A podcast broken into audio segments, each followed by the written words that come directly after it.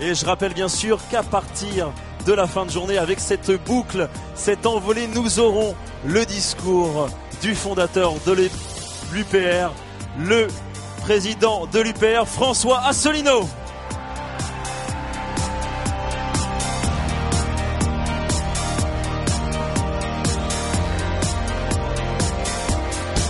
je vous propose de démarrer Inkenunk avec la première table ronde. J'accueille, s'il vous plaît, Sylvain Garguisson, Gargarisson, pardon, Miroun Ziani, bienvenue. Jean-Baptiste Baron, Séverine Friol, Rémi Renault, David Guillaume et Laurence Olivier.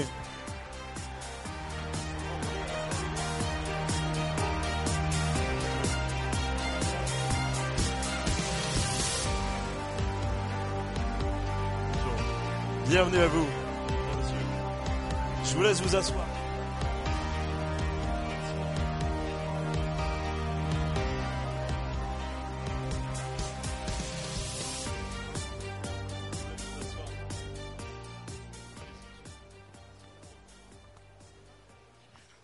Bienvenue à vous. Nous sommes très heureux de vous retrouver ici sur le plateau Paris Event Center.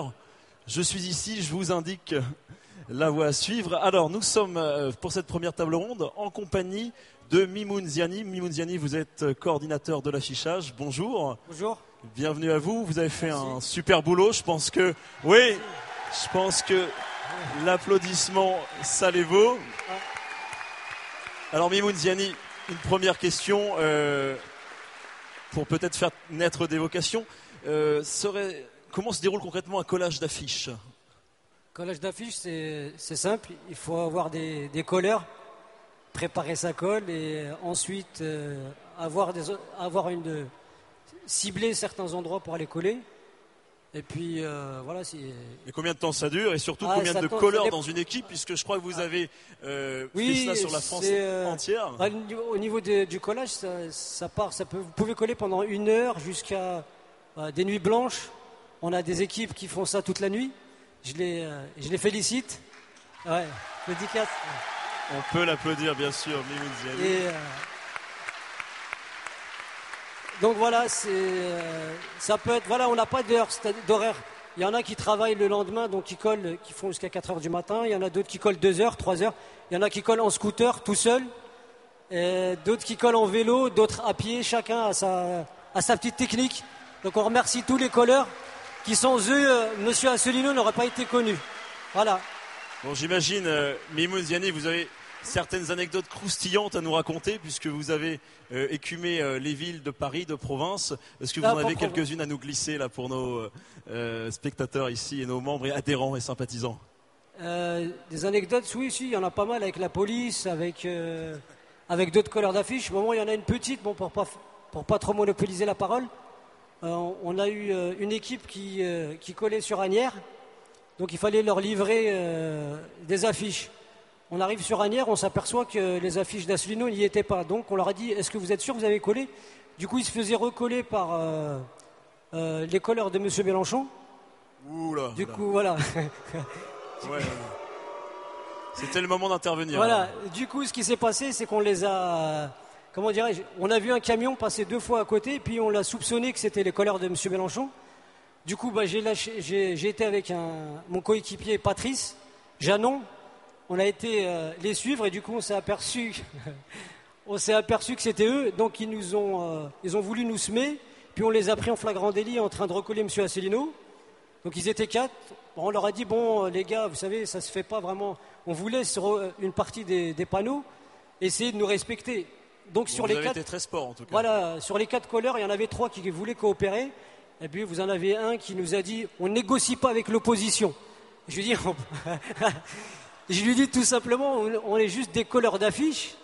En fait, entre nous, euh, on se respecte, c'est autre chose. Là, voilà, on colle. Et je leur dis, le plus frustrant, c'est quand vous avez collé et vous retrouvez le matin que votre affiche n'y est plus. Donc, ils n'ont pas voulu le respecter. Bon, je lui ai dit tout simplement, bon, vos affiches, on va les recoller dans la, dans la soirée. Et c'est ce qu'on a fait. Voilà, c'est ce qui s'est passé. C'est la réponse du berger à la bergère. Il y a un slogan alors peut-être, il y a un cri de guerre avant euh, de faire cette euh, campagne d'affichage. J'ai une autre question. Moi, euh, je sais que les médias, ils observent l'efficacité de l'équipe de l'UPR. Vous avez quand même été sollicité, valorisé.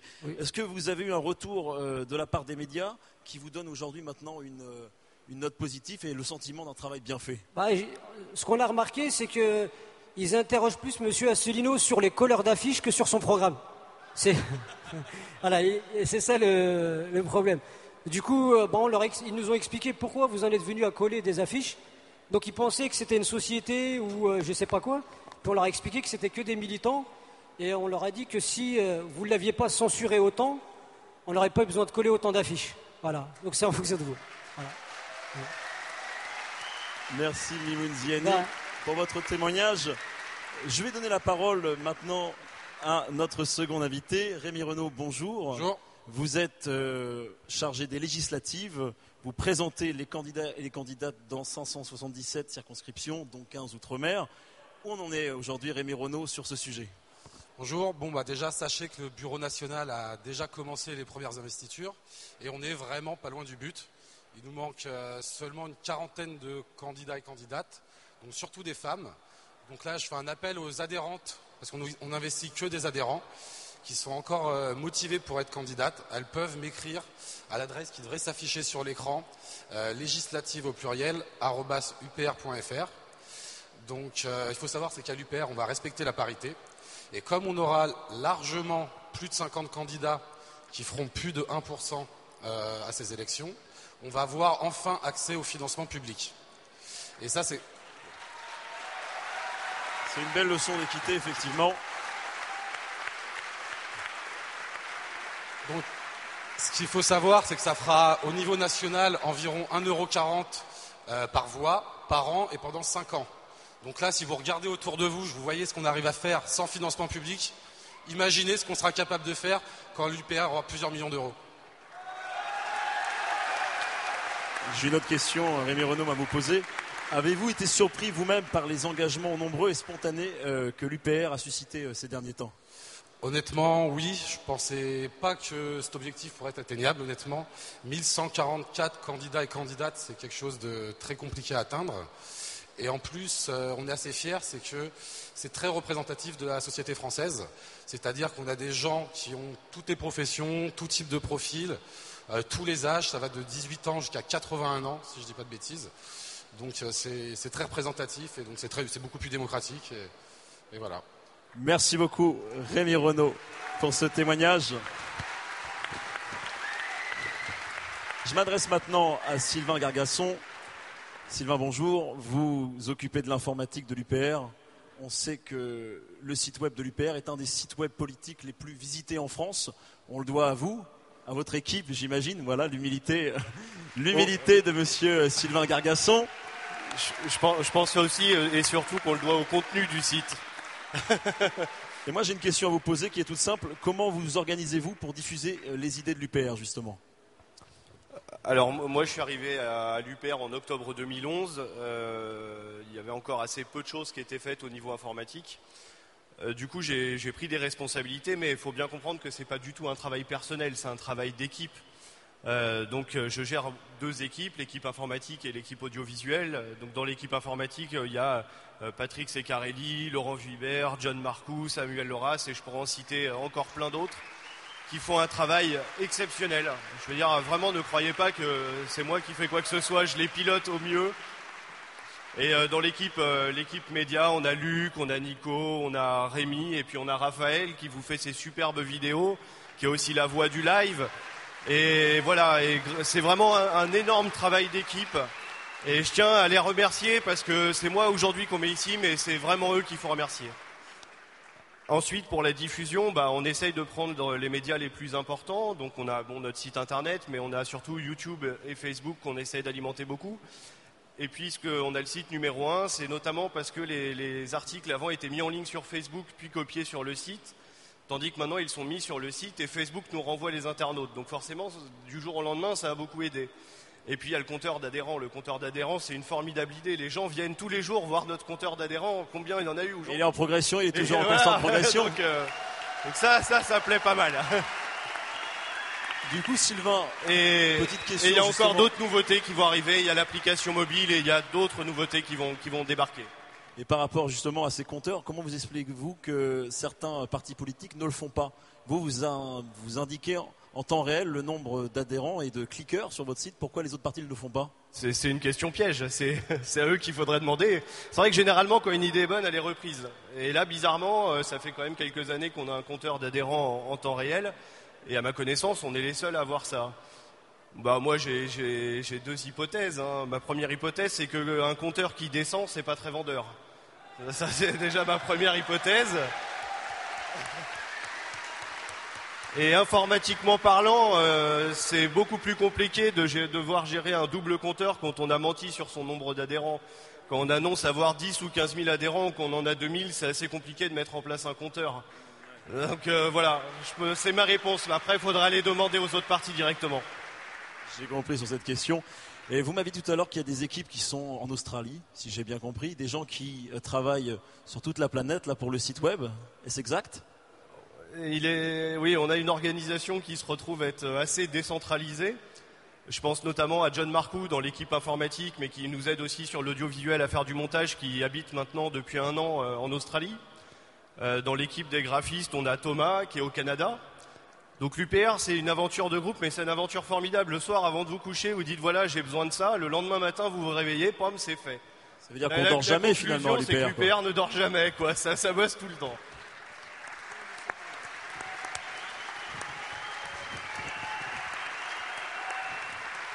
Séverine Friol, je vais vous donner la parole. Ainsi qu'à Jean-Baptiste Baron. Bonjour. Bonjour. Merci de nous avoir rejoints. Merci. Merci. Vous êtes tous les deux délégués euh, départementaux. Séverine Friol, vous travaillez euh, en Isère, euh, dans le département 38. Quant à vous, Jean-Baptiste Baron, vous êtes de Haute-Seine. Euh, je vais vous laisser vous présenter. Il y a du soutien, tant mieux. Quelles actions vous menez au sein du département euh, au quotidien?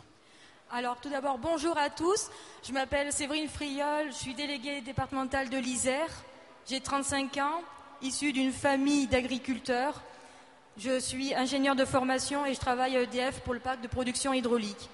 Alors, nos actions militantes sur le terrain sont multiples. Alors, bien sûr, l'incontournable collage d'affiches, les tractages, donc sur les marchés, euh, à l'entrée des entreprises, des tables d'information. Nous intervenons également euh, lors des conférences pour alimenter le débat, lors des échanges questions-réponses. Et nous réalisons des permanences régulières euh, qui sont ouvertes à tous, donc à tous ceux qui souhaitent rencontrer des gens de l'UPR. Et donc nous réalisons aux quatre coins de l'Isère, donc les principales villes, donc Grenoble, Bourgoin-Jallieu, Vienne, et puis Villard-de-Lans. Donc Villard-de-Lans qui est une station de ski euh, qui se trouve sur le plateau du Vercors. Et en fait, c'est vraiment la combinaison de toutes ces actions militantes qui ont apporté ses fruits. Donc par exemple, lors des tractages, euh, à la vue du visage de François Asselineau sur les tracts, beaucoup de passants nous ont récité le texte qui figurait sur les affiches. Donc euh, ce qui dit que cela suscite quand même la curiosité.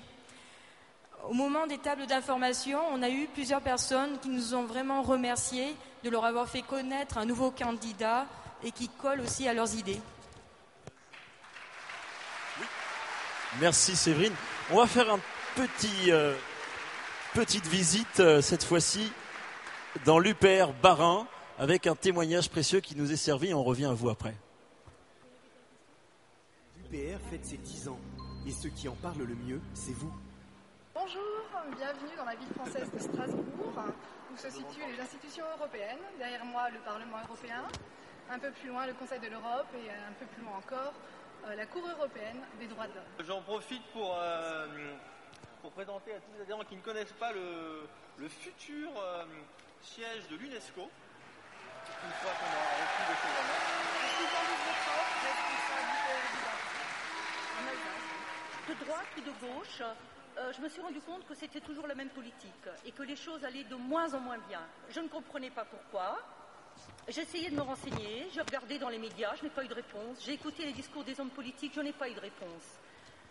Et un jour, j'ai découvert l'UPR, l'Union populaire républicaine, de François Asselineau. Et là, j'ai eu des réponses. Là, j'ai compris. Par hasard, sur YouTube, je suis tombé euh, sur un monsieur qui s'appelle François Asselineau et qui parlait euh, de l'état de la France actuelle et que tout était strictement contraint par notre appartenance à l'Union européenne. Je suis ingénieur au CNRS et j'ai rejoint l'UPR. Rejoint l'UPR à la suite d'un cauchemar dans lequel mon fils, dix ans, dix ans plus tard, venait et me disait Mais papa, papa, tu, tu te rendais compte de ce qui se passait? Tu te rendais compte de ce qui se passait Tu n'as rien fait. Tu n'as même pas essayé. Je me suis réveillé, j'avais les larmes aux yeux, pris une grande respiration et j'ai décidé que ce rêve ne se réaliserait pas.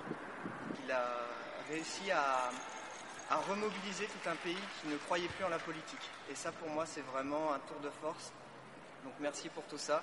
Je suis pianiste. Alors pourquoi suis-je rentré dans l'UPR Je suis de plus en plus euh, scandalisé de tout ce qui se passe et euh, j'en ai parlé à, comme j'ai un élève privé, il m'a dit, bah écoute, euh, ce que tu devrais faire, tu devrais demander à ta femme, puisque je suis non-voyant, de cliquer sur UPR, hein, et tu entendras les conférences de M. Asselineau. Et là, ça a été une révélation. Merci à tous. Grâce à vous, l'UPR fête ses 10 ans, le 25 mars 2017. Allez, merci pour ce témoignage poignant. Petite question encore, s'il vous plaît, Séverine et Jean-Baptiste. Bon, là, Séverine, ça vous concerne un peu plus particulièrement. Euh, vous êtes en Isère, il y a des zones rurales. Comment est accueilli le discours de François Zolino dans les zones rurales? Alors, euh, si on regarde euh, les adhésions en Isère, on, peut estimer qu'on a autant d'adhésions en milieu urbain qu'en milieu rural. Donc, ce qui veut bien dire que le discours et les analyses de, l'UPR euh, ont autant d'impact sur l'ensemble du territoire de l'Isère.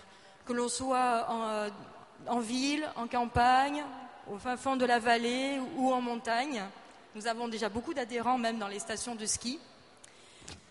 Et en fait, ce que je Merci tiens beaucoup. à souligner, c'est que le plus important, c'est qu'on va bien au-delà du monde rural que le monde urbain.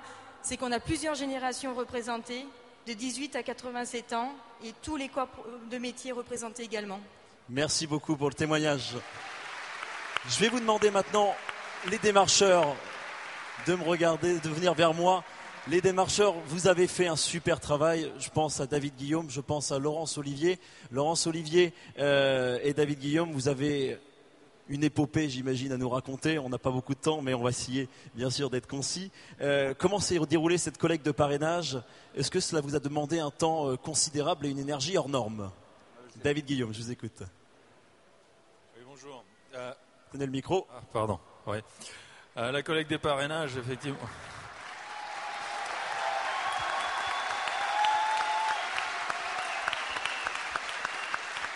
Vous m'avez reconnu Et je suis pourtant incognito sans mon chien.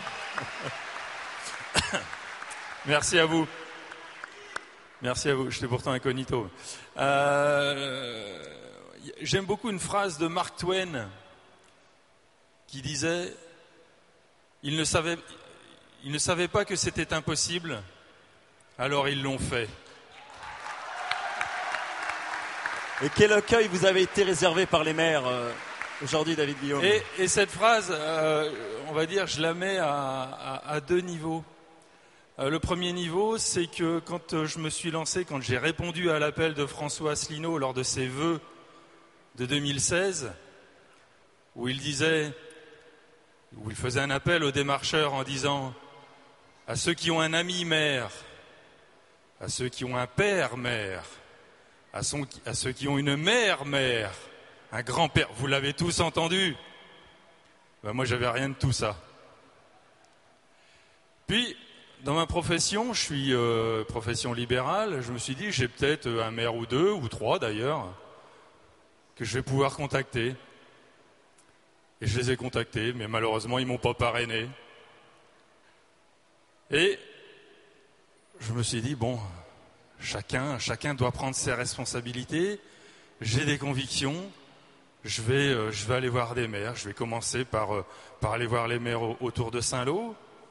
Puis je vais prendre mon chien parce que je voulais pas que le boulot repose sur euh, Lucie, ma femme.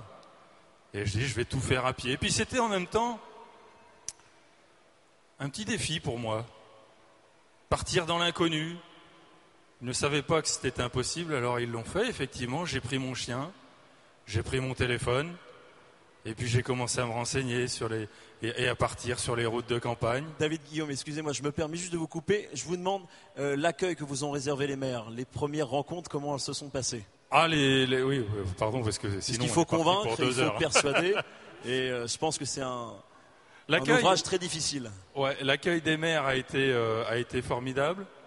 Euh, enfin, on va dire formidable, oui. Euh, il, a été très bon. J'ai toujours eu lors des, des, De toute façon, quand les rendez-vous sont pris en général, les accueils par les maires sont toujours très bons. voilà, j'ai sur à peu près 400 maires contactés. j'ai eu quelques, quelques raccrochages de téléphone, on m'a raccroché au nez. Euh, mais sinon, globalement, un accueil toujours très satisfaisant. Sur les, 200, plus de 200 maires rencontrés, euh, toujours un accueil euh, très satisfaisant, sauf une fois où c'est parti au clash.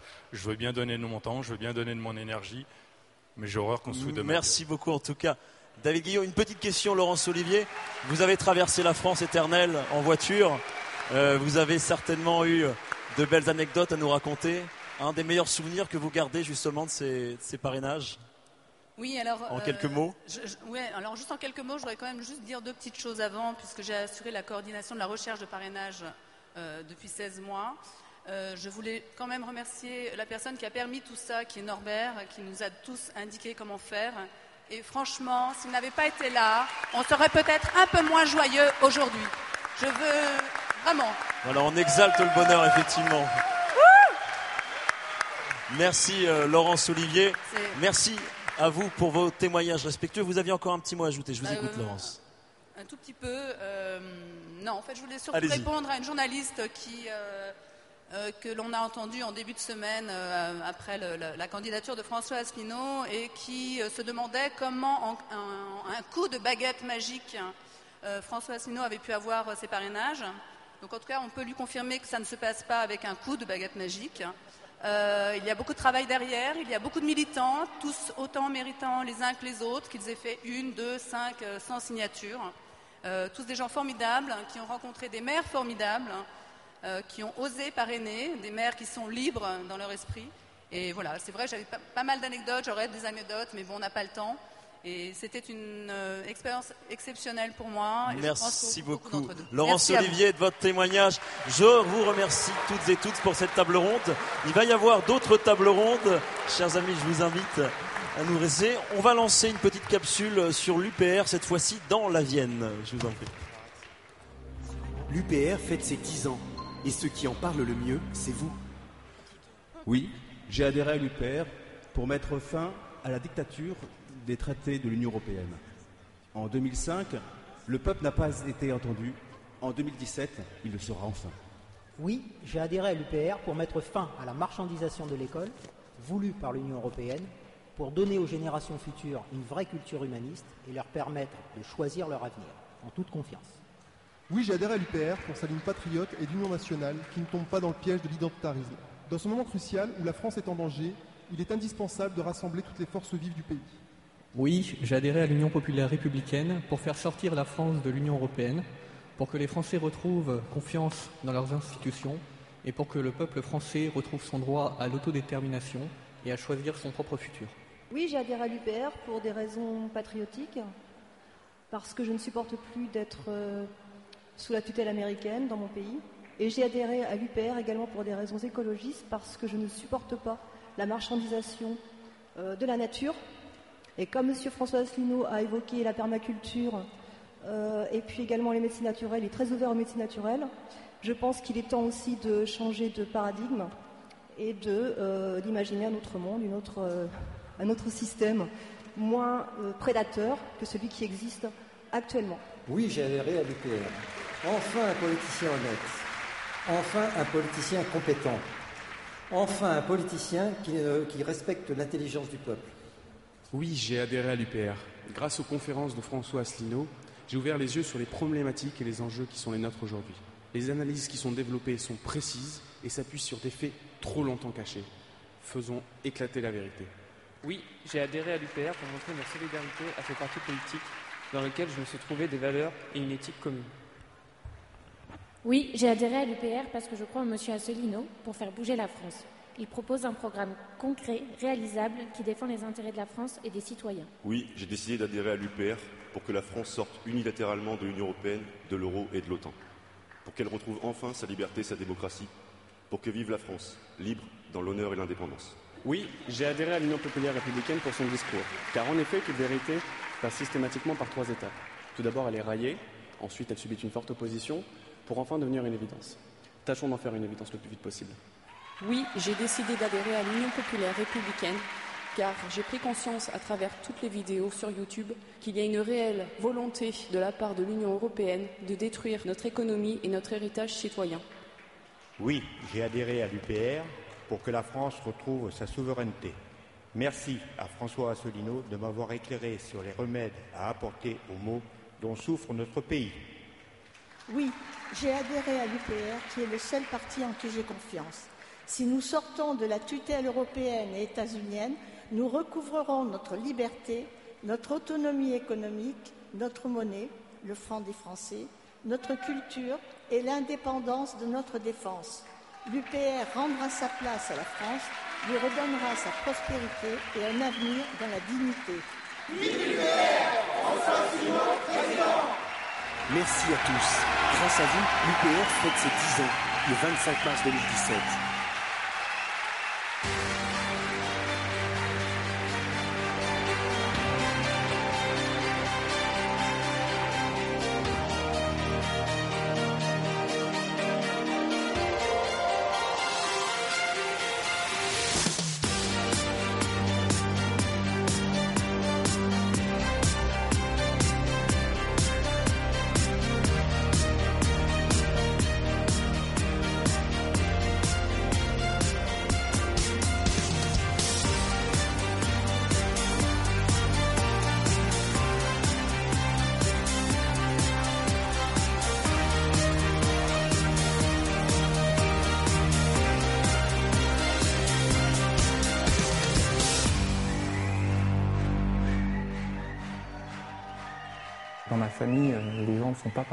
Politisés. Et avant de rencontrer euh, l'UPR et ses analyses, je n'avais jamais milité, je n'avais même jamais adhéré à un quelconque parti politique. Je pensais euh, vivre dans le plus merveilleux des pays, donc un pays où l'État a une grande importance dans la vie des gens, donc parce que l'État s'occupe de l'éducation, s'occupe de la santé, s'occupe des infrastructures. Un jour, j'ai réalisé qu'en fait, il y avait des gens qui vivaient dans la rue, qu'il y avait des, des guerres même dans d'autres pays, des gens qui arrivaient, et qu'au final, euh, tout n'allait pas bien dans le meilleur des mondes. Mais j'ai jamais réussi à comprendre pourquoi. J'étais effectivement euh, très souvent très en colère euh, à propos de ce qui se passait dans le monde, à propos du déni de démocratie, suite à l'annulation du référendum, la politique étrangère américaine et européenne. Et en découvrant l'UPR, eh j'ai pu passer de la critique en fait euh, stérile finalement euh, à l'action. Je suis née dans une famille où il y avait des gens qui avaient été des petites gens. Et je n'ai pas oublié d'où je viens. Je considérais que d'être de gauche allait de soi. Très défiant depuis toujours à l'égard de tous les systèmes politique, toutes les organisations humaines, euh, à voter de temps en temps, mais de façon plutôt, plutôt, plutôt laxiste, en me disant bien qu'il n'y avait rien à attendre ni de la gauche ni de la droite au final, que l'alternance ne, ne, permettait que de reproduire les mêmes structures euh, sociales. Récemment, c'est-à-dire il y a 2-3 ans, j'ai commencé à comprendre qu'il ne fallait plus rien attendre de la gauche française. La globalisation, comme on dit en anglais, et la mondialisation de l'économie est une catastrophe pour la majorité des gens vivant sur cette terre. Avant de rencontrer l'UPR, je m'étais jamais engagé. C'est que je ne trouvais pas les raisons, les motivations d'y aller. J'ai vu une conférence de François Asselineau et j'ai été vraiment très heureuse parce que j'avais réussi à trouver en fait du sens. Pourquoi est-ce que les choses ne fonctionnaient pas?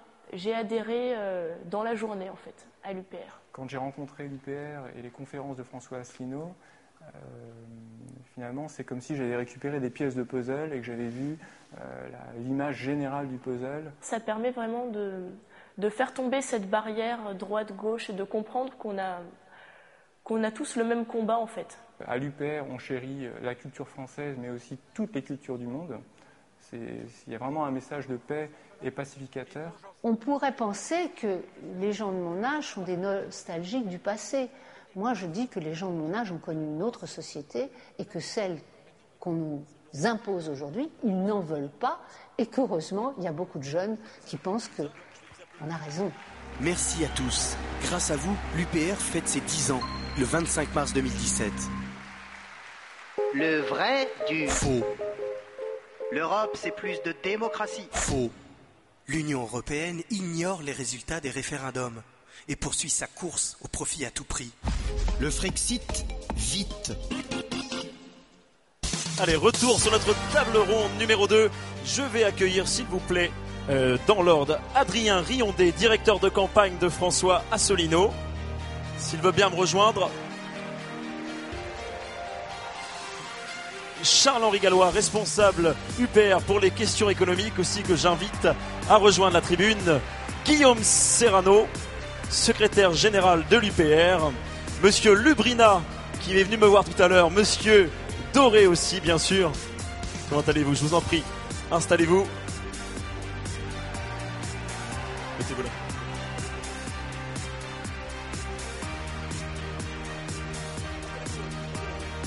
Monsieur Brousseau, bonjour. Installez-vous, je vous en prie. Monsieur Serrano, je vous en prie, installez-vous.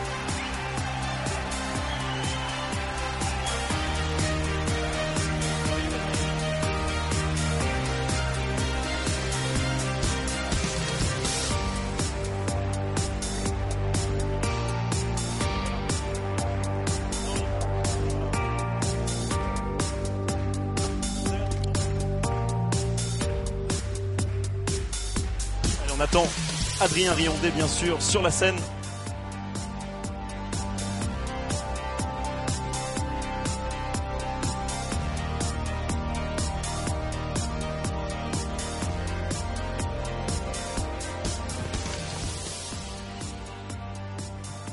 Bienvenue, vous nous avez rejoint. Charles Gallois, vous êtes responsable euh, de l'économie au sein de l'UPR. Alors, votre euh, fonction au sein de l'UPR, vous êtes, euh, je crois, aussi un ancien diplômé de l'école EM Lyon. Exactement, oui. Voilà, vous êtes un financier, vous êtes aussi dans une grande entreprise. Aujourd'hui, euh, j'ai une question à vous poser, moi. C'est le regard que vous portez en quelques phrases sur la politique économique menée depuis des années par nos dirigeants. Petite question, hein. Alors le regard forcément va être très critique puisque on sait que grosso modo depuis une vingtaine d'années, on a les conséquences euh, éminentes euh, de l'euro, dont on annonçait qu'il allait faire plus de croissance, plus d'emplois, bla bla bla bla bla. Et la réalité, en fait, c'est que depuis 20 ans, alors l'euro, il y a eu tout d'abord la politique du franc fort euh, pour préparer l'euro et ensuite l'euro, et des politiques dites de convergence économique. Et, et, tout simplement, ça a été une catastrophe et on a vu que ça a porté le contraire, c'est-à-dire qu'on a forcé des peuples, notamment les pays du Sud, à appliquer une austérité qui ne convient pas à leur, euh, mode de vie, leur culture et leur structure économique. Et euh, ça va de, mal en pire. Et c'est la même chose euh, en France. Et, de toute façon, on a déjà publié sur notre site internet le fameux rapport des grandes orientations de politique économique. Et on sait que si François Célineau n'est pas élu, que c'est ce qui va être appliqué et c'est dans la droite ligne de ce qui a été fait ces 20 dernières années. C'est une vision assez euh, triste et euh, très très pessimiste. Non, non, parce que justement, on compte bien. Et c'est ce qu'on va justement euh, contrer très bien. L'autre question que j'ai à vous poser, donc on a parlé évidemment d'une France qui doit se réveiller en termes de politique économique. Pouvez-vous aussi nous donner un argument contre ceux qui pensent justement que la France n'a pas sa suprématie et n'a pas une économie viable à travers le monde si demain elle devient indépendante et si elle s'isole entre guillemets alors c'est l'argument euh, traditionnel qu'on entend. Euh, la France sort de l'Union européenne, elle devient la, Corée du Nord. Bon, alors ça c'est malheureusement assez répondu et je, vais avoir une petite dimension un petit peu politique à ce sujet-là, c'est que les, partis euh, dits euh, souverainistes ainsi que les européistes ont tous les deux une responsabilité à cela, puisque en proposant constamment, constamment une autre Europe, ça maintient les Français dans l'idée que la France seule ne pourrait rien. Et le message euh, qu'on doit faire passer, c'est que la France, ça reste quand même la, cinquième ou sixième puissance économique du monde. Et euh, si la France seule ne peut rien faire, que font les 170 pays qui ne sont pas dans l'Union européenne et qui sont seuls? Mon message, c'est n'ayez pas peur. Merci pour votre témoignage, Charles-Henri Gallois. Alors, Vincent, bonjour. Euh, vous êtes avec nous. Euh, vous êtes responsable économique sur les questions monétaires et sur les questions de l'euro. Je le rappelle, euh, vous avez servi à la BCE durant 15 ans. Vous êtes un germanophone accompli, mais vous êtes rendu compte, euh, vous avez même fait, j'ai envie de dire, le grand écart, puisque de la BCE, vous avez rejoint, vous avez rejoint les rangs de l'UPR en 2014. Euh, parlez-nous de cette expérience à la BCE et pourquoi justement ce choix aujourd'hui d'être à l'UPR En fait, euh, j'ai commencé à glisser quand j'ai compris qu'il n'y avait pas un peuple européen et que par conséquent il ne pouvait pas non plus y avoir un État-nation européen, que ça n'avait aucun sens ça m'a mis progressivement mal à l'aise avec euh, ce qui avait été mon credo jusque-là. Et euh, c'est ce qui a fait que je me suis éloigné du, dogme européiste pour finir par me retrouver dans son exact contraire, qui était en fait l'affirmation de la souveraineté de l'État-nation France.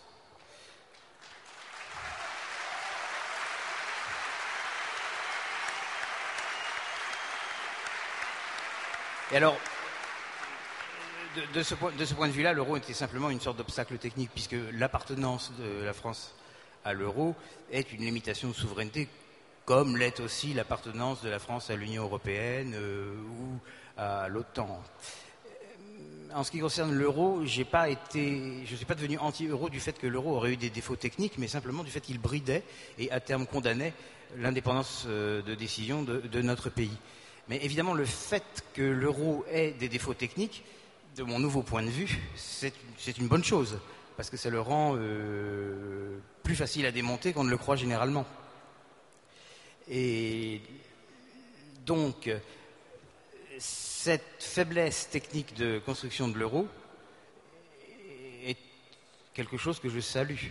J'aurais été beaucoup plus embêté si l'euro avait été fabriqué d'une manière insécable, ce qui n'est pas le cas. Petite question aussi, Monsieur Brousseau. Est-ce que, au sein de la BCE, vous aviez, euh, vous teniez ce discours avec plusieurs de vos collègues ou vous étiez un peu muselé sur, ce, sur cette question justement de l'euro? On n'est pas exactement muselé, mais bon, d'abord, les, les, Français ne sont pas tellement représentés dans l'institution. Voilà déjà une première chose. Et ensuite, euh, les gens qui travaillent dans l'institution n'ont pas en général des opinions politiques très, très tranchées, très affirmées.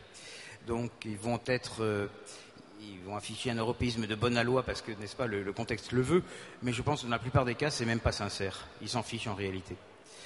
Il y a, je ne pourrais pas citer un seul nom de quelqu'un qui aurait été heurté dans son patriotisme par euh, l'appartenance de son pays à la BCE, à, part moi-même. C'est dommage.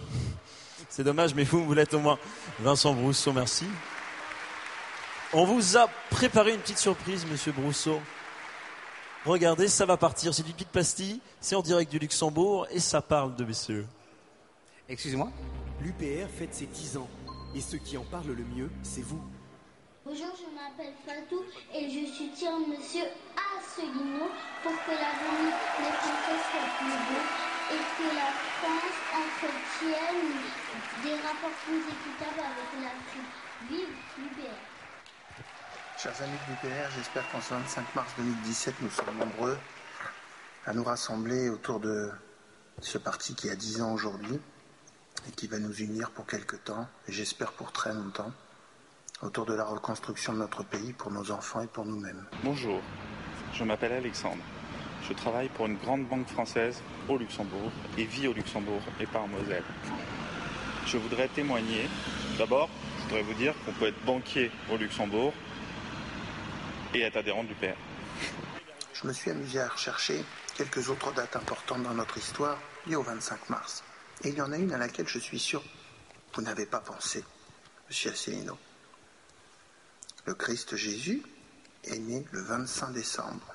Et savez-vous ce que dans la tradition chrétienne le 25 mars est? C'est l'Annonciation. Et oui. Et j'espère que ce 25 mars 2017 va être l'annonciation d'un projet politique de reconstruction nationale pour notre pays, autour de vous et de vos idées, pour nous, pour nos enfants, pour l'avenir de notre pays. Je voudrais témoigner aujourd'hui en vous montrant le cœur des institutions européennes au Luxembourg. Ici, vous avez le bâtiment Jean Monnet, le bâtiment de la Commission européenne, qui est complètement vide, car en cours de désamiantage. Ici, vous avez les tours de la Cour de justice de l'Union européenne. C'est en fait la Cour de justice devant laquelle sera traduite Mélenchon si par malheur il est élu. Et enfin, derrière, vous avez le bâtiment de la Banque européenne d'investissement.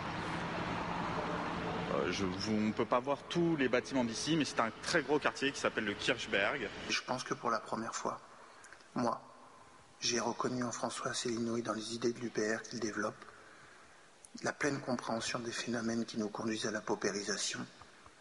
Et donc, ma confiance et mon vote iront à François Asselineau sans aucun problème. La grande artère du Kirchberg, symboliquement, devinez comment elle a été appelée, avenue John Fitzgerald Kennedy. Et au bout de l'avenue, on tombe sur le rond-point Robert Schuman, tout un symbole. Voilà, j'espère vous avoir fait découvrir très brièvement ce quartier très intéressant qui, j'espère, comme vous, bah, deviendra un musée dans peu de temps ou un parc d'attractions. Et votez Asselineau, et vive l'UPR. Merci à tous. Grâce à vous, l'UPR fête ses 10 ans, le 25 mars 2017. Allez, ça rappelle des bons souvenirs à certains, n'est-ce pas, Monsieur Brousseau? Malheureusement, vous n'avez pas l'écran, mais vous aviez euh, toute la partie auditive. Je demande maintenant à Guillaume Serrano euh, de prendre la parole rapidement. Guillaume Serrano, bonjour. Vous êtes secrétaire euh, général à l'UPR. Alors, pour certains militants, cette fonction est un peu floue. Est-ce que vous pouvez nous en parler, nous, nous raconter votre actions et votre quotidien? Hum. Alors, tout d'abord, je souhaiterais dire que l'UPR est un parti politique, mais sur le plan juridique, c'est une association. Et comme toute association, il y a un président, un secrétaire et un trésorier. Alors, le rôle de chacun est fixé librement, mais il est vrai que le secrétaire, habituellement, exerce des fonctions essentiellement administratives. Alors, selon les statuts de l'UPR, euh, le secrétaire général est nommé directement par le président, il est placé sous son autorité, donc il est membre de plein droit du Bureau national, et, il- et il assure le fonctionnement quotidien du mouvement. Euh, donc moi, en fait, dans le cas de l'UPR, j'exerce essentiellement des fonctions administratives, mais également financières, ainsi que des fonctions telles que la coordination, l'organisation et la structuration du mouvement sur le plan national. Parce que sur le plan territorial, c'est plutôt Nicolas Martin, mais je pense qu'on reviendra peut-être après sur les délégations, qui est en charge de cette partie-là.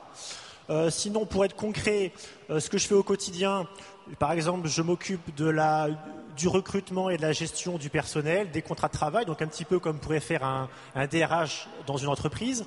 Je prépare chaque année euh, le budget qui est voté par le Conseil national, qui est l'instance qui réunit tous les cadres du mouvement. Euh, je m'occupe de la validation euh, des comptes du parti, puisque les, comptes de l'UPR, comme tout parti politique, sont certifiés par deux cabinets de commissariat aux comptes. Puis je prépare aussi donc euh, les réunions du bureau national qui se réunit. Je, je rédige donc euh, les procès-verbaux. Je prépare aussi le congrès, donc qui se, donc le prochain congrès qui a priori devrait se tenir après les législatives, hein, qui, euh, comme tous les trois ans, élit le nouveau président, le bureau national et modifie les statuts. Et puis également euh, d'autres missions que j'exerce au quotidien, ça peut être la coordination de grands projets tels que les élections. Par exemple, en, en 2015, j'avais coordonné les élections euh, départementales et euh, régionales. Et puis en ce moment, je travaille essentiellement sur les législatives pour la préparation avec Rémi Renault. Avec Rémi Renault, qu'on a vu tout à l'heure à la première conférence. Tout à fait. Et puis après, bon, je suis aussi en charge de, de respecter euh, les obligations réglementaires. En principe, je suis normalement le garant des statuts et du règlement intérieur euh, de l'UPR, et puis également tout ce qui est obligations comptables euh, ou juridiques. Parce que vous savez que nous sommes contrôlés par la CNCP, donc notamment à ce titre, je prépare les reçus fiscaux que reçoivent les adhérents chaque année. Mais donc, donc en fait, il est vrai que c'est plutôt un travail euh, de l'ombre, hein, dont on ne voit pas euh, concrètement Mais le dont on a grand besoin. Voilà, mais effectivement, je, je pense de façon modeste que c'était un- une, une fonction qui est indispensable pour le fonctionnement régulier du mouvement. Merci beaucoup, Monsieur Serrano. On va donner la parole à Adrien Riaudet qui nous a rejoint. Je vous laisse prendre le micro. Adrien Riaudet, bonjour. Directeur dans la campagne de l'UPR. On Bonjour vous a tous. vu, euh, bien sûr, le 14 mars. Vous avez fait les mines de Paris. Vous êtes, euh, euh, j'allais dire diplômé des mines de Paris, oui, et surtout maintenant directeur de la campagne. Pourquoi le choix d'avoir rompu avec l'entreprise et d'avoir adhéré à l'UPR, qui était un parti à l'époque peu connu, peu médiatisé, donc avec des risques à prendre et, et un courage certainement sans faille à avoir? Oui, je pense qu'en fait, il y a eu quelques nuits blanches où je me suis posé la question qu'est-ce que je fais de ma vie? Et je pense qu'on est dans un moment historique. Je pense qu'il y avait quelque chose qu'il ne fallait pas louper. Et je pense que la vraie cause qu'il faut défendre, c'est maintenant. Donc,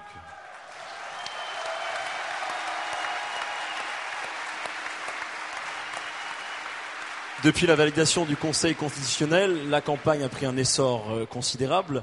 Vous avez obtenu les 500 parrainages. Entre nous, il y avait de la surprise ou il y avait des- une véritable prémonition là-dessus, sur ces 500 signatures?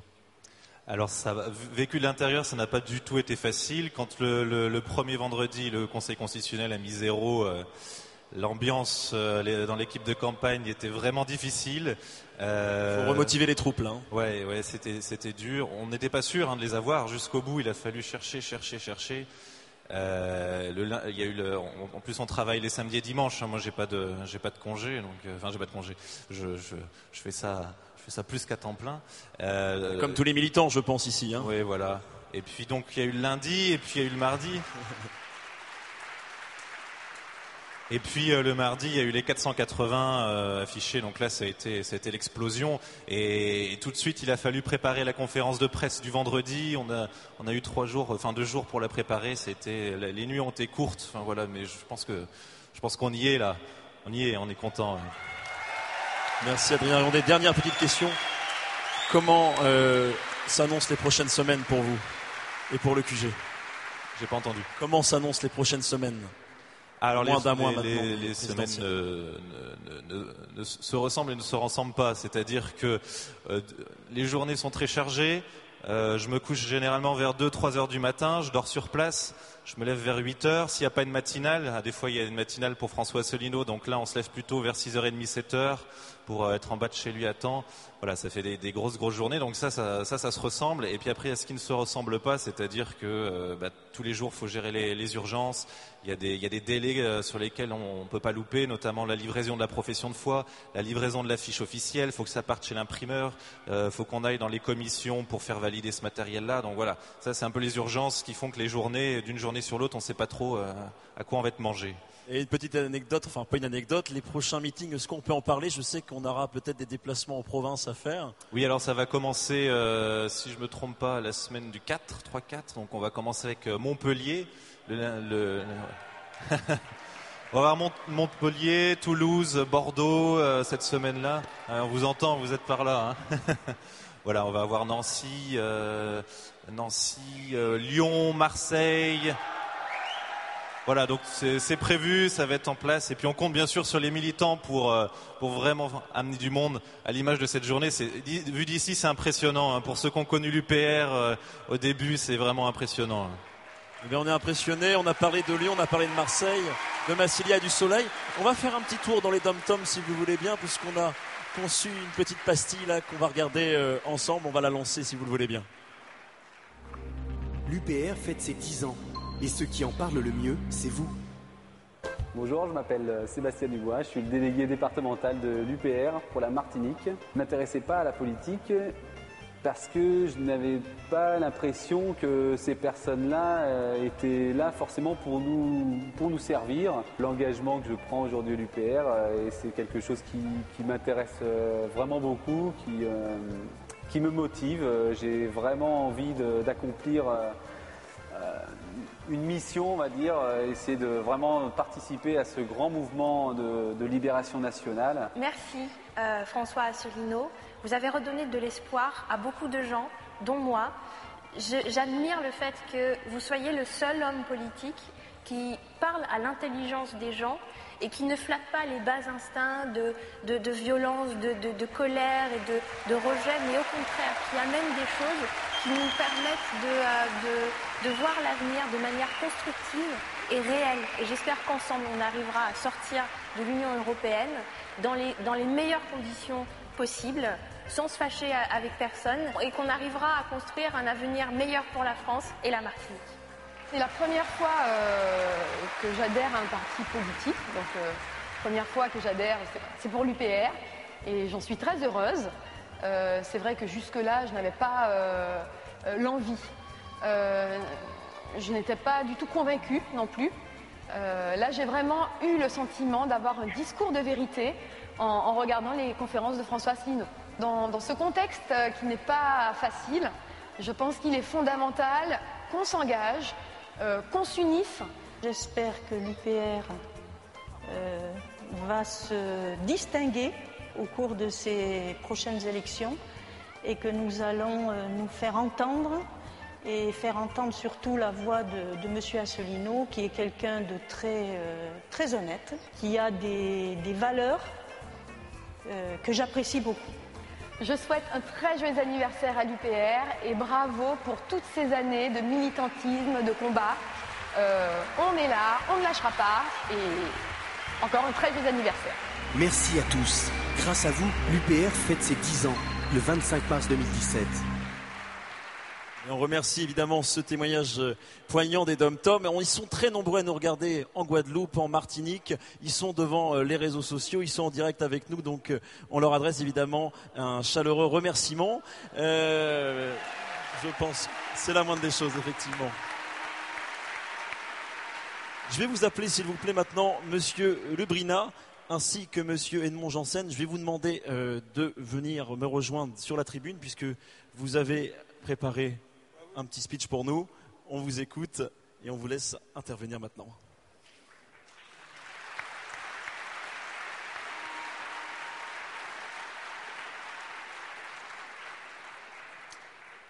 Alors moi, je suis, je suis là à titre, euh, à titre de, témoignage hein, et euh, donc un peu pour faire euh, évoquer le, le bilan de l'offre politique en général et de la liée donc à l'offre politique euh, proposée donc par euh, François Asselineau et l'UPR. Donc je vais lire ce texte parce que ça, me permet de rien oublier. Euh, donc je m'appelle Edmond Janssen, je suis membre du Parti, communiste français et cofondateur des éditions Delga. Hein.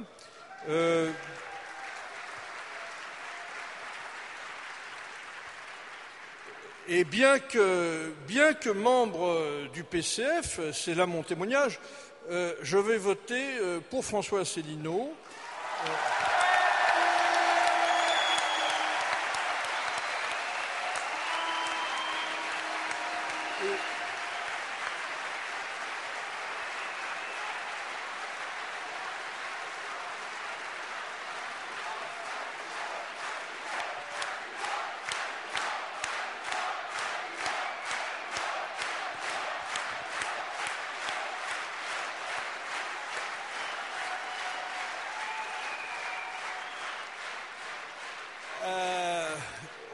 et, non pas, et non pas pour euh, le, candidat de la France dite euh, insoumise, euh, pour, pour, le, pour, lequel un peu plus de la moitié de mon parti appelle à voter. pourquoi? Je pense, justement, en termes d'offre politique, je pense que François Asselineau est la seule offre politique de cette présidentielle. Et même, je dirais, j'étendrai la, seule offre politique depuis Georges Marchais ou Jacques Duclos.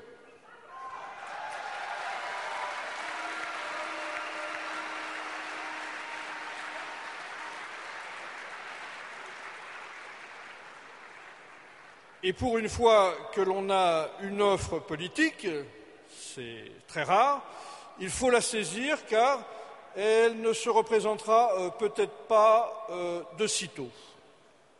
Alors, je, vais m'expliquer un petit peu. Hein. euh, la, plateforme, hein, en quelque sorte, on va dire, gaulo-communiste, de salubrité nationale, proposée par François Asselineau, dont le noyau à minima, disons, serait le programme très rationnel hein, du CNR, me convient tout à fait.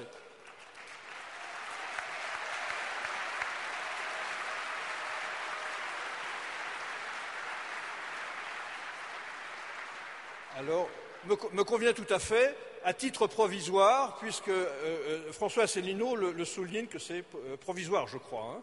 Donc on verra après pour faire encore mieux. À l'écoute du débat, il y a quelques jours, hein, du, Club des Cinq, hein, club très fermé, comme on sait,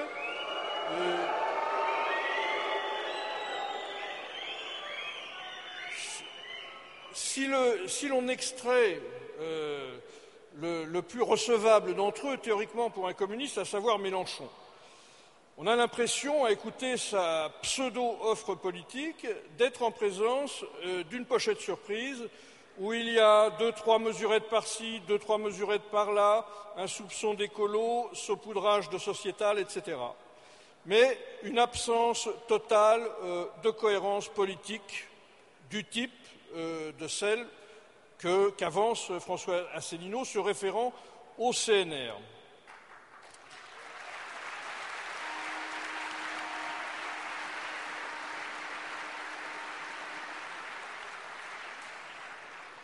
On a, envie hein, de lui crier euh, Mélenchon, combien de nationalisations? Dans son programme, effectivement, il y a deux banques nationalisées, on le voit sur certaines affiches, hein, a priori, mais aucune renationalisation des ex-services publics comme France Télécom, EDF, GDF, les sociétés d'autoroutes, etc. Il faut, savoir, euh, aujourd'hui qu'il y a deux gros mots hein, qu'on ne doit jamais prononcer, ce sont les mots nationalisation et euh, planification. Et le gros mot, le gros mot des gros mots étant euh, de ce fait planification des plus loin nationalisation.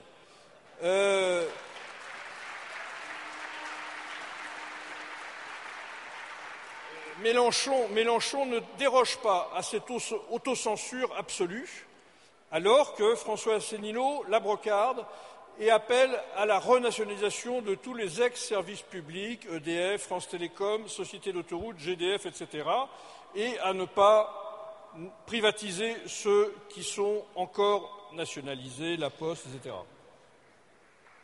Comment? Laisse conclure, je vous laisse conclure, on doit reprendre l'antenne. Voilà. Bon, alors, euh, on me demande de conclure rapidement, et donc, euh, c'est donc pourquoi, euh, entre autres, je voterai pour Asselineau et pas pour Mélenchon. Entre autres,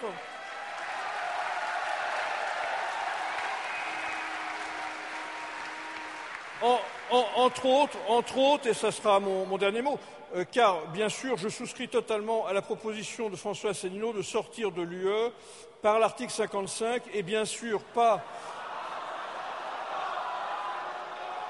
pas, pas à l'idée. L'article 50, vous voulez dire, non oui, 50. il y a une petite erreur de numéro. C'est pas grave. Monsieur Edmond Janssen, je vous remercie. On va lancer une petite capsule.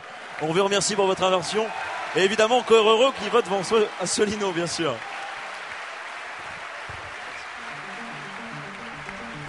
10 ans. 10 ans, c'est du 25 mars 2007 au 25 mars 2017. 10 ans, c'est plus de 20 000 adhérents dans 90 pays du monde. 32 450 minutes de conférences. 349 000 kilomètres parcourus pour rencontrer les Français. 10 ans, c'est 1 732 000 affiches collées par des adhérents bénévoles. 10 millions de vues sur Internet pour des conférences qui apportent de vraies solutions. 10 ans, c'est aussi 5 km de routes peints durant le Tour de France. Mais 10 ans, c'est aussi 200 000 emplois supprimés à cause des délocalisations. 3000 usines fermées. 3 millions de chômeurs toutes catégories en plus. 1800 suicides d'agriculteurs. 900 milliards d'euros de dette publique en plus. Un million de personnes qui basculent sous le seuil de pauvreté. Six guerres auxquelles la France a participé. Dix ans, c'est aussi 190 propositions d'une autre Europe. C'est 7 millions d'euros de rémunération touchée par la Commission européenne. 20 milliards d'euros d'amendes infligées par la Cour de justice européenne. Et enfin 70 milliards d'euros de contributions à l'Union européenne. Le Frexit, c'est maintenant, pas dans 10 ans. Voilà pour ce film.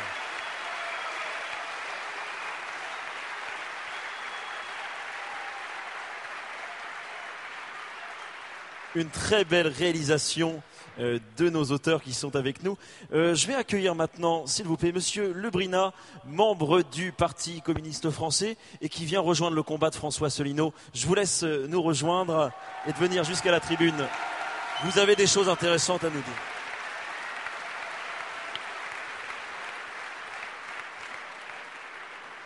Bon, bonjour tout le monde. Donc je suis membre du Parti communiste depuis 1967. voilà. Donc j'ai découvert, c'est pour ça que c'est très important ce que je veux dire, j'ai découvert François Asselineau il y a à peine une semaine.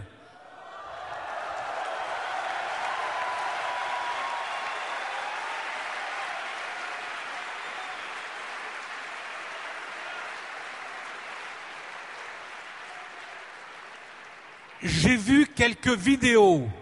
Dès les premières minutes, j'ai compris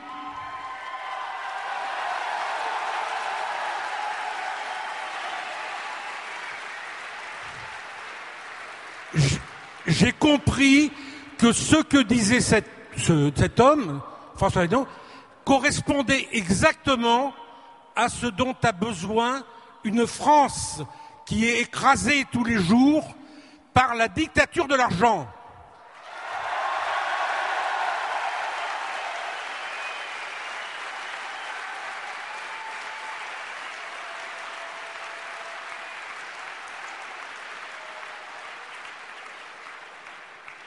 Alors, la nécessité, bien sûr, de sortir de l'Europe, mais disparition totale, de plus en plus, des services publics, qui sont la seule possibilité pour les gens modestes et pour tous les Français d'ailleurs, même les patrons, de travailler. Deuxième chose, disparition des valeurs de la République, il l'explique très bien. Disparition des communes, c'est-à-dire l'intercommunalité forcée. Disparition des départements avec les grandes régions et disparition complète de la France dans l'Europe.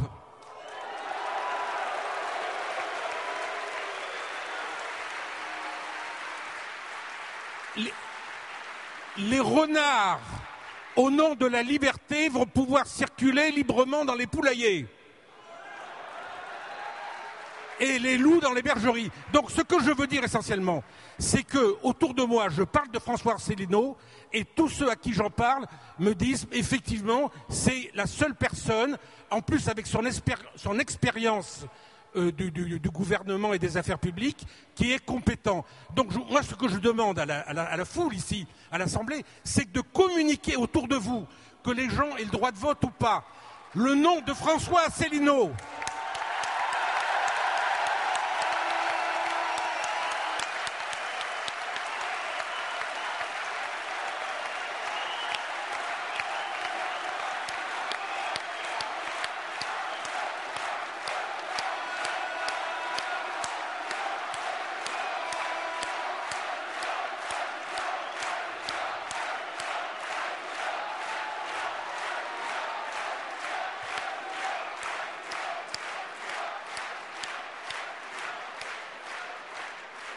Alors je dis, il faut partout coller des affiches, partout aller voir les gens au porte-à-porte, ce que savent très bien faire les communistes.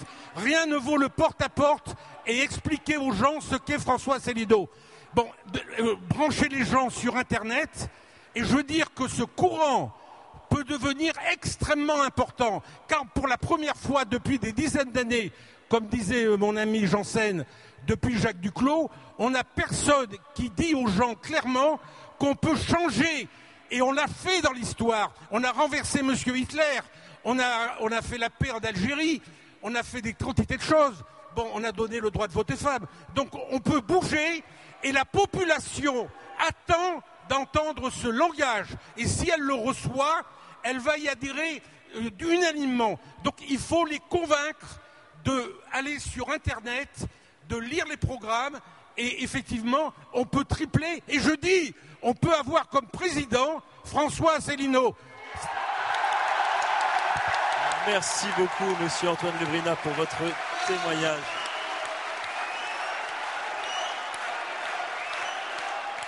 Vous pouvez encore l'applaudir très fort, monsieur Antoine Lebrina, pour ce témoignage très franc. Je vais remercier l'ensemble euh, des militants, des, des représentants de l'UPR qui sont venus ici. Merci messieurs, je vous invite à regagner avec nous euh, les coulisses. On va enchaîner sur la prochaine table ronde avec cette fois-ci la présence des maires. Et tout de suite un petit film.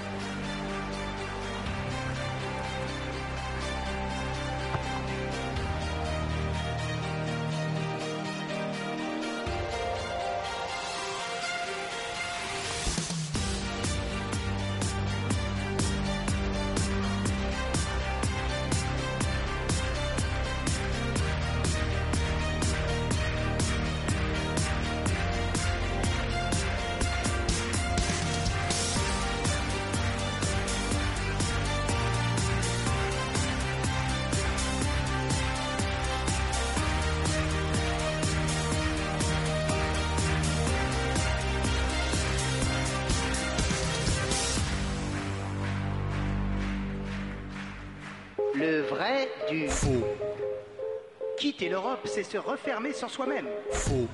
Au contraire, c'est se rouvrir sur la majorité des pays du monde.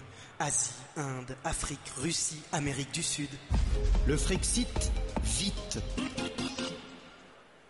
Allez, un moment très important puisque nous allons accueillir les maires, mais surtout, grâce à vous, les maires de France, le nombre c'était 587 qui ont parrainé François Solino, qui ont été présents et répondu à l'appel de l'UPR. Nous vous devons beaucoup. Avec vous, nous allons changer l'histoire. Et nous avons conçu un film. Ce film, il se nomme 587. En réponse à vos parrainages, je vous propose de le regarder tout de suite avec nous. 587, merci. Merci. Merci. Merci. Merci. Merci.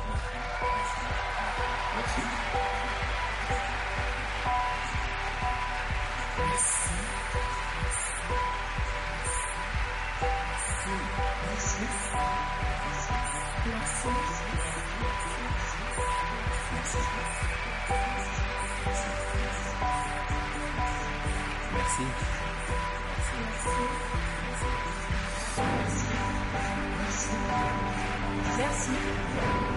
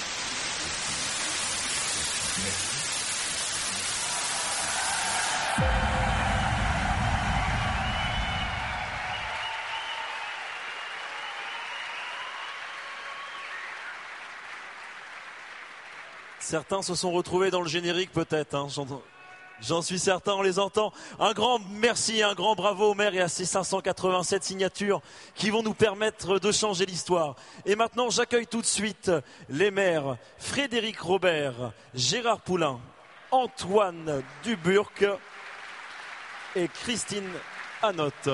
Bonjour monsieur. Enchanté. Je.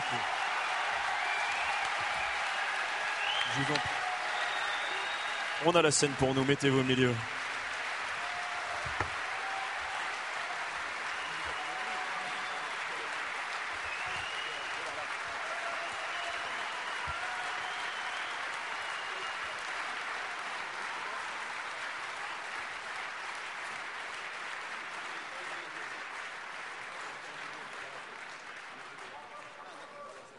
Allez, on va donner la parole d'abord à Frédéric Robert, euh, maire de la commune de Monetier-Almont, dans les Hautes-Alpes.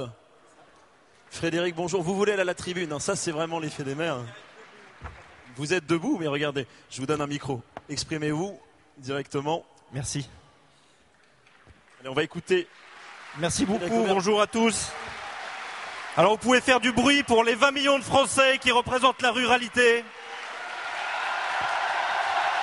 Ils vous écoutent, ils vous écoutent dans les Hautes-Alpes et je pense dans beaucoup de départements de métropole et d'outre-mer.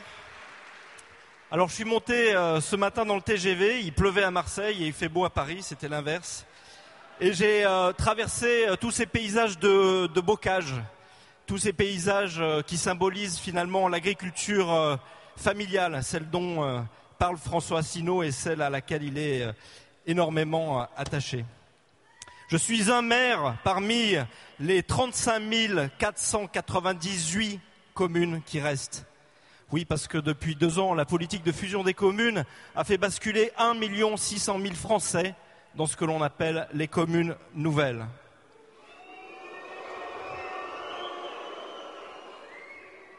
Je viens ici, j'ai- j'ai beaucoup réfléchi avant de venir ici, et puis je me suis dit que quelque part, pour porter ces trois couleurs, bah, il fallait euh, parfois euh, prendre sur soi et surtout euh, savoir porter le message de souffrance, d'inquiétude des habitants de mon village qui voient leur commerce se fermer petit à petit. C'est un village de 320 habitants, euh, Monetti-Almont, un très joli petit village où il y a une dizaine de familles euh, qui sont euh, arboriculteurs, qui cultivent les pommes, les belles pommes des Alpes, les golden, qui sont magnifiques avec une petite face rouge. Je vous conseille d'y goûter. Et ils s'inquiètent. Figurez-vous que les frigos cette année ne se vident pas. Les frigos ne se vident pas et c'est fou de constater que même à l'échelle d'un village de 320 habitants, eh bien, la politique, la géopolitique joue et a des conséquences. Je veux bien sûr parler de la vente des deux sous- sous-marins russes qui ne s'est pas faite et qui a entraîné la fermeture des frontières russes aux fruits et aux légumes européens.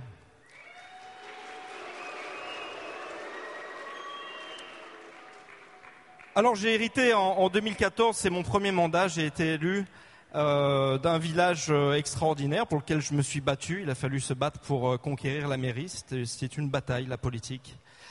Et en fait, je me suis retrouvé à la tête d'un village qui est endetté à hauteur de 1 200 000 euros pour 320 habitants.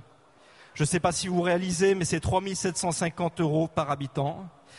Alors je ne remercierai pas la politique régionale d'aménagement solidaire qui nous promettait 80% d'aide et qui finalement n'en a accordé au précédent, euh, au précédent conseil que 40. Voilà. Donc moi, qu'est-ce que j'ai fait depuis trois ans? Eh bien, je gère la commune comme je peux, avec le sourire. Nous ne faisons pas d'emprunt, nous faisons appel au bénévolat, et je reste quand même, au bout de trois ans, persuadé que dépenser de l'argent, mais c'est pas forcément euh, nécessaire quand on a de bonnes idées. Voilà. Je pense euh, chaque mois à François Asselineau quand je regarde euh, avec un peu de circonspection les 200 euros par mois qu'il nous reste de dotation globale de fonctionnement. 200 euros par mois de dotation globale de fonctionnement. Alors vous savez, euh, je suis arrivé maire, euh, je suis un jeune maire, je n'avais pas d'expérience politique avant, et puis je me suis dit mon, village est petit, il est endetté, il me faut un appui politique, il faut que, je trouve une aide politique. Alors j'ai cru à un moment donné, ben, j'ai fait une erreur, j'ai pris ma carte aux Républicains. Et euh, ben oui, mais bon. Et en fait j'ai découvert ce que c'était que la politique. Parce que de nos jours, qu'on soit à gauche ou à droite dans un parti, quand on participe réellement aux, réunions de gouvernance des partis politiques au niveau des départements, qu'est-ce que c'est en fait un parti politique? Eh bien, c'est une plutocratie locale qui se réunit et qui regarde un petit peu comment elle va se partager le gâteau. Voilà à quoi ça ressemble. Il faut le dire, il faut le dire, je suis désolé. C'est la vérité. C'est la vérité. J'en discutais la dernière fois avec un sénateur qui m'a dit oui, c'est vrai, tu as raison, c'est comme ça. François Asselineau, euh, je l'ai découvert euh, il y a un peu moins d'un an, parce que j'étais un... Et je vais faire court, hein, je, je- je termine rapidement. On vous écoute avec attention. Voilà. Euh, j'étais au, au vœu du préfet, du 05, de l'ancien préfet, et puis je discutais avec un jeune énarque, vous savez, il y a des stagiaires ENA dans les préfectures, et puis il avait l'air sympa et tout. Et puis je, l'approche et je lui dis bah écoutez, euh, je sais pas, je voudrais pas paraître complotiste, mais euh, c'est normal que j'ai l'impression que la ligne euh, politique de l'État soit toute tracée et qu'on puisse pas en dévier invariablement. Alors il m'a regardé avec un regard malicieux. Et il m'a dit mais Monsieur le Maire, intéressez-vous au PNR. Le PNR, c'est le Programme national de réforme, ce même programme qu'a évoqué François Sinaud devant l'Assemblée des maires de France euh, il y a quelques jours, dans un discours qui en a laissé plus d'un assis.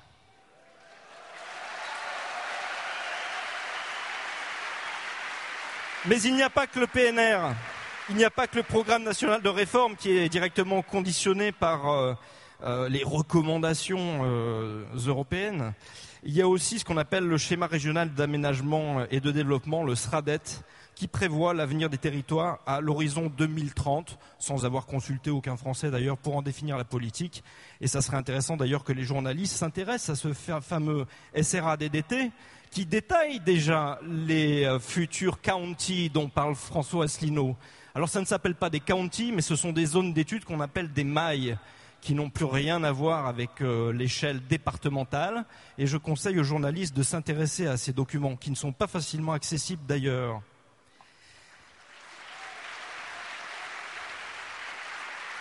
Je voudrais rapidement conclure en, Je me souviens simplement de l'intervention d'un journaliste sur France Inter qui ne comprenait pas la métaphore de François Asselineau sur la fusion par paquet de 60 des fromages français. Eh bien, qu'il vienne voir mon intercommunalité qui regroupe à présent 63 communes. Voilà. Alors ça ne marche pas à 28, ça ne marche pas à 28. Il y a peu de chances que ça fonctionne à 63, ça c'est important de le dire. J'attire aussi euh, l'attention, et, je ne vais pas continuer longtemps, euh, sur tous les transferts de compétences dont personne ne parle. Vous savez, on dit que l'Europe vide de sa substance et de ses compétences l'État français, c'est vrai. Eh bien, les intercommunalités ont exactement la même fonction que Bruxelles par rapport aux communes, c'est-à-dire que petit à petit, les intercommunalités nous dépouillent, nous dépouillent, salut, je t'avais pas vu, nous dépouillent, pardon, nous dépouillent de toutes les compétences et la plus redoutable pour la ruralité, écoutez bien ce que je vous dis, ça va être en 2018, à partir de 2018, Monsieur Poulain pourra vous le confirmer d'ailleurs, ça va être euh, la compétence de l'eau et de l'assainissement. Et puis j'en finis en vous disant que j'avais rencontré euh, une fois au Sénat l'ancien ministre de l'économie en euh, venant, oui, Emmanuel Macron. Et alors j'avais couru, j'avais, couru après lui et j'avais dit Monsieur le ministre, Monsieur le ministre, je suis maire d'une commune super endettée, je viens juste d'arriver, aidez-moi, je vous en supplie. Alors il y avait son, directeur de cabinet adjoint à côté qui s'appelle Emmanuel, qui s'appelait Emmanuel Lacresse et euh, je lui ai parlé de l'endettement du village. Il m'a dit, bah oui, dis donc, c'est embêtant ça. Il m'a dit, euh, mais euh, vous avez des forêts? J'ai dit oui. Il m'a dit, ah, c'est bien. Il me dit, vous avez un patrimoine locatif? Ah, je dis, bah oui, oui, oui. Eh ben, il faut le vendre. Alors je regrette, je regrette que tous les maires qui ont parrainé Emmanuel Macron n'aient pas entendu ce qu'il m'a dit. Parce que non, monsieur Macron, la commune, la France ne sont pas à vendre. Bravo.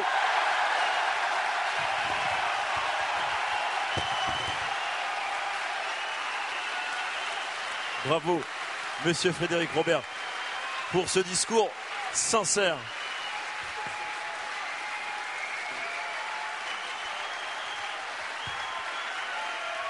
Je veux juste rajouter qu'il faut que vous soyez Il est arrêtable, conscient- il est arrêtable. Il faut que vous soyez conscient que vous êtes véritablement le sel de la République et que sans vous, aujourd'hui, plus rien n'aurait de goût.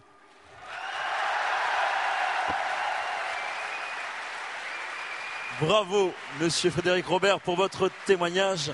Témoignage cette fois-ci de la première adjointe euh, au maire, Alizio Calvados. J'ai une petite question avant de vous faire lever, Christine Aroth. Euh, vous étiez parmi les premières ici, vous, non? Est-ce qu'il y a dix ans c'était comme ça? Est-ce qu'il y avait autant de monde il y a dix ans?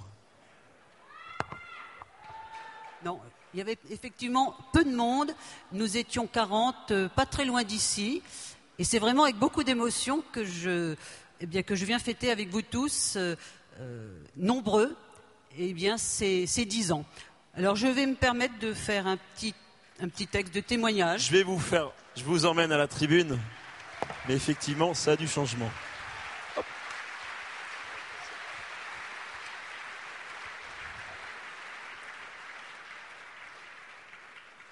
C'est vrai, je le redis avec beaucoup d'émotion parce que, euh, comme je disais tout de suite, c'était pas très loin d'ici, dans, je me souviens plus quelle, salle, et effectivement une grande salle où nous n'étions que 40. Alors je ne sais pas si ce, ce que vous pouvez vous imaginer, 40 c'est un petit carré ici dans une grande salle, mais on était déjà plein d'espoir. Alors cet espoir aujourd'hui, eh on va le partager ensemble pour justement apporter notre soutien à François. Alors votre présence ici, notre présence ici, en ce samedi 25 mars 2017, montre que vous n'êtes pas, que nous ne sommes pas indifférents aux idées qu'avec François Asselineau, nous défendons avec acharnement depuis dix ans. Idées que je défends à titre personnel depuis 40 ans. Oui, aujourd'hui, Christine, on est 5000 aujourd'hui. Pardon, On est 5000 aujourd'hui, parce que vous en parliez de 40, Eh bien, on est 5000 aujourd'hui. nous voilà. sommes 5000. 5000 dans la salle, évidemment. 5000. Et 20 312 adhérents actuellement. Alors, alors oui, aujourd'hui, l'heure, l'heure a sonné où les uns et les autres, responsables et coupables, ceux de la France officielle qui parlent ou se tait d'une seule voix, celle du renoncement, devront rendre des comptes et faire quelque effort pour nous faire croire à une confrontation sur le fond. Oui, aujourd'hui, c'est le moment de formaliser toutes les actions que nous avons menées, que vous avez menées, et qui n'auraient pas de sens si elles ne débouchaient pas sur la défense de nos idées, si elles ne débouchaient pas sur leur victoire à l'élection présidentielle.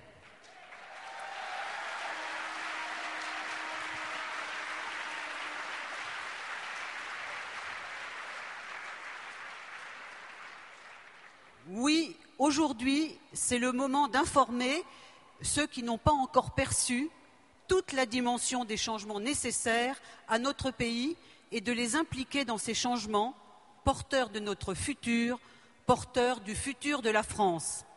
Alors oui, aujourd'hui, soutenir François Asselineau, c'est travailler tous ensemble avec une adhésion à la vision d'avenir qu'il a de la France, de l'Europe, du monde. Soutenir François Asselineau, c'est avoir la capacité d'endurer les difficultés. Elles ne manquent pas. Soutenir François Asselineau, c'est avoir le courage et la ténacité de les surmonter. Soutenir François Asselineau, c'est refuser la balkanisation et la clochardisation de la France. Soutenir François Asselineau, c'est refuser que l'ordre social soit contrôlé par les parvenus du système marchand et son éthique dominante, consommer pour exister, nouvel asservissement mondial.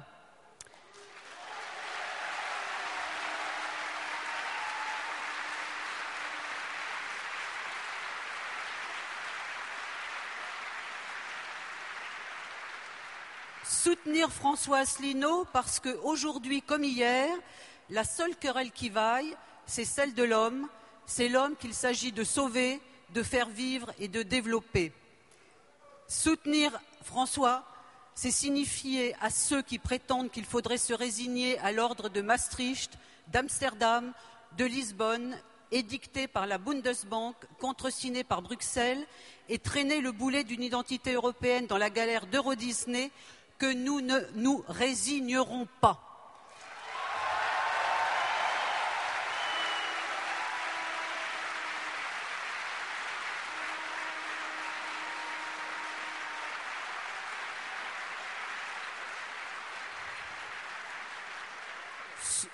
Soutenir François Asselineau, c'est refuser le fait qu'il faudrait consentir à l'infantilisation du peuple français en préalable à sa mise au rencard de l'histoire. Mais entre Clovis et Charles de Gaulle, la France a survécu à trop d'avatars pour devenir un canton, anglo-saxonisé du monde globalisé qui néantise les peuples en leur ôtant les liens qui font d'un homme le sanctuaire des patriotismes vrais. La liberté, l'égalité, la fraternité dans une nation libre, dans notre France libre.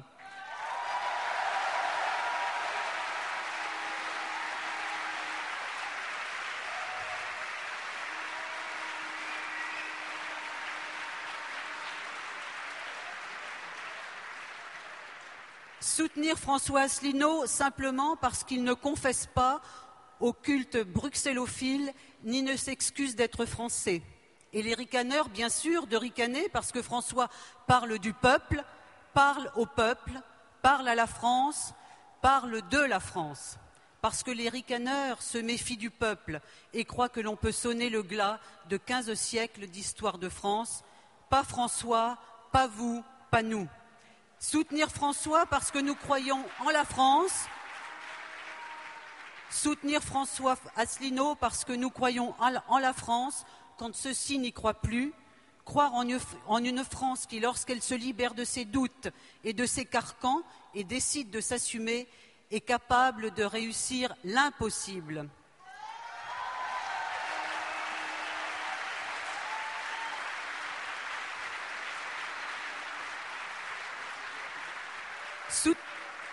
soutenir François parce qu'il croit à la permanence des peuples et la nécessité de protéger leur mémoire, soutenir François parce qu'il croit en l'indépendance de la France, soutenir François, c'est être ses complices S rébellion. Et parce qu'aujourd'hui, on nous joue déjà le deuxième tour de l'élection, faisant en sorte que François soit comme l'appel du 18 juin qui a sidéré les habiles et dérouté les politologues. Avec François,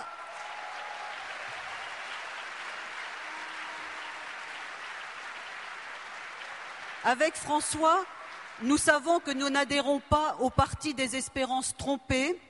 Alors, chers amis, si nous pouvons compter sur François pour défendre une certaine idée et une idée certaine de la France libre, il sait pouvoir compter sur vous, sur nous, pour accélérer les changements pour le redressement de notre pays.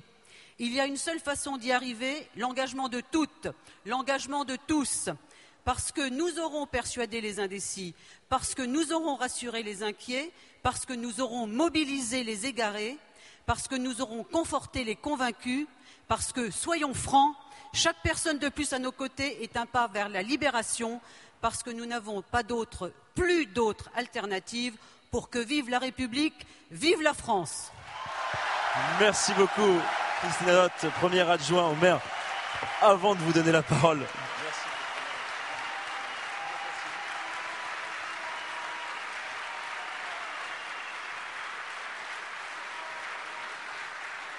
Allez, Avant de retrouver Gérard Poulain, notre prochain invité et maire du Calvados, euh, nous allons regarder un petit reportage.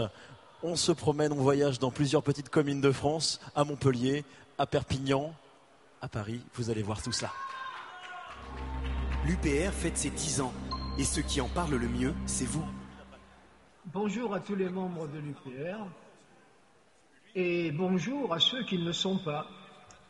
Et c'était surtout à eux que je voudrais m'adresser, à ceux qui doutent, à ceux qui s'interrogent. Je m'appelle Nelly et si je suis à l'UPR, c'est grâce à mon fils Stéphane qui me disait souvent Mais maman, tu n'as pas assez de regarder la télévision et t'énerver avec tout ce que tu entends. Regarde et regarde et écoute ce monsieur. Et il me met une vidéo de François Asselineau mince. J'étais complètement scotchée. Moi aussi, j'ai été chamboulée quand j'ai euh, découvert l'UPR, quand j'ai découvert les premières conférences de monsieur Asselineau. Euh, je pensais maîtriser un peu l'histoire, surtout euh, l'histoire du XXe siècle. Eh bien non, je ne savais rien, je suis tombée de, de haut. Et euh, ben, je, je le remercie parce que la connaissance est toujours ce qui me passionne. Je m'appelle Sybille Saint-Giron, j'ai 49 ans et j'œuvre à stimuler la coopération dans les associations en France, en Europe et dans le monde. J'ai choisi d'adhérer et de contribuer à l'UPR car j'apprécie M. François Asselineau pour son sérieux, son expertise, sa clarté de langage, son ouverture et sa générosité.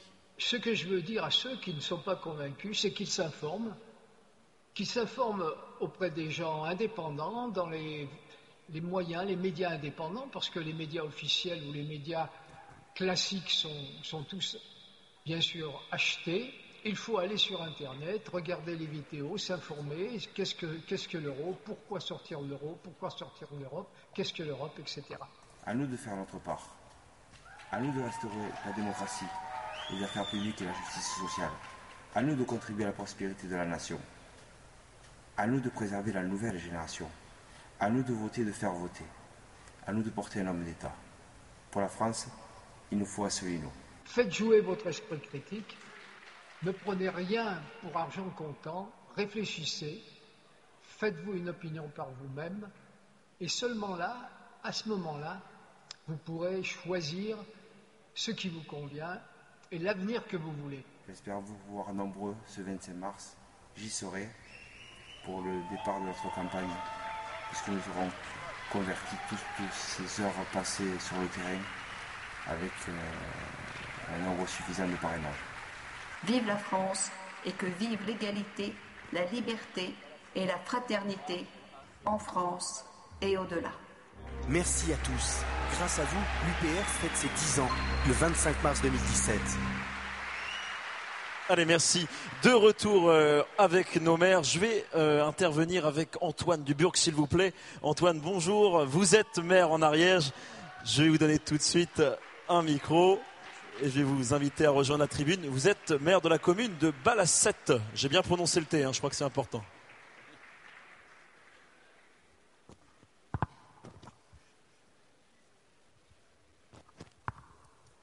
Bonjour à tous. On peut l'applaudir très fort, on peut l'acclamer. Notre maire de Balassette.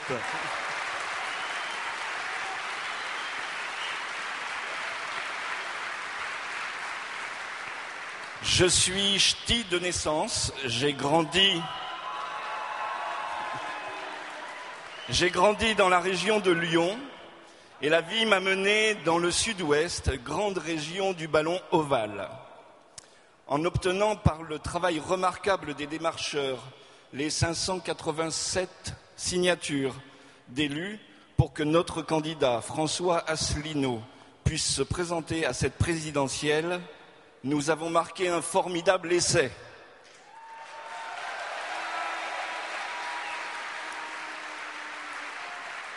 Il ne nous reste plus qu'à le transformer. Les organisateurs de ce rassemblement m'ont demandé de préparer un petit texte pour vous expliquer comment j'en suis venu à parrainer François Asselineau.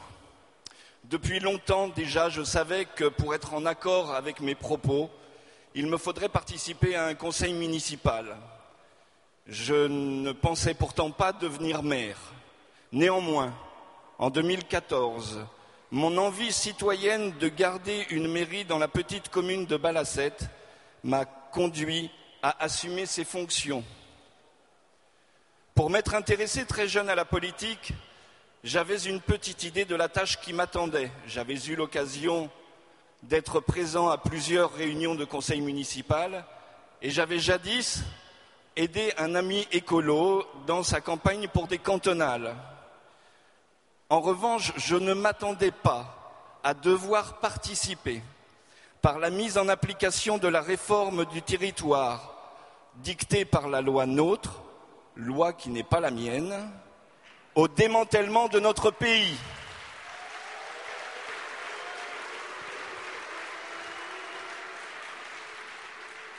Nous avons vaguement entendu parler des regroupements des régions.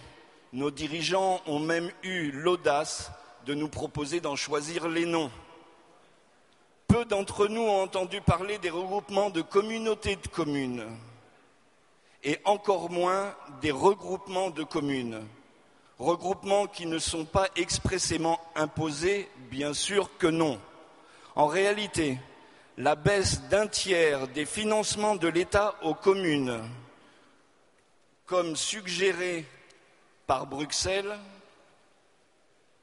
euh, programme la mise en faillite des communes ayant peu de ressources. Après avoir fait ce constat macabre, début 2016, un de mes proches euh, m'a conseillé d'aller voir sur YouTube un certain Asselineau. J'étais alors déjà décidé à parrainer un candidat aux prochaines présidentielles, si tant est qu'il y en ait un qui parle vrai. Toujours avec les conseils de ce même proche, j'ai commencé par visionner la conférence sur l'histoire.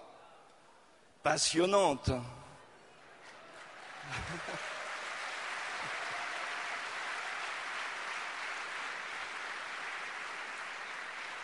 J'ai ensuite, vu beaucoup d'autres conférences et j'ai pris le temps de recouper et de vérifier les infos et les chiffres.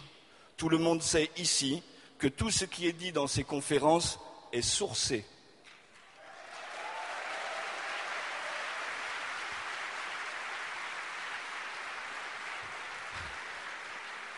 J'en profite pour rassurer le grand animateur de la matinale de France Inter.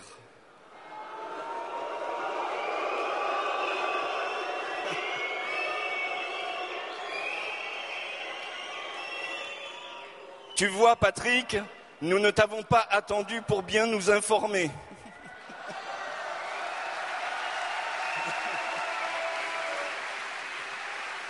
Mais revenons à l'essentiel. Après plusieurs dizaines d'heures d'investigation, j'ai pris contact avec Karim Sedan, qui m'a mis très vite en relation avec François Asselineau. Dans mon témoignage qui a accompagné nos courageux démarcheurs, j'explique la rencontre avec un homme courtois et à l'écoute, même s'il est très bavard. J'avais enfin trouvé un candidat qui parle vrai et qui est capable de nous rassembler tous.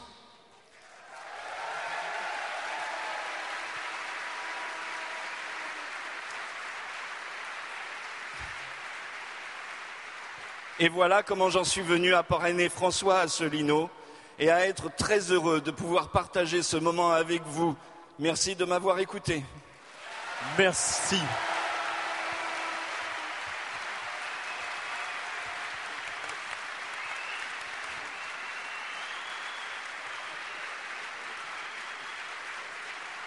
Bravo, monsieur Duburc. On va accueillir le quatrième maire. Tout à l'heure, j'ai parlé du Calvados, mais je voulais bien sûr parler de la commune du Vieux-Bourg. Monsieur Gérard Poulain, bonjour. Monsieur Gérard Poulain, une petite question. Comment on appelle les habitants du Vieux-Bourg Les vétéroburgiens. Je n'aurais pas deviné moi-même. Très bien.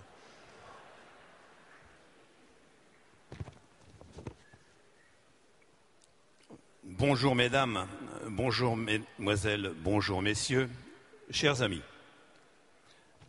Je vais me présenter quelques instants. bien que certains d'entre vous me connaissent déjà, puisqu'on a eu l'occasion de se rencontrer lors des universités au mois d'octobre. Alors je suis maire de ma commune, une petite commune de, depuis 22 ans, une petite commune rurale en plein cœur du pays d'Auge, dans le canton de Pont-l'Évêque, proche de Deauville et de Honfleur. Je suis aussi président d'un syndicat d'eau qui s'étend sur huit communes, que l'on veut bien sûr en 2020 nous supprimer. Membre du bureau OSDEC Énergie du Calvados en responsabilité d'un secteur de 56 communes. Je suis aussi délégué au SCOT, organisme qui fixe les orientations de notre urbanisme local. Membre de l'Intercom, bien sûr, de Pont-l'Évêque Intercom, qui comprend 35 communes. Alors mon parcours politique, je me suis engagé en politique sous le général de Gaulle suite aux événements de mai 68.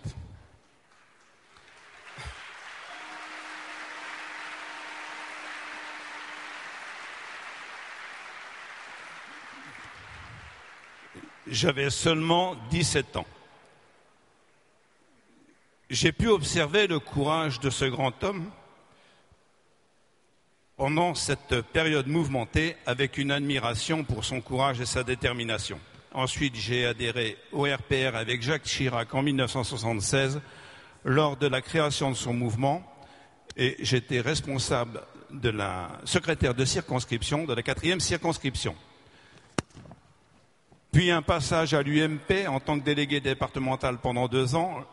J'étais présent donc au congrès fondateur de cette UMP. Euh, Et là, il était bien difficile pendant deux ans. Et là, bien sûr, il était difficile d'avoir toujours des convictions dans l'UMP. Alors c'est ce genre de mouvement où l'on vous passe sans cesse la main sur le col en vous disant Ah, mon cher ami, maire, c'est un bel engagement au service de ses concitoyens et avec de l'autre main, eh bien, on vous fait les poches, en quelque sorte. Ne, pouvant plus m'exprimer, mais euh, devant toujours subir, car finalement, on ne peut plus, on n'a plus rien à dire, on est obligé d'écouter ce qui se passe. Je ne me sentais plus moi-même, moi, moi qui suis un combattant pragmatique et avec cette envie de toujours avancer dans le concret. Et puis j'ai entendu parler de l'Union populaire républicaine. Et là, j'ai découvert François Asselineau.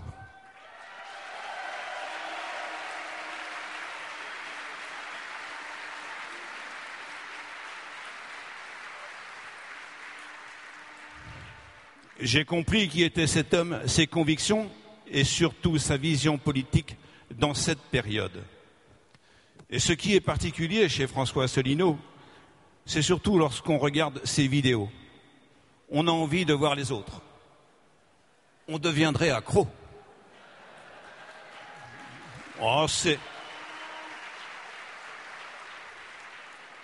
C'est pratiquement aussi puissant qu'une drogue.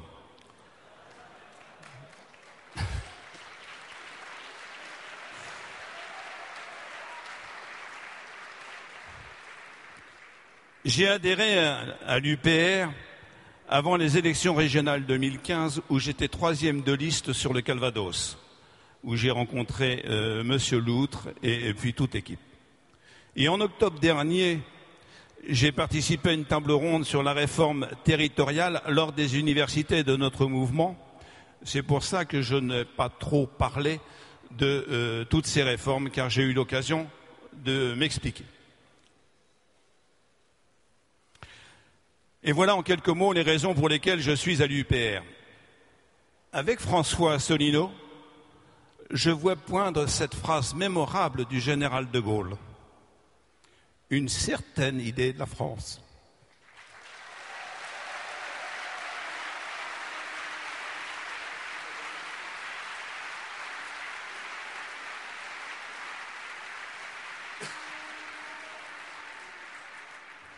Aujourd'hui, mes chers amis, le 25 mars 2017, dix ans jour pour jour après le congrès fédérateur de notre mouvement, c'est aussi le 60e anniversaire du traité de Rome. Et à seulement 29 jours du premier tour des élections présidentielles. Nous sommes, réunis, si nombreux, près de 5000, me dit-on. Et l'UPR compte déjà 20 500 adhérents pour fêter ses dix ans autour de notre président François Asselineau, candidat.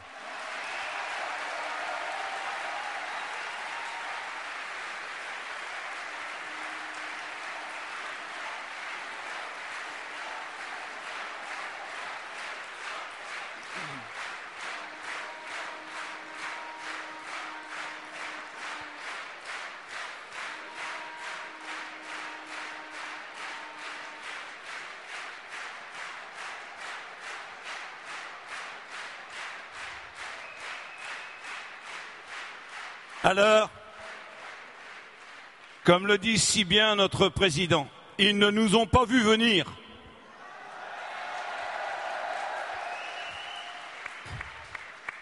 Et nous sommes dans la campagne présidentielle.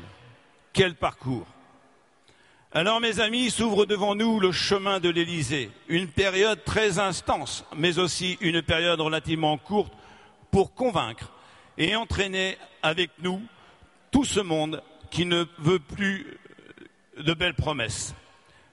Et on nous explique que nous n'avons plus le choix. Le diagnostic, il est constant. Depuis des années, on détruit les fondations de notre maison, la France, pour soi-disant alléger les dépenses. Alors je ne reviendrai pas bien sûr sur tout ce qui est intercom, euh, euh commune nouvelle, euh, communauté d'agglo, euh, pôle métropolitain, et qui sont des, grands ensembles qui coûtent toujours de plus en plus cher. Alors on s'attaque à la destruction de nos communes par la création de nouvelles communes, des intercos, les pôles métropolitains, tout ceci sans la moindre consultation des élus et surtout sans l'avis de vous tous, de nos concitoyens.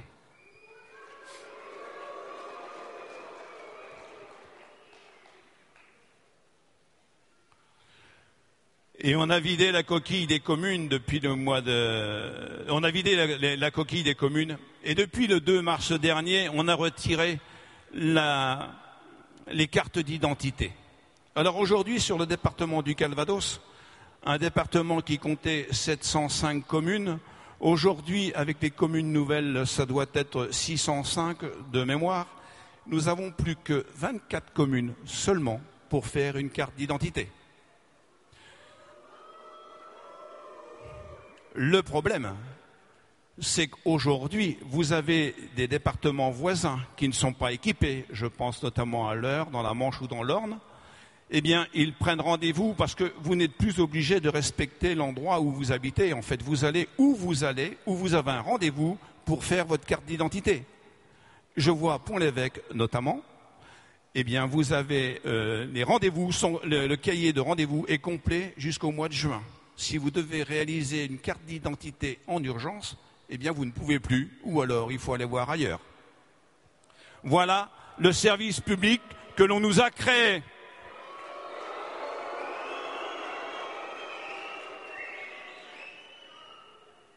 Alors, comme l'a si bien dit notre candidat devant les maires de France le 22 mars, je suis là pour aller au fond des choses. Entre nous, cette vidéo a été vue pendant plus de 45 000 fois. Bien sûr, notre candidat interpelle tout le monde parce qu'il apporte les bonnes réponses sans pour autant devoir subir plus de restrictions. Et bien sûr, tout cela est possible. Alors, mes amis, il nous reste 29 jours pour soutenir notre candidat François Asselineau.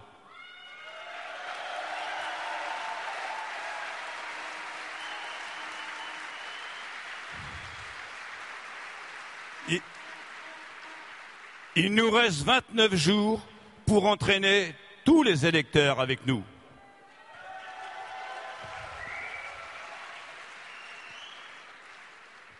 Il nous reste 29 jours pour convaincre autour de nous et 29 jours pour gagner. Merci. Merci, monsieur le maire. Gérard Poulain, pour votre discours. Je vais vous demander, s'il vous plaît, Frédéric Robert, Christine Anotte et Antoine Duburc, de vous rapprocher de moi, de vous mettre au milieu. Mettez-moi mettez-moi avec vous, s'il vous plaît, Frédéric Robert, rejoignez-moi. J'ai envie qu'on fasse une petite expérience en fait, puisque vous savez que dans certains euh, partis politiques, eh bien, paraît-il, on paie des comédiens, on paie des figurants pour être présents parce qu'on a du mal à remplir les salles. Ah, moi, je ne cite aucun parti. Alors, je voudrais savoir, moi, tout simplement, euh, si dans ce parti, si aujourd'hui à l'UPR, on a des comédiens. Si les comédiens de l'UPR sont là, enfin, si il y a des comédiens, eh bien, je voudrais les voir assis et je voudrais voir le reste debout.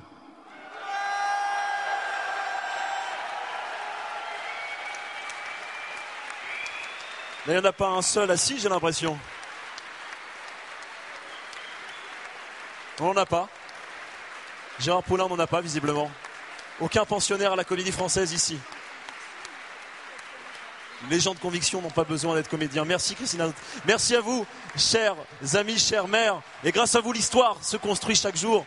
Antoine Duburc, Christiane Anotte que je vous demande d'applaudir, Frédéric Robert et Gérard Poulain. Je vous propose Merci encore. Merci de leur présence et de leur témoignage.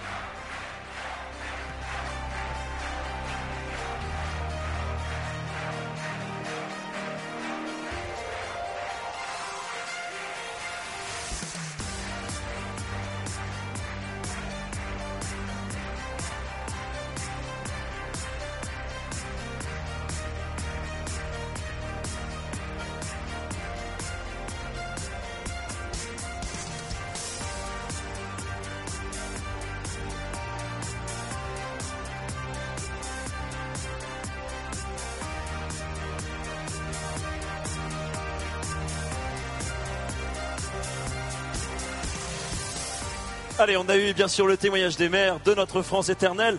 Mais l'UPR, vous le savez, c'est présent dans plus de 90 pays dans le monde.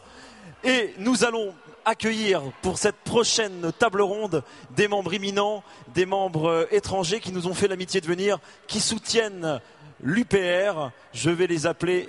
Ils vont nous rejoindre. Avant cela, capsule.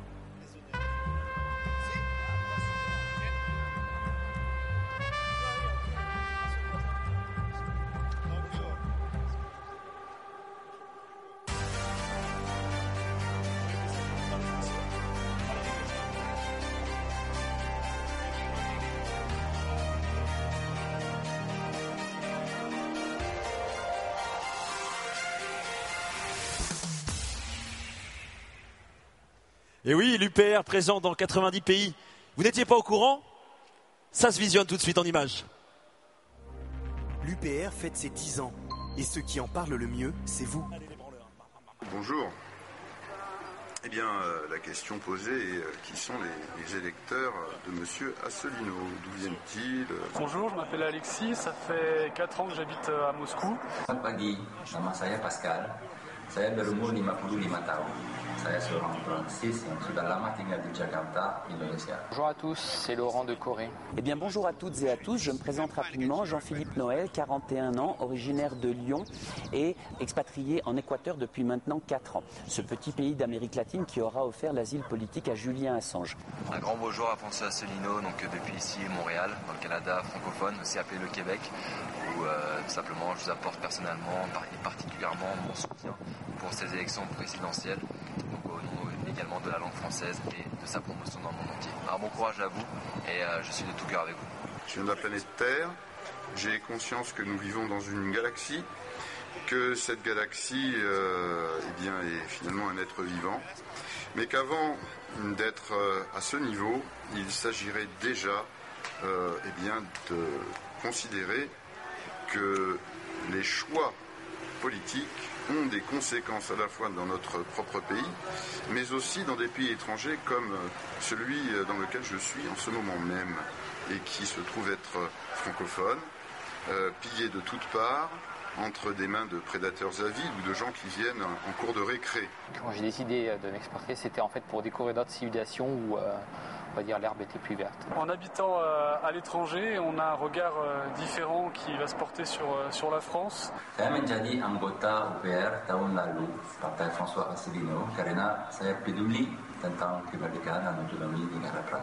Que vous le vouliez ou non, en fait, à l'étranger, euh, en tant que Français, euh, vous êtes en fait un, ambassadeur euh, de la France? Et dans un paysage politique français que chaotique, François Asselineau apparaît comme une personne sensée qui nous redonne de l'espoir en replaçant le citoyen au cœur de- du processus euh, politique. Des analyses qui s'adressent à votre intelligence et qui vous donnent des vraies clés de compréhension, notamment par rapport aux conséquences catastrophiques de notre appartenance à ces grandes institutions supranationales que sont l'Union européenne ou par exemple l'OTAN. Et notre inconséquence par rapport à la politique euh, dans nos pays forts, dominants, eh bien, ont des conséquences extrêmement graves euh, dans des pays comme celui-ci.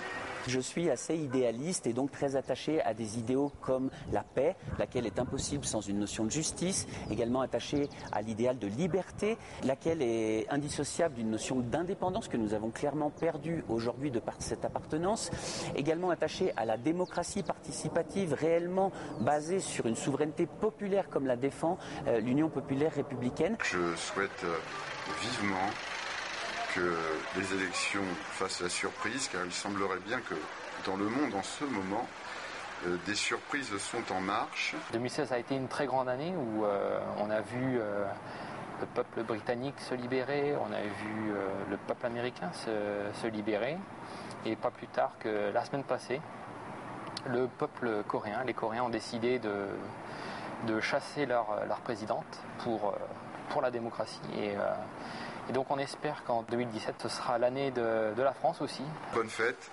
et bonne surprise. Très joyeux anniversaire.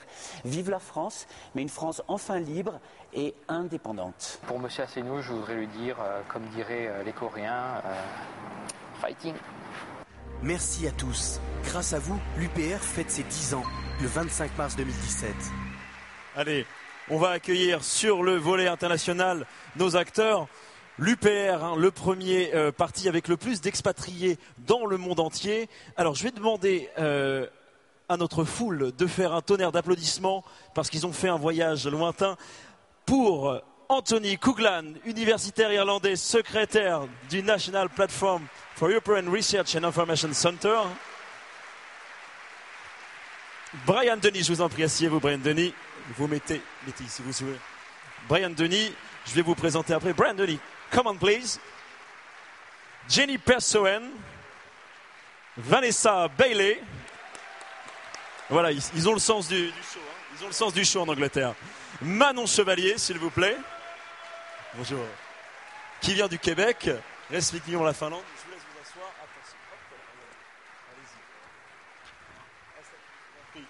Manon Chevalier. Welcome here. So we need to speak English together, but I think that some uh, of you speak good French too.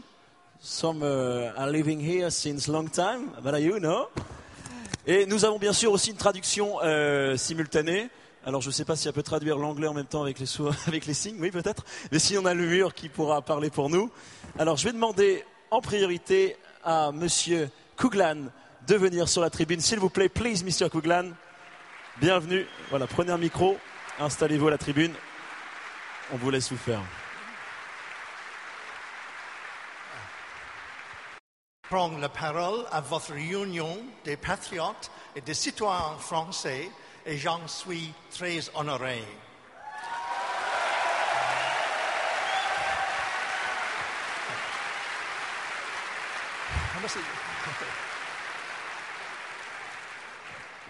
Tout comme dans d'autres pays, de nombreux citoyens irlandais sont désabusés par l'Union européenne. Ils la voient comme une entité très antidémocratique qui ne porte pas la, prospérité qui leur a été promise. Ils la voient comme une entité qui les prive de leur indépendance nationale, car c'est maintenant l'Union européenne qui conçoit la plupart de nos lois. Une majorité d'Irlandais ont voté non au traité de Nice en 2001, ainsi qu'au traité de Lisbonne en euh, 2008. Mais ils ont été forcés, mais ils ont été forcés de revoter pour exactement le même traité afin d'obtenir un résultat différent. Cela a constitué un scandale démocratique. L'Irlande, a toujours été un État neutre, comme la Suisse, mais ces dernières années, l'OTAN et l'Union européenne lui ont mis la pression afin de prendre part à la militarisation de l'Union européenne. Elle a perdu l'indépendance dont elle jouissait autrefois en matière de politique et d'affaires étrangères. Aujourd'hui, l'Irlande fait tout ce que l'Allemand demande, dès lors que la France se soumet à ce que veut Berlin. Être membre de l'euro a été une catastrophe économique pour la République d'Irlande. Elle a grand besoin de recouper sa monnaie pour retrouver sa, compé- sa compétitivité économique. Pour ces raisons, de nombreux Irlandais se sont réjouis l'année dernière de vote au Royaume-Uni en faveur de la sortie de l'Union européenne.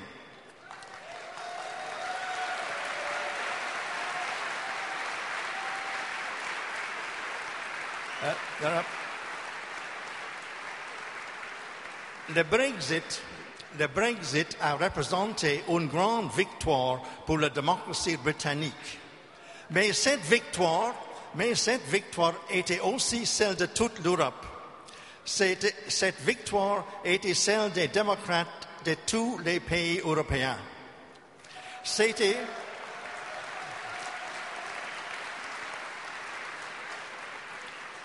C'était la défaite de principe visant à transformer la majeure partie de l'Europe en une fédération supranationale sous domination allemande. L'exceptionnel, l'exceptionnel général Charles de Gaulle a un jour déclaré que l'Europe est composée de ses nations, de ses États et de ses peuples, ou qu'alors elle ne représentait rien. Les,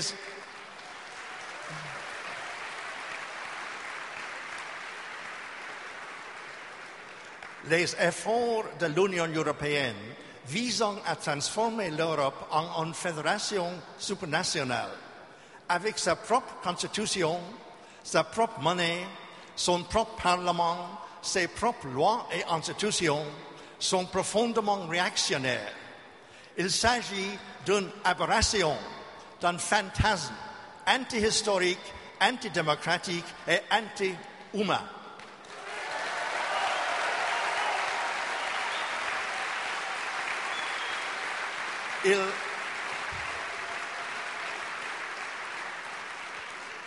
Il, s'agit d'une tentative de détruire l'héritage démocratique de la Révolution française, c'est-à-dire le droit des peuples de chaque pays de décider, de décider qui conçoit ses lois et qu'elles devraient euh, en être leur nature.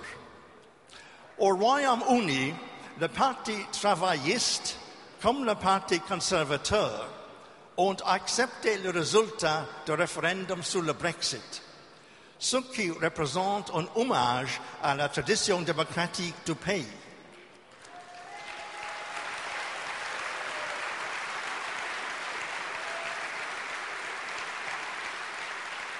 Euh, euh, contrairement à l'Irlande, ils n'ont pas essayé d'imposer un second référendum pour obtenir un résultat différent.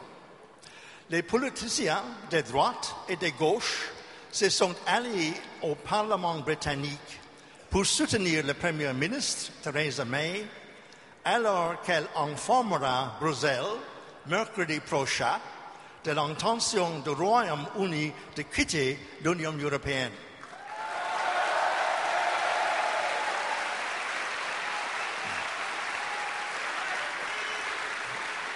Hein? La démocratie nationale surpasse la gauche ou la droite. Dans chaque pays, la gauche comme la droite, la droite comme la gauche, doivent coopérer pour restaurer leur dém- démo- démocratie nationale et leur indépendance. Car, car elle est en train d'être détruite par le supranationalisme de l'Union européenne. Mon organisation, organisation en Irlande, l'UPR en France, tisse actuellement des liens avec des organisations démocratiques d'autres pays de l'Union européenne par le biais de la coordination d'Athènes, de Team et d'autres groupes ou réseaux dans une action internationale pour la démocratie nationale.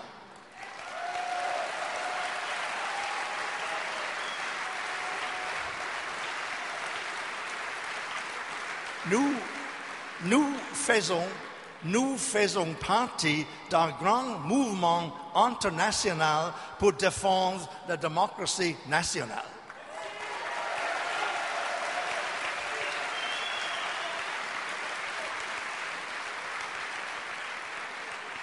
Nous sommes internationalistes et non pas supranationalistes. L'in- L'internationalisme signifie que l'on veut l'indépendance des nations européennes et leur libre coopération fondée sur la souveraineté et l'indépendance. Le supranationalisme signifie amputer les pays de leur souveraineté et de leur démocratie nationale dans l'entrée d'une grande puissance, aujourd'hui l'Allemagne, avec une France inférieure, exprimant de surcroît la tradition de Vichy plutôt que celle du gaullisme.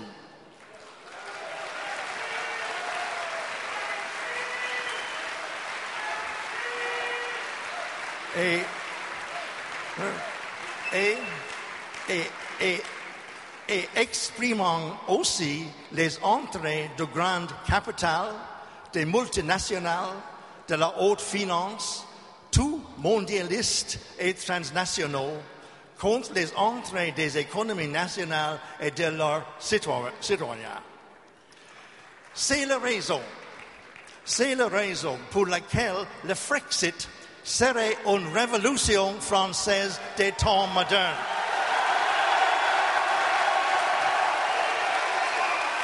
Yep.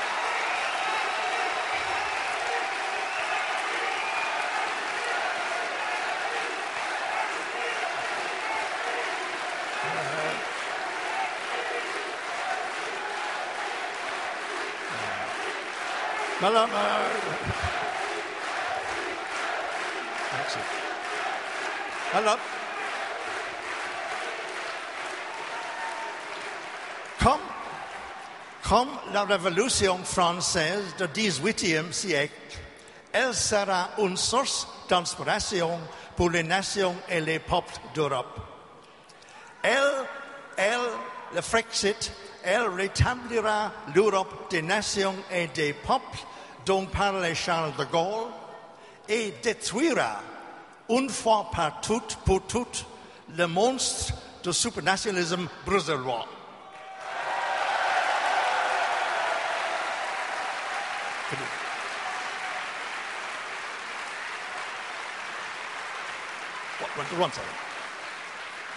Les démocrates, les démocrates irlandais souhaitent que l'UPR remporte le meilleur succès aux prochaines élections.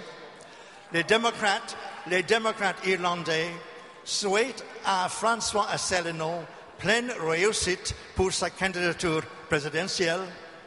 Ils souhaitent un succès total au mouvement pour la restauration de la souveraineté et de la démocratie nationale de la France. Vive la démocratie nationale, vive la France.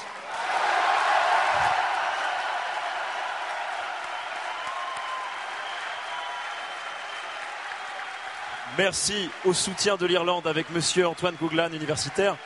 Brian Denis, je vous laisse la parole. Brian Denis, bien sûr, vient d'Angleterre. Il est syndicaliste britannique à la tête du Trade Unionist Against the European Union. Bonsoir. Euh, en Grande-Bretagne, euh, nous avons voté pour le Brexit.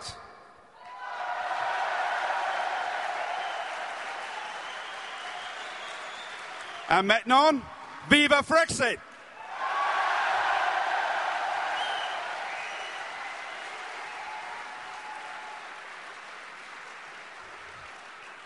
I'll speak in English. Tonight we meet on the 60th anniversary of the coming into force of the Treaty of Rome, which, along with the other treaties, has wrought so much damage onto the economies of Europe. But it is also only four days from the historic invoking of Article 50, which will begin the process of taking Britain out of the European Union.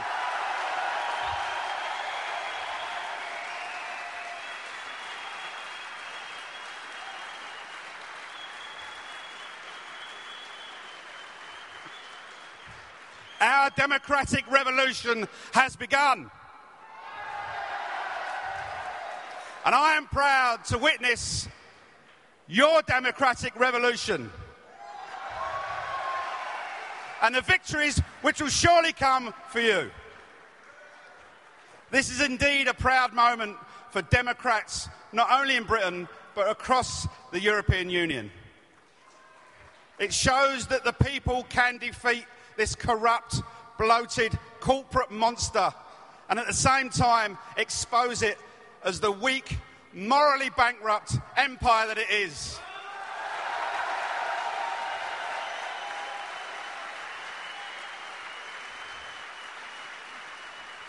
The EU treaties, the pacts, the directives all enforce austerity and constrict economic growth. These policies have pushed down investment, productivity, and living standards and forced up unemployment, debt, and equality. The Eurozone is no bigger in 2015 than it was in 2008. The EU is now as a world economic black spot that is even inflicting economic genocide on countries such as Greece.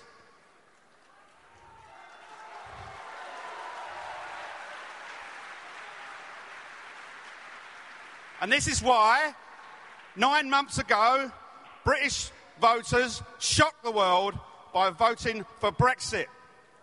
And in doing so, they rejected the corporate globalisation agenda that has already, already destroyed so many industries, driven down wages, and destroyed countless lives. But, but this victory did not belong to any one party or any one movement. It was a democratic impulse from across the political spectrum, from left to right, which rejected EU rule and EU dictatorship.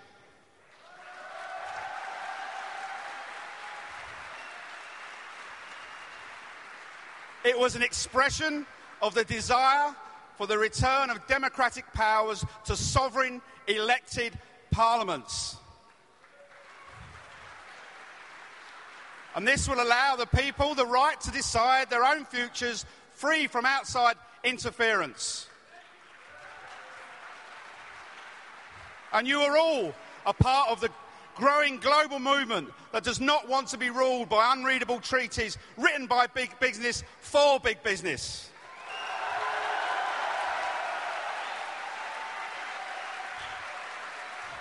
And we don't want deals. We don't want deals like TTIP, which want to hand even greater powers to the richest people in the world.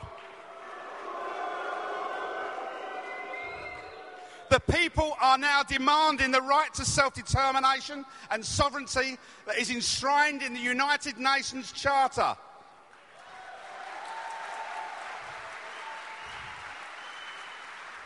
And it was, of course, it was this noble cause that sparked the English Revolution, the American Revolution, and of course your own French Revolution.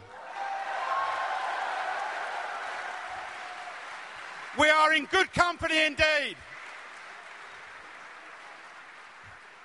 In my country, the British Conservative Party, which officially campaigned for Remain, is now the party of Brexit. After much reflection, he has accepted the fact that it cannot stand in the way of a huge democratic mandate. And the Labour Party now also accepts Brexit is going to happen.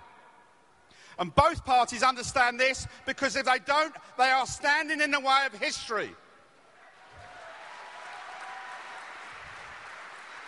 You know, in the past, democratic revolts inside the European Union against these evil treaties have been ignored. But Brexit, it seems, is different. And this, this could be the start of a Europe wide phenomenon as more and more people realise that the EU is a prison house of nations in which real democracy cannot exist.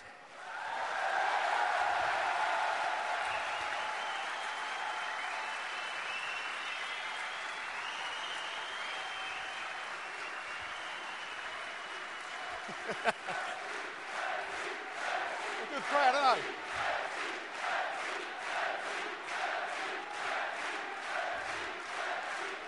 I'll finish on this.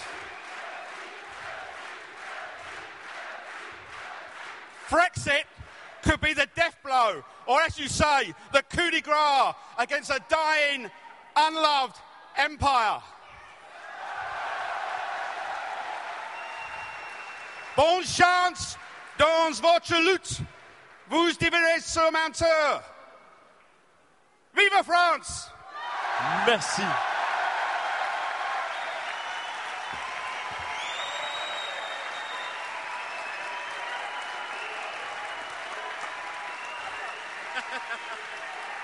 Merci Brian Denny d'Angleterre qui nous donne son soutien. Avant de passer à la prochaine interview, je vous propose juste un moment de regarder un petit vidéo de ce qui se passe à Londres, un reportage fait par nos expatriés. L'UPR fête ses 10 ans. Et ceux qui en parlent le mieux, c'est vous.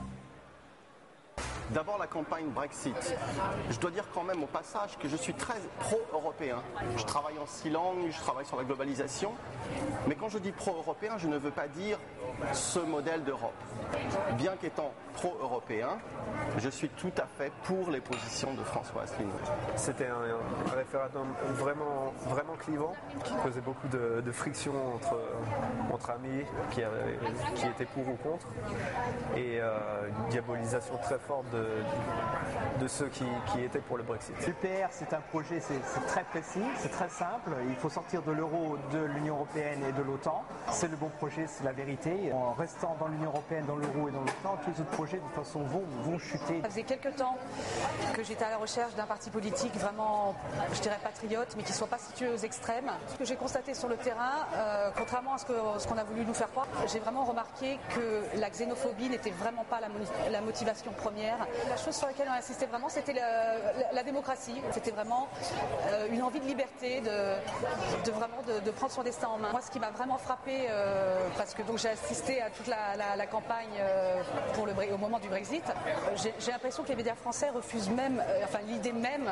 d'avoir un, débat. Je pense que le débat qui a eu lieu au moment du Brexit n'aurait même pas pu avoir lieu en France. Ça aurait été inimaginable. Les médias ne sont pas aussi libres et qu'ils sont plus tenus par la finance, par des milieux euh, d'influence. Donc euh, c'est assez navrant, mais euh, c'est ce que j'ai vraiment constaté.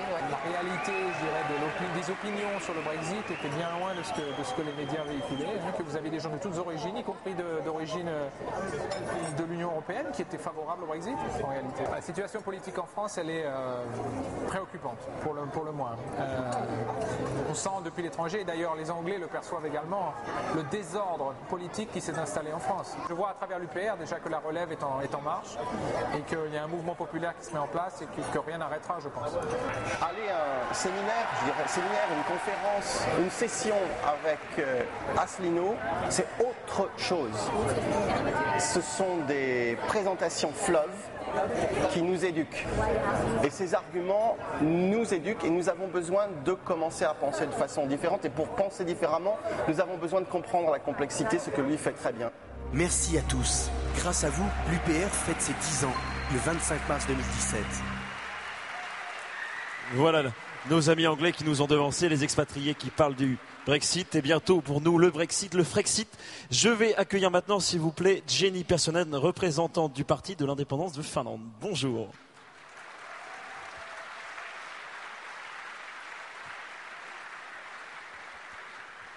Bonjour, dear friends.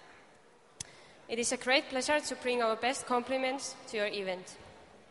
I want to say our event because we are living in an era where we need even more shared effort in front of many threats.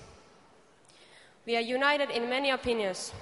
One of them is that only one who is in control of himself can cooperate with others. Only on this basis,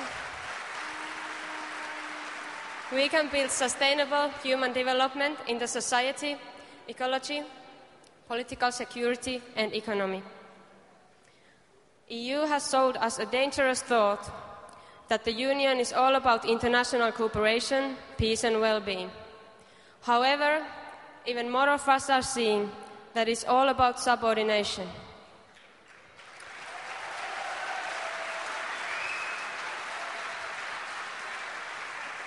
EU is all about oligarchic institutions that are controlled by large companies, investors, and banks. This new nobility of money and its supers have built a time bomb, not a project of peace.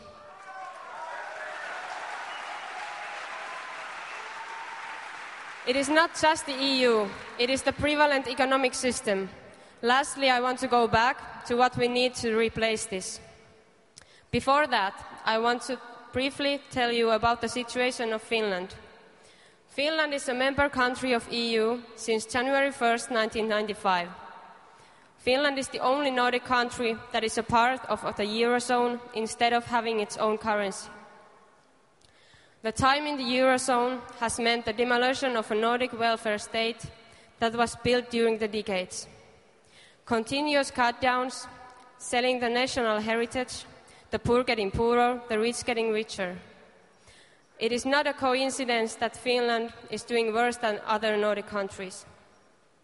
When we don't have our own independent legislation, our own currency, we don't have our own economic policy, and we are not able to decide how our society develops.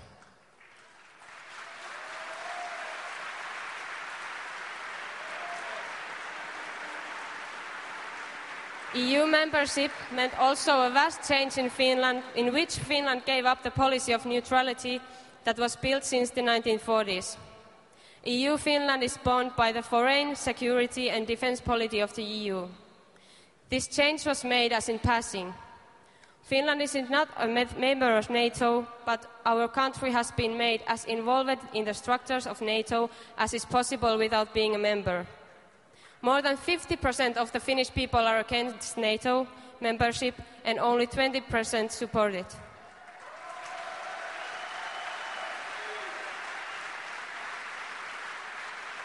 So the, the situation has remained stable for long.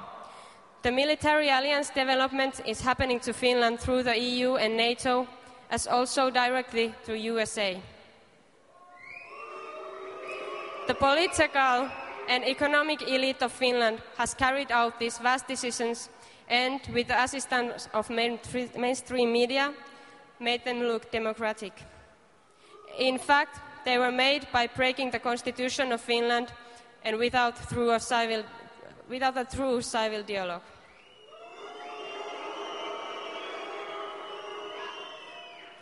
The key objectives of the Independence Party are restoring the independence, currency, and neutrality policy of our country.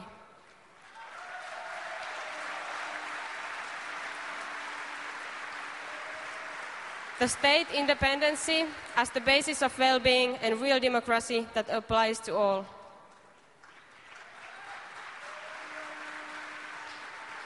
In a recent wide inquiry, 40% of the Finnish people thought we must leave the EU.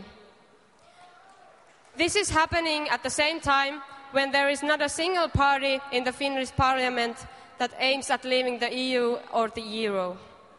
Leaving the euro is obviously supported by most of the Finnish.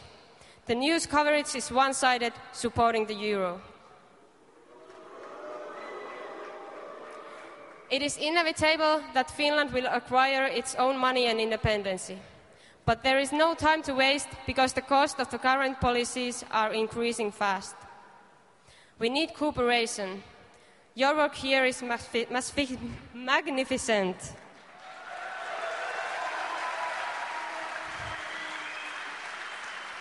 What else can we expect from the home country of revolution?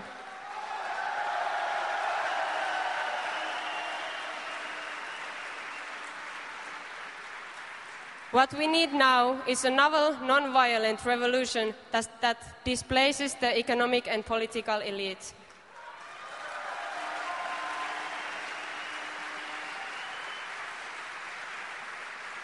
Let Athens' declaration to be the starting point for the long-term work on behalf of the major change. When we see that we need a renewal of the basic societal and economic structures, we must have the capacity to think differently than when the current structures were, cha- were created. Socialism, in a form that it was previously carried out, is a thing of the past. Current capitalism is about to reach its end. That is told by the convulsions of unsteady system both in the EU and the USA.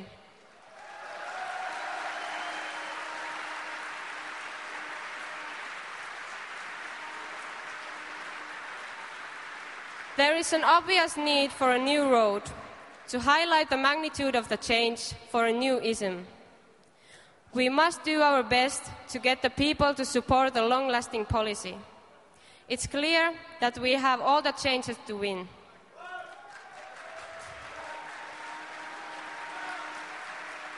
Maybe the most essential thing now is that we can offer the kind of future that most people really need. What we can offer is the view of hope into the future. We can offer a goal, a road that leads there, and the first steps. We need an ideology, a strategy, and concrete measures. We need value based solutions and a message that can be understood. Here are some of the principles and practice briefly. Balancism, aka steady state economy. First, independent legislation, judicial independency, and foreign policy of a country's own.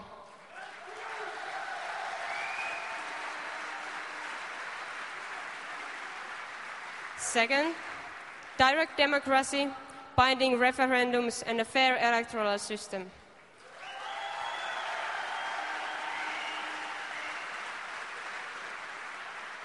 Currency and a central bank held by country.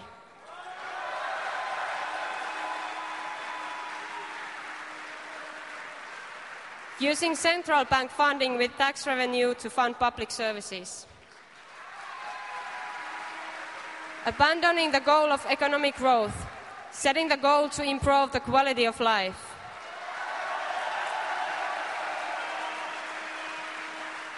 Satisfying basic needs and reducing inequality.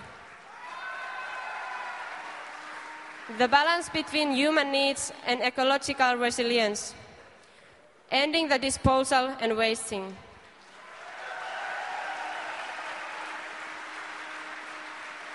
Transition towards renewable energy. Food and energy self sufficiency and increasing other self sufficiency as well. Improving human rights and freedom of speech. A staggered basic income system to guarantee a reasonable livelihood in all life situations.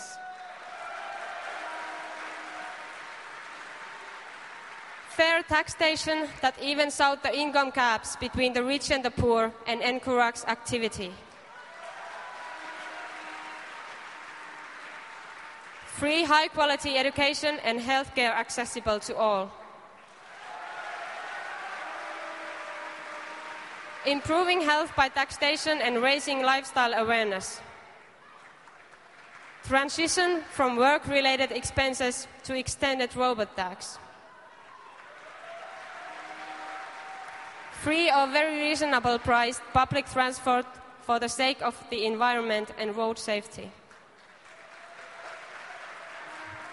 Transferring the resources from armament to improving versatile security and solidity. Constitutional Court and intervening in tax avoidance and corruption.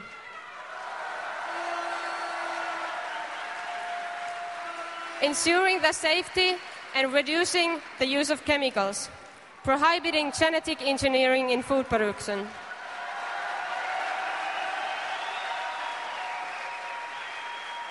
And the last, strengthening international cooperation in between countries that support real democracy. Thank you very much. Merci beaucoup. Merci beaucoup Jenny Pessonen pour votre intervention. On va accueillir, si vous voulez bien, Vanessa Mele. Je vous fais venir jusqu'à la tribune. Vous êtes britannique, vous parlez très bien le français, je crois. On vous écoute.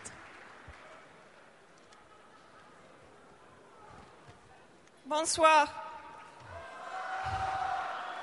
Vraiment, il faut dire que vous donnez euh, autant d'espoir que vraiment, euh, je suis vraiment très émotionnelle. Je vais essayer de vous parler.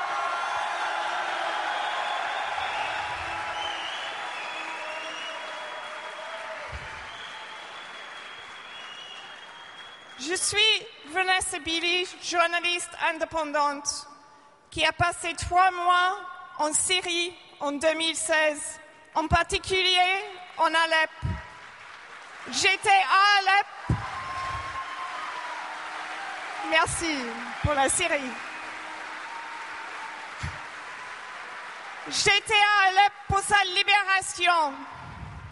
Une libération de l'occupation terroriste financé par l'OTAN.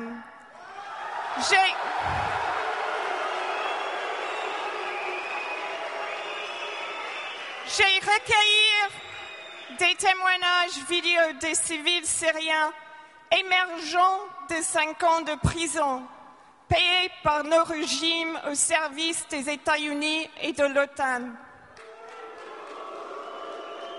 Nous vivons actuellement dans un monde gouverné par des mensonges, des mensonges diffusés par nos médias compromis de l'État, par nos ONG qui travaillent toutes pour promouvoir l'agenda de l'OTAN dirigé par les États-Unis, que ce soit au Yémen, en Libye, en Irak, en Palestine ou en Syrie.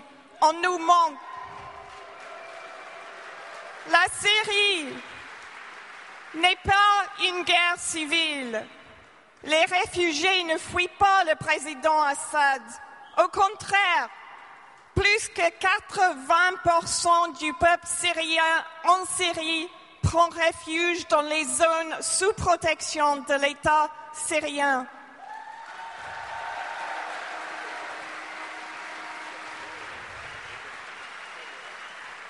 C'est une sale guerre contre la Syrie menée par l'OTAN. Objectif comme toujours, changement de régime comme en Irak et comme en Libye. Le peuple syrien est soumis à la misère et au terrorisme par les États-Unis et l'OTAN, alliés aux États du Golfe et à Israël. Le terrorisme que la France, entre autres, arme, finance et appelle les rebelles, la France impose des sanctions économiques qui ne touchent pas le gouvernement syrien, ils touchent que le peuple syrien. C'est une forme de terrorisme économique. Ils assurent la destruction des infrastructures essentielles comme les hôpitaux, les écoles qui traitent les enfants en Syrie. À côté du terrorisme militant, les sanctions assurent la déstabilisation d'une nation souveraine. La France et d'autres États de l'OTAN commettent des crimes suprêmes contre l'humanité en Syrie sous le prétexte humanitaire. Ce prétexte est faux.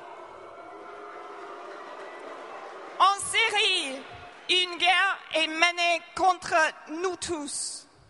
En France, partout au monde, contre l'humanité. La Syrie actuellement contient la menace terroriste créée par nos propres régimes, une menace qui nous rapproche de plus en plus chaque jour lorsque les États-Unis et l'OTAN continuent de financer et d'armer les groupes extrémistes en Syrie.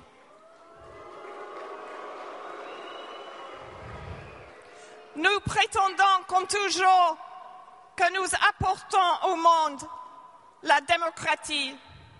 Je vous lirai un bref extrait d'une lettre ouverte écrite au président Hollande par un collègue, Pierre Lecoff, un Français qui travaille depuis un an à l'ouest d'Alep sous des attaques quotidiennes de mortiers terroristes.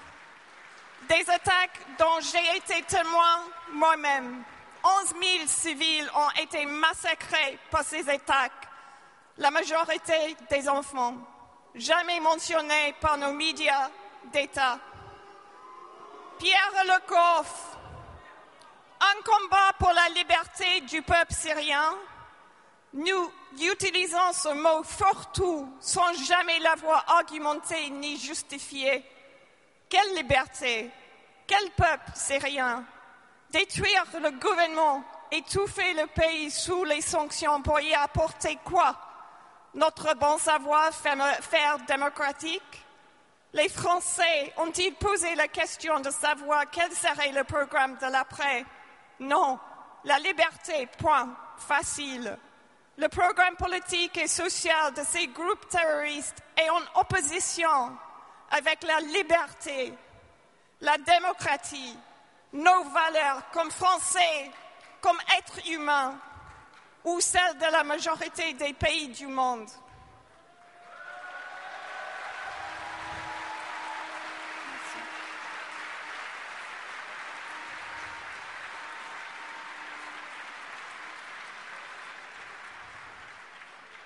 Il y a deux jours, il y a eu une attaque terroriste à Londres.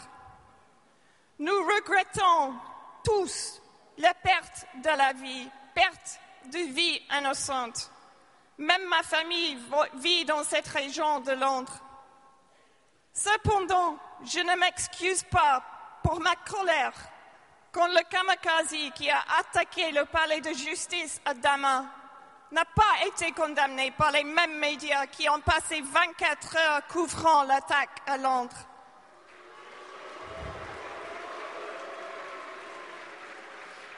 Ce kamikaze en Syrie a détruit la vie de centaines d'innocents et les rues de Damas ont été couvertes de sang. Mais nous, les médias, les appelons des combattants de liberté et nous célébrons leur victoire. En Europe, ces mêmes militants se transforment en terroristes. Pire encore, nous les accueillons en France.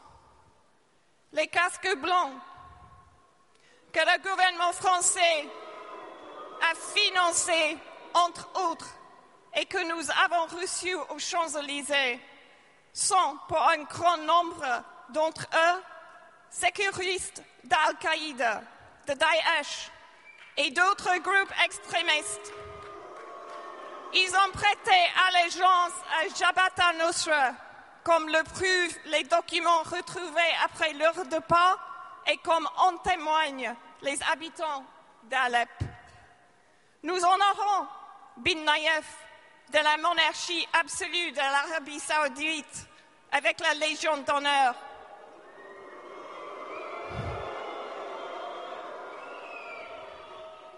Alors qu'ils font mourir de faim 27 millions de Yéménites, alors qu'ils massacrent des centaines de milliers d'enfants avec des bombes fournies par la France, le Royaume-Uni et les États-Unis. Des vies qui ont été perdues il y a deux jours à Londres sont le résultat direct du même terrorisme qui apporte de l'horreur quotidienne à Damas et partout. Et il réside dans nos salles de pouvoir et parmi les alliés choisis du régime français.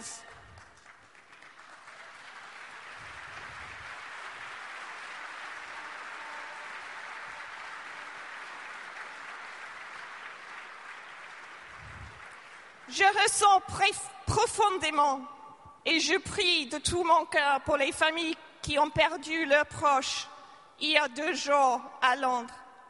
Mais il faut essayer de rappeler que la France, les États-Unis, le Royaume-Uni, l'OTAN a été la racine des souffrances incalculables dans le monde entier pendant des siècles culminant dans le bain de sang en Syrie, le génocide en Yémen et le violent viol et l'abus d'autres nations, y compris la Palestine.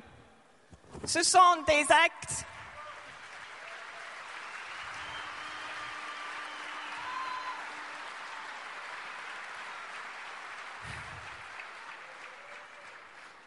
Ce sont des actes du suprême barbarie et d'abjecte inhumanité qui récoltent la terreur dont nous sommes témoins en Europe.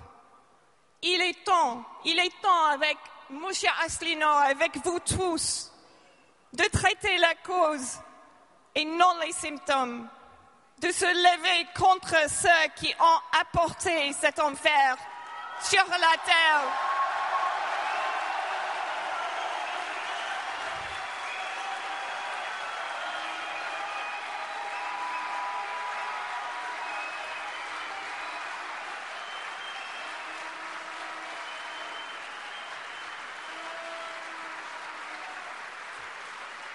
Nous sommes tous humains.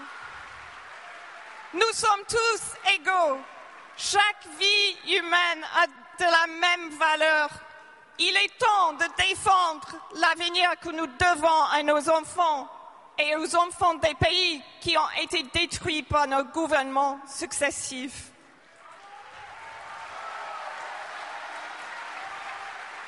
Il est temps de remettre en question les mensonges pour le bien de la France, de la Syrie, de la Yémen, de la Palestine, de tous les pays du monde, pour toute l'humanité.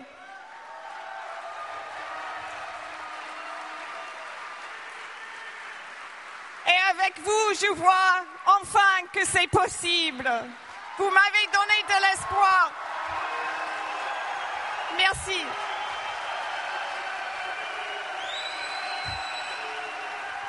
la France! Vive la Syrie! Et vive la vraie liberté! Merci. Merci beaucoup Vanessa Bailey. Nous sommes dans la troisième partie de cette table ronde avec notre public international.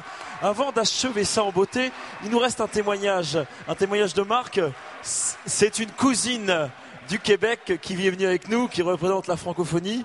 Elle a passé un an, vous la connaissez, elle a fait des lives sur UPR et elle a cherché surtout les signatures auprès des maires de France. Je vous demande d'accueillir Manon Chevalier. Quel engouement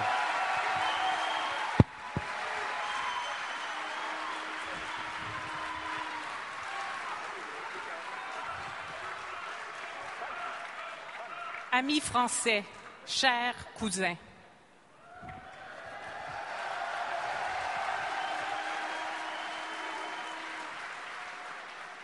Je profite de cette tribune pour remercier les maires de France et en particulier les maires de l'Aisne et des Ardennes qui m'ont reçu et qui ont parrainé M. Asselineau. Merci aussi aux militants UPR de l'Aisne et d'Île-de-France qui m'ont accueilli chaleureusement.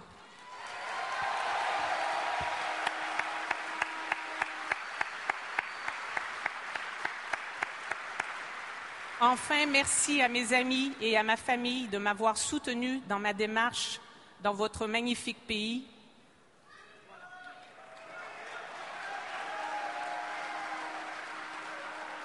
L'histoire de la France et celle du Québec sont intimement liées.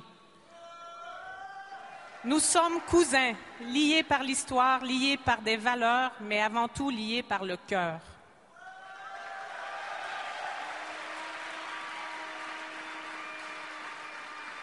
Une question m'a souvent été posée.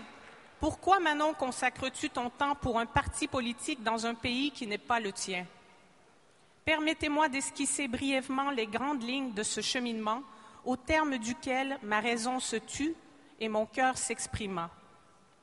Déjà dans ma jeunesse, on m'avait raconté qu'un grand monsieur était venu nous rencontrer, nous, les Québécois, pour nous dire que nous avions la capacité de nous émanciper et d'exister en tant que peuple libre.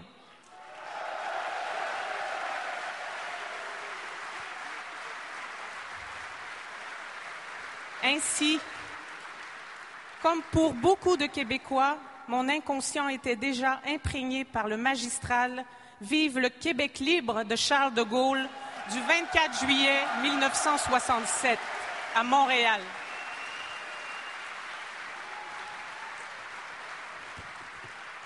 Ce discours fit naître une grande fierté, une légitimité et permit le renouvellement du lien entre nos deux peuples.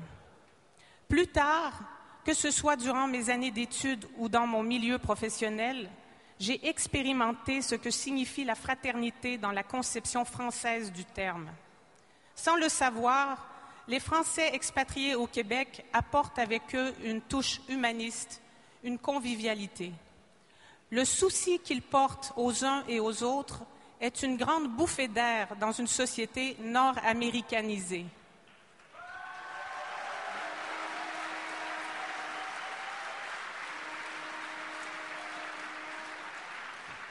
Les voyages m'ont aussi permis de découvrir le formidable réseau culturel français sur la scène internationale, notamment en Amérique latine et en Afrique du Nord. Des années plus tard, un grand ami d'origine égyptienne, cher Richard, me fit prendre conscience de la grandeur universelle de la France, de son génie dans tous les domaines juridiques, littéraires, philosophiques, scientifiques et j'en passe, de même que de son rayonnement à l'échelle planétaire. Ce même ami m'incita à traduire mes convictions en actions, suite à quoi je me retrouve aujourd'hui parmi vous.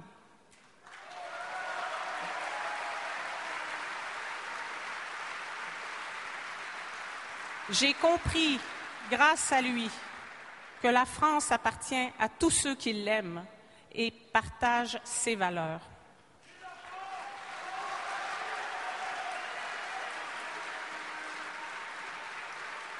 En tant que québécoise, j'éprouve une immense fierté d'être née dans une culture dont les valeurs de liberté, d'égalité et de fraternité perdurent contre vents et marées. Notre langue est si belle et si riche j'ai envie d'interpeller mes compatriotes québécois et nos amis francophones en leur disant Personne n'a le droit d'abandonner un héritage universel si prolifique et notre mission première devrait être la défense de la langue française.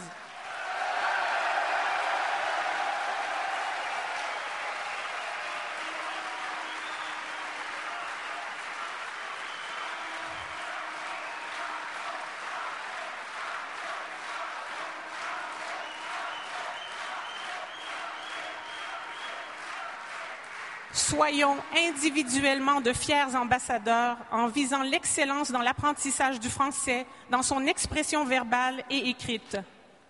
Nous avons la chance de parler une langue utilisée sur tous les continents.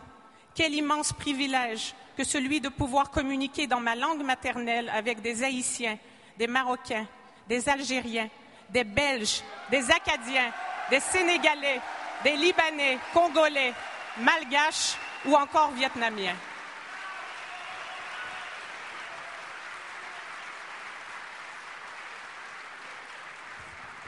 À une époque où il est difficile de trouver des repères, les prises graduelles de conscience, culminant avec la découverte des conférences de M. François Asselineau et de son projet altruiste pour la France, résonnèrent en mon fort intérieur. Je fus foncièrement touché par son engagement pour sa patrie. L'énergie et le temps consacrés par François Asselineau pour instruire et transmettre à toute personne prête à écouter me portèrent à répondre à l'appel comme si c'eût été celui du général de Gaulle du 18 juin 1940.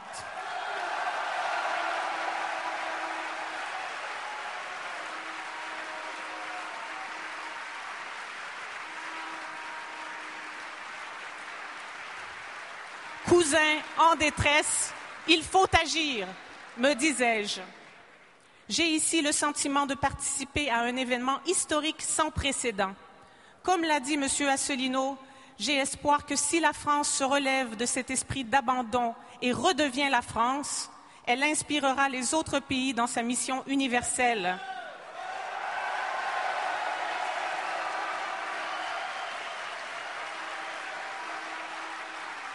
Elle pourra, elle pourra, par cette dynamique, insuffler aux pays francophones et notamment au Québec la fierté de son héritage et la reconquête de sens dans une époque qui en manque cruellement. Aujourd'hui, grâce à l'Union populaire républicaine, la France se réapproprie sa place d'inspirateur universel pour tous les peuples. Merci à vous, amis français, de reprendre, votre rôle fédérateur au sein de la francophonie. Tous les yeux sont tournés vers vous et attendent le retour en force du grand peuple français. Vive la France, vive la francophonie.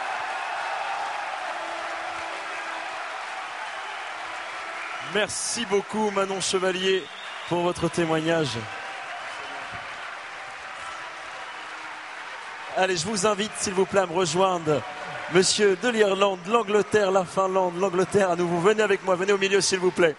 Je vous invite à nous rejoindre s'il vous plaît. Anthony Couglan, Brian Denis, Jenny Pessonen, Vanessa Bailey, Manon Chevalier.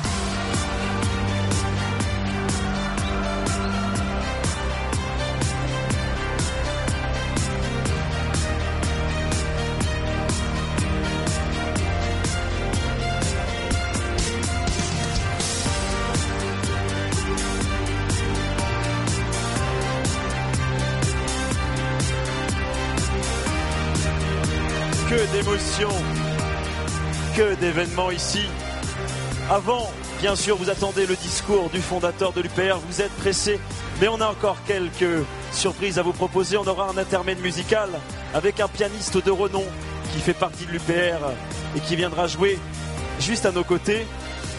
Mais avant cela, j'ai une petite surprise. Vous savez qu'hier, on a franchi la barre des 20 000 adhérents de l'UPR. Et il se trouve, il se trouve que le 20 000 et le 20 000e plus 1, sont présents dans cette salle avec nous.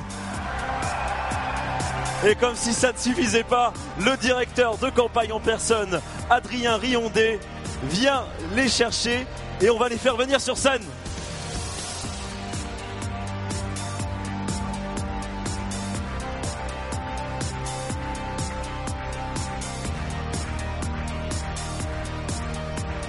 Alors la petite surprise de l'UPR, voilà, c'est on vous fait monter les adhérents, le 20 millième adhérent, puisque nous avons eu la confirmation hier soir d'un 20 millième adhérent avec son épouse 20 millième plus 1.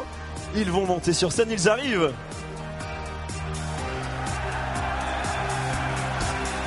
Bonjour monsieur. Alors que d'émotion ici. Hein. Bon, vous avez attendu le 20, le 20 millième alors? C'était pour le cadeau, non C'est ça? C'était pour le cadeau que vous avez attendu le 20 millième adhérent Oui, oui, c'est pour le cadeau. Mm.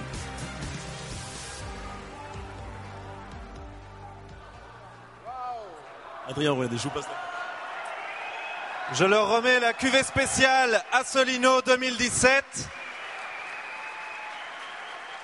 La caisse de champagne n'ayant toujours pas été donnée pour euh, le jeu qui était organisé, c'est-à-dire à trouver un autre parti qui proposait le Frexit. Elle est toujours en jeu, donc on est obligé de puiser dedans pour récompenser nos propres adhérents. Merci à vous. Un petit mot sur votre adhésion récente Euh, hier. Hier, oui, oui, tout à fait. Mais en fait, on suit l'UPR depuis 2012, donc euh, en fait, on, on a décidé d'adhérer juste avant cette journée exceptionnelle. Et vous venez nous soutenir ici. Merci beaucoup encore de votre présence. On peut les applaudir bien fort. Notre charmant couple des Yvelines. Merci Adrien. Allez, la journée et l'après-midi continuent en surprise. Oui, une petite information. Il y a une garderie aussi. hein. Euh, à l'entrée, il y a une garderie qui est située si vous avez des enfants. euh, vous avez besoin de faire garder à l'entrée même.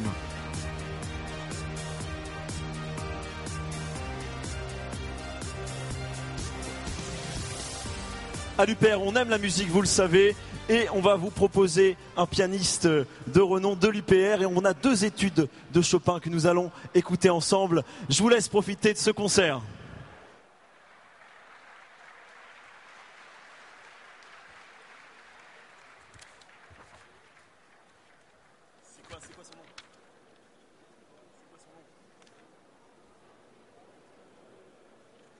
C'est une étude de Chopin que je vais vous jouer, dite révolutionnaire.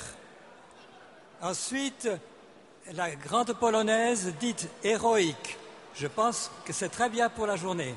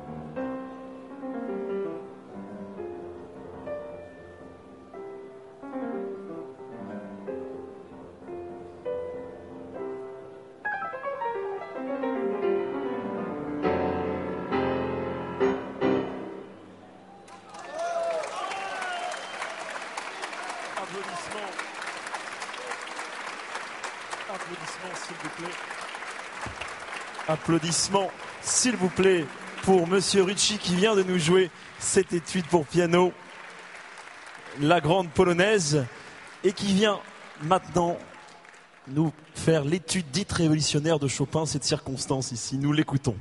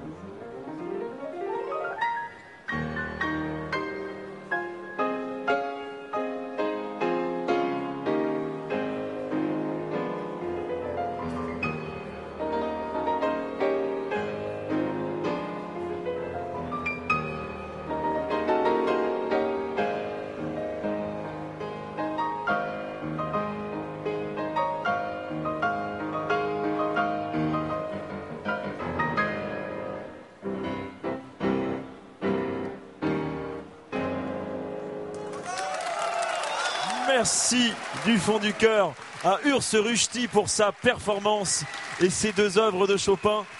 En plus d'être un virtuose du piano, il est aussi membre de l'UPR.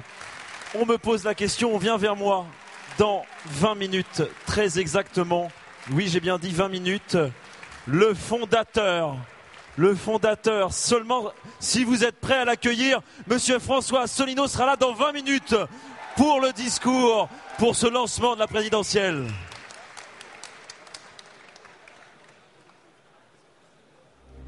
L'UPR fête ses 10 ans. Et ceux qui en parlent le mieux, c'est vous.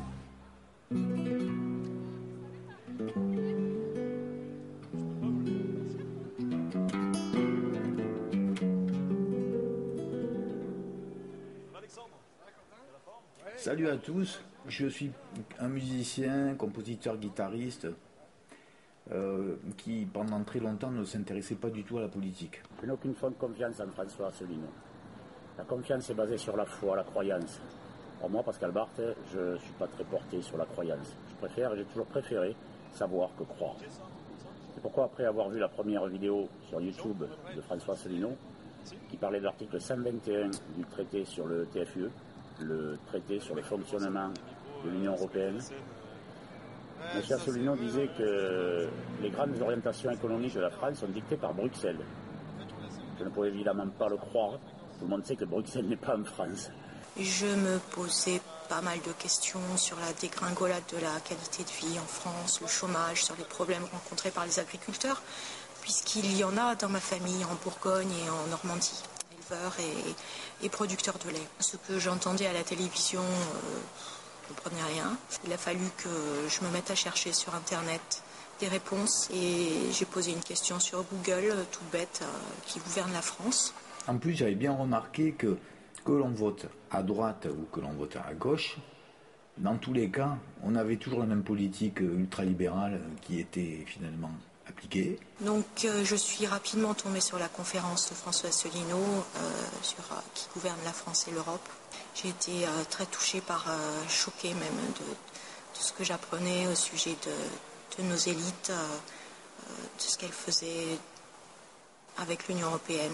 Une des choses que dit Assino, qu'explique clairement Assino, c'est l'histoire des gopés. Ça, ça m'a beaucoup convaincu. Et Assino, je suis désolé, mais c'est vraiment le seul qui explique ça simplement, clairement, et qui chaque fois fournit les documents pour vérifier. Donc tout est sourcé. Donc c'est quand même extrêmement convaincant. Alors j'ai cherché lu l'article 121 du TFUE où il est dit, allez le voir, ne me croyez pas, allez le voir. Il y a quatre lettres à taper dans Google, T-F-U-E, vous l'aurez de suite. Asselineau, lui, il lutte contre le, on va dire, le, le mondialisme quelque part, c'est-à-dire l'ultralibéralisme euh, généralisé sur toute la planète, quoi. Le rêve des banquiers. Après quelques autres vérifications, j'ai compris. Nul besoin de croire lorsqu'on comprend. Nul besoin de foi lorsqu'on sait. D'ailleurs, M. Assolino ne s'adresse pas à notre foi ni à notre émotionnel, mais à notre esprit critique, notre logique, notre raison, et aussi notre capacité à rester attentif. Il faut être un peu attentif pour suivre certaines de ces conférences. J'ai adhéré, donc j'ai j'ai payé 30 euros, ce qui était une grande première pour moi, parce que je n'avais jamais adhéré à aucun parti politique. Mais ce n'est pas à une minute, entre deux spots de pub, comprendre. Il essaie de rétablir l'âme de la République française, c'est- c'est-à-dire la liberté, l'égalité la fraternité. Bon, ça paraît un petit peu vieillot ces termes, mais si on revient à ce, que, ce signifie vraiment, c'est quelque chose qui est très beau, c'est quelque chose d'unique, c'est quelque chose de, de grand. La liberté, l'égalité, euh, les plus humbles vont être traités comme les riches devant la justice, la santé, etc. C'est quelque chose d'important. On a, on a vraiment trop tendance à l'oublier. Ça vaut vraiment le coup, quoi. Ça vaut vraiment le coup de, de, de- de se battre. Là, il faut se bouger, les gars. C'est le moment. François Asselineau a raison, toutes ces analyses le montrent, et c'est vérifiable. C'est pour cela que je ne lui donne pas ma confiance. Je lui donne mieux ma compréhension, et ma raison lui ont donné mon adhésion. Je ne serai pas avec vous le 25 mars puisque je travaille le samedi. Euh, mais je fais cette petite vidéo pour euh, participer un petit peu à ma façon aussi. Je suis sûre que ça sera une très très grande fête. 10 ans. 10 ans, c'est du 25 mars 2007 au 25 mars 2017. 10 ans, c'est plus de 20 000 adhérents dans 90 pays du monde. 32 450 minutes de conférence. 349 000 kilomètres parcourus pour rencontrer les Français. 10 ans, c'est 1 732 000 affiches collées par des adhérents bénévoles. 10 millions de vues sur Internet pour des conférences qui apportent de vraies solutions. 10 ans, c'est aussi 5 km de routes peints durant le Tour de France. Mais 10 ans, c'est aussi 200 000 emplois supprimés à cause des délocalisations. 3 000 usines fermées. 3 millions de chômeurs toutes catégories en plus. 1800 suicides d'agriculteurs. 900 milliards d'euros de dettes publiques en plus. 1 million de personnes qui basculent sous le seuil de pauvreté. Six guerres auxquelles la France a participé. 10 ans, c'est aussi 190 propositions d'une autre Europe. C'est 7 millions d'euros de rémunération touchées par la Commission européenne. 20 milliards d'euros d'amendes infligées par la Cour de justice européenne. Et enfin 70 milliards d'euros de contributions à l'Union européenne. Le Frexit, c'est maintenant, pas dans 10 ans. Le vrai du faux. L'Europe, c'est plus de solidarité. Faux. L'Union européenne attise constamment la concurrence entre les peuples et traite les migrants comme des animaux. Le Frexit, vite. Allez, avant l'arrivée euh, du fondateur de l'UPR, nous voulions vous montrer un reportage, un témoignage de nos amis grecs du parti politique grec. C'est un témoignage sur l'EPAM et ça se diffuse maintenant. Voilà dix ans que l'UPR propose le Frexit. Qu'en pensent les autres peuples d'Europe? À ce jour du 25 mars, fête de l'indépendance de la Grèce contre l'Empire ottoman, 60e anniversaire de la signature du traité de Rome, fête du 10e anniversaire de l'UPR, les PAM remercient l'UPR pour son invitation et saluent chaleureusement la candidature de François Asselineau aux élections présidentielles de 2017 en France. Les peuples d'Europe vivent aujourd'hui enchaînés et soumis aux intérêts d'une toute petite oligarchie financière. L'Union européenne n'est que le cheval de Troie de cette oligarchie, une invention pour mener à bout les plans de la Deuxième Guerre mondiale, cette fois sans armes. Austérité, chômage, récession, abolition des droits de l'homme, déficit de démocratie, expansion des guerres dans d'autres continents et destruction d'autres peuples, voici quel est le merveilleux inventaire de Bruxelles. Sous le diktat de Berlin et de Bruxelles, le peuple grec est aujourd'hui chargé à payer de son sang une dette illégale, illégitime et invivable, dont il n'a pas vu un seul centime, car la totalité de ces sommes a été utilisée uniquement pour sauver les banques, suite à l'économie casino et aux crises créées par cette même oligarchie. L'Union européenne a détruit la Grèce. Elle l'a menée à abandonner sa souveraineté nationale, à offrir aux créditeurs les fonds de caisse publique de retraite, de santé, d'éducation. L'Union européenne a permis aux fonds spéculatifs d'expulser les Grecs de leur maison en rachetant leurs crédits aux 5% de leur valeur. La Grèce connaît aujourd'hui un taux de mortalité très élevé, comparable à celui des pays en guerre. Et elle est, au niveau des investissements, à la même position que l'Érythrée, l'Ukraine, le Guinée-Bissau. Voici ce que l'Union européenne a apporté à la Grèce. La France n'en est peut-être pas là, mais elle n'en est pas très loin non plus. Plus de pauvres, au moment où les riches sont encore plus riches. Moins d'emplois, plus de précarité. Des gouverneurs traîtres ont, en France aussi, volé au peuple ce qui lui appartient et qu'il a gagné en luttant. La santé, l'éducation, les infrastructures, l'électricité, le gaz, les autoroutes, les entreprises de défense nationale, tout entièrement payé par l'argent des citoyens, est aujourd'hui rendu aux multinationales, souvent étrangères, sur injonction de Bruxelles, grâce à la manipulation des médias et par la complicité parfaite entre politiciens et spéculateurs. Est-ce que tout cela peut changer? Oui.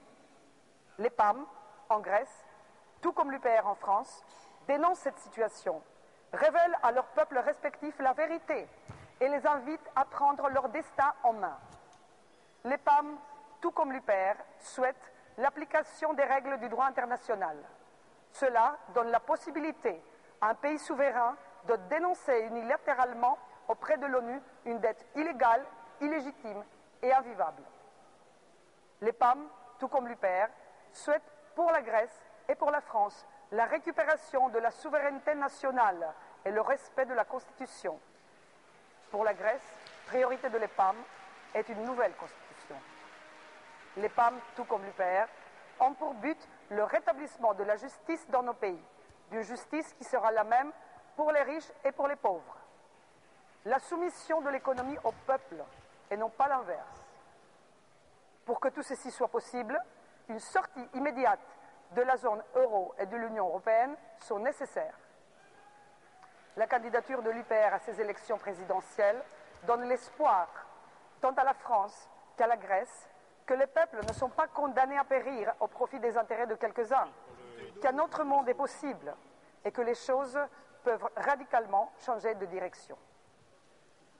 Ce n'est peut-être pas un pur hasard que les célébrations d'aujourd'hui coïncident à celles de notre fête nationale, date qui a marqué le début d'une guerre de libération de la Grèce contre le joug ottoman. Les PAM manifestent aujourd'hui tout son appui à l'UPR et le soutiendra pleinement dans cette campagne. En 2017, c'est notre tour. Le Frexit par l'article 50. Allez, chers amis, chers adhérents, dans cinq minutes, François Asselineau sera avec nous. Je vais vous demander de vous asseoir et de patienter avant son arrivée. L'UPR fête ses 10 ans. Et ceux qui en parlent le mieux, c'est vous. Bonjour, Konbanwa, je m'appelle Diane, j'ai 35 ans. Euh, je suis à Tokyo depuis 4 ans. Bonjour, je m'appelle Julien, j'ai 36 ans. Je fais du développement de centres commerciaux, j'habite au Japon. Bonjour, je m'appelle Olivier, j'ai 39 ans. Euh, je travaille dans le marketing pour une euh, marque française. J'espère que l'UPR ira le plus loin possible dans cette aventure pour les présidentielles, afin qu'on euh, qu'on éveille un petit peu les consciences et puis qu'on se, on fasse se poser aux Français les bonnes questions concernant les personnes qui nous dirigent. Et euh, vive l'UPR Alors moi j'ai adhéré à l'UPR parce que je pense que l'euro est une catastrophe pour les économies de la France et des pays du sud de l'Europe, parce que les institutions européennes ne sont pas démocratiques, c'est un problème euh, institutionnel et je ne pense pas qu'elles soient réformables. Et je pense qu'il faut sortir de l'Union européenne pour euh, retrouver notre démocratie. Euh, J'ai longtemps été européiste et le fait de m'écarter de la France et des médias français m'a permis de repenser le concept de nation. Je pense que la nation est garante de la diversité des peuples et de la représentativité de leurs institutions. Je pense qu'en France, la majorité des électeurs se disent admirateurs du général de Gaulle et pourtant ils votent pour l'exact opposé. Donc euh, j'aimerais contribuer avec l'UPR à faire évoluer les opinions. Je pense que l'UPR, euh, parce que c'est un mouvement de rassemblement de Français de droite et de gauche, peut nous aider à retrouver notre indépendance nationale dont nous aurons besoin pour affronter les défis du XXIe siècle. Gambare François Senpai.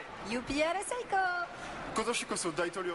Bonjour, moi je m'appelle Xavier Pierre Gégaud, je suis adhérent de l'UPR depuis trois ans et je pense que l'UPR est le seul parti politique qui permette à la France de sortir de l'Union Européenne et qu'on puisse retrouver notre démocratie. La France a besoin de retrouver sa propre souveraineté. Elle a besoin de retrouver sa place dans le monde, qu'elle retrouve sa vraie grandeur. Monsieur Asselineau, vous avez cette responsabilité d'avoir l'espoir de beaucoup d'Européens sur vos épaules. Et je pense même que c'est le monde entier qui vous regarde. J'ai rapidement adhéré finalement, euh, après avoir lu beaucoup de ces conférences, à l'UPR en 2014. On se trouve euh, donc à Ho Chi Minh Ville avec la poste de Ho Chi Minh Ville qui a été construite en 1886 par euh, l'ingénieur Eiffel. C'est donc euh, une preuve des liens historiques, économiques, culturels et linguistiques qui lient la France avec l'ensemble du monde et pas qu'avec l'Europe. Je salue tout le peuple français. Nous sommes africains. Nous, nous sommes des Africains. Nous ne sommes pas des Français. Mais nous avons une histoire commune avec la France. La France, ce peuple est, est, est pris de liberté et de justice. Parce que l'Afrique, surtout le Cameroun, a une histoire liée à la France. Le monde entier est en train de regarder la France, qui est un symbole de liberté, d'égalité, de fraternité. Alors moi-même, j'ai été euh, pendant une période plutôt pro-européen, mais aujourd'hui, je pourrais tout simplement dire, je suis un déçu de l'Union européenne parce que tous les engagements euh, qui ont été euh, proposés n'ont pas été tenus. L'UPR est le seul rassemblement en France qui offre l'espoir que la France redevienne la France, qu'elle retrouve la paix et la prospérité. Si vous n'avez pas encore opéré votre choix, soit de la gauche, soit de la droite, revenez. À l'UPR. Je vous dis l'UPR. Je- J'encourage tous les adhérents à faire euh, tout ce qu'ils peuvent euh, pour pouvoir aider ce parti qui est pour moi un véritable parti de libération. Un peuple libre est un peuple qui reste digne.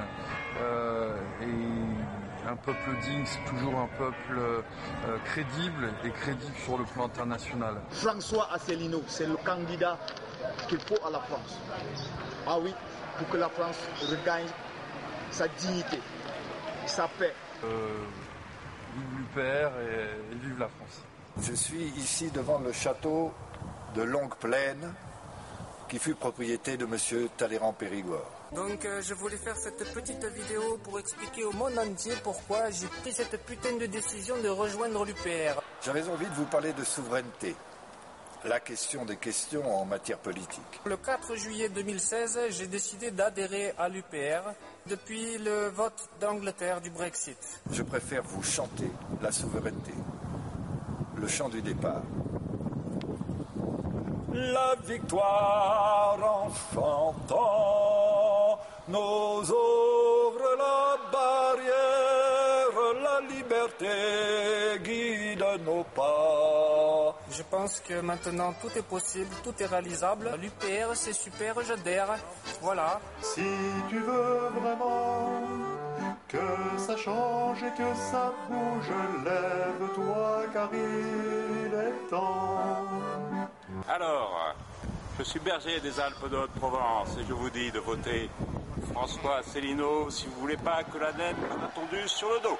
Compagnon UPR, compagnon de combat, toi que l'on faisait taire, toi qui ne. Bonjour,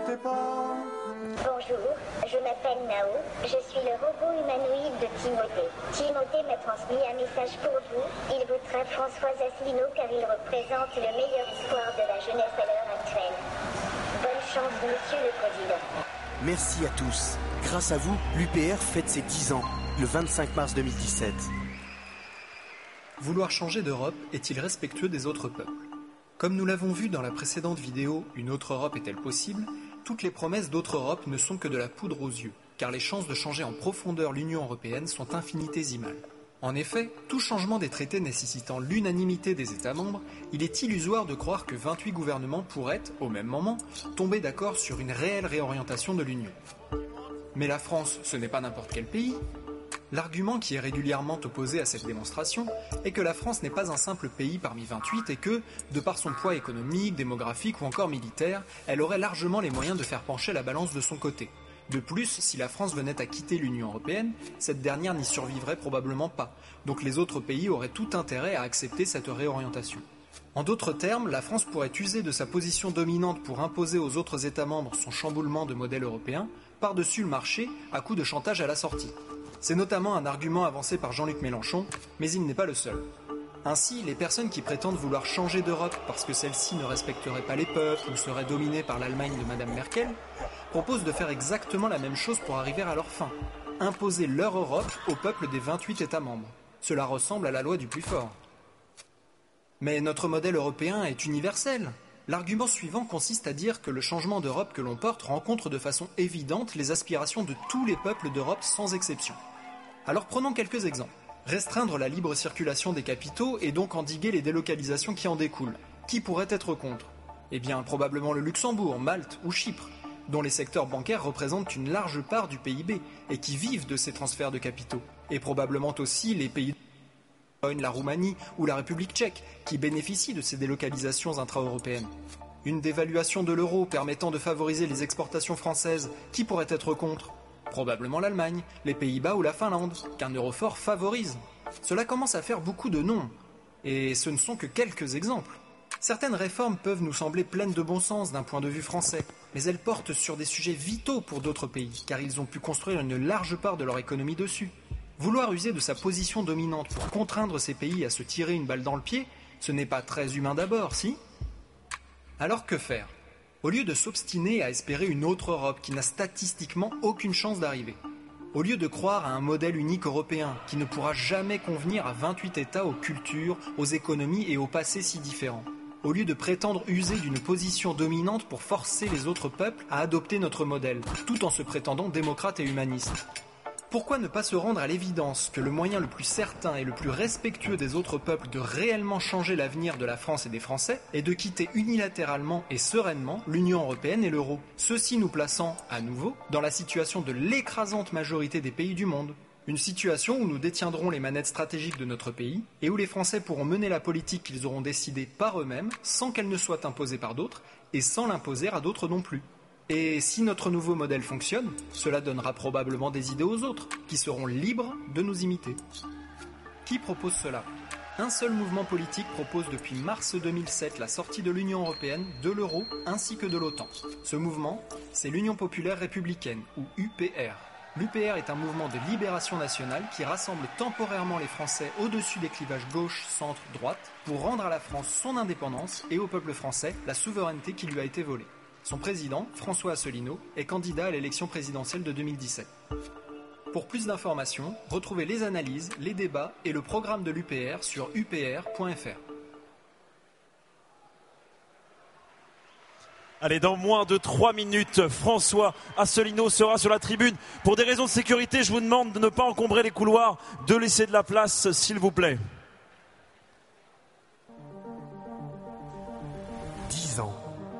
10 ans, c'est du 25 mars 2007 au 25 mars 2017. 10 ans, c'est plus de 20 000 adhérents dans 90 pays du monde. 32 450 minutes de conférences. 349 000 kilomètres parcourus pour rencontrer les Français. 10 ans, c'est 1 732 000 affiches collées par des adhérents bénévoles. 10 millions de vues sur Internet pour des conférences qui apportent de vraies solutions. 10 ans, c'est aussi 5 km de route peints durant le Tour de France. Mais 10 ans, c'est aussi 200 000 emplois supprimés à cause des délocalisations. 3 000 usines fermées. 3 millions de chômeurs toutes catégories en plus. 1800 suicides d'agriculteurs. 900 milliards d'euros de dettes publiques en plus. 1 million de personnes qui basculent sous le seuil de pauvreté. Six guerres auxquelles la France a participé. 10 ans, c'est aussi 190 propositions d'une autre Europe. C'est 7 millions d'euros de rémunération touchée par la Commission européenne. 20 milliards d'euros d'amendes infligées par la Cour de justice européenne. Et enfin 70 milliards d'euros de contributions à l'Union européenne. Le Frexit, c'est maintenant, pas dans 10 ans. Vous êtes prêts pour François Asselineau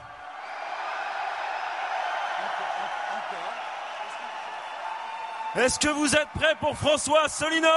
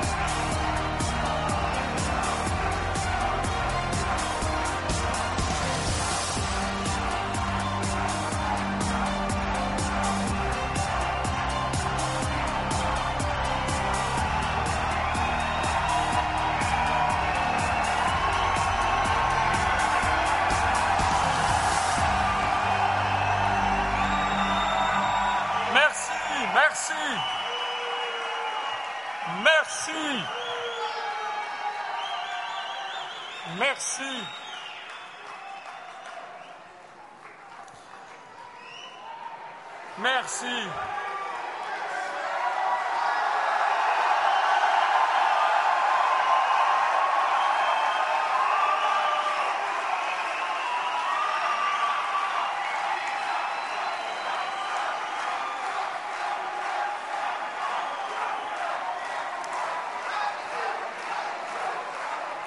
Merci, merci.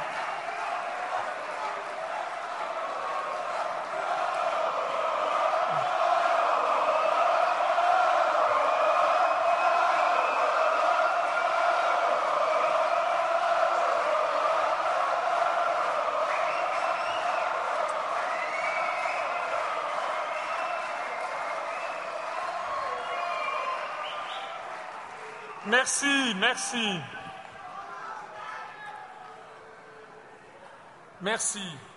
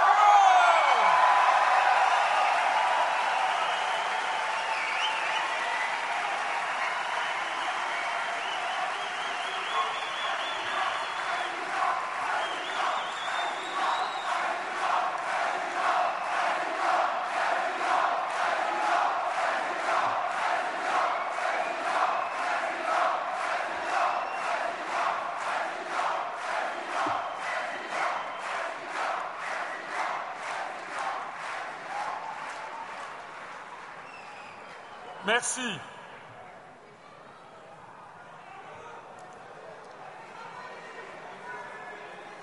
Je vais pas pouvoir parler.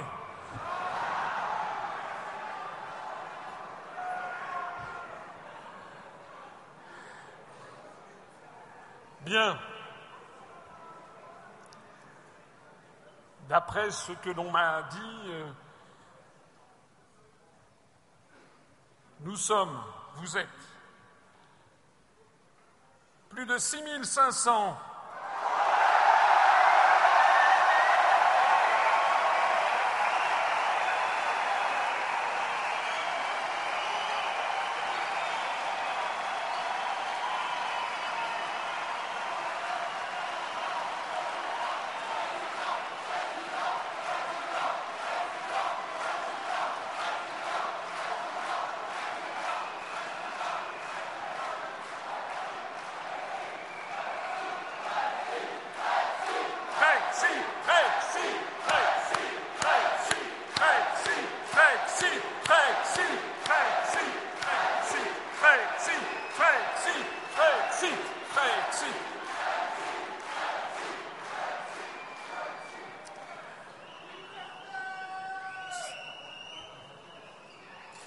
Pour vous dire toute la vérité, j'attendais un peu moins de monde.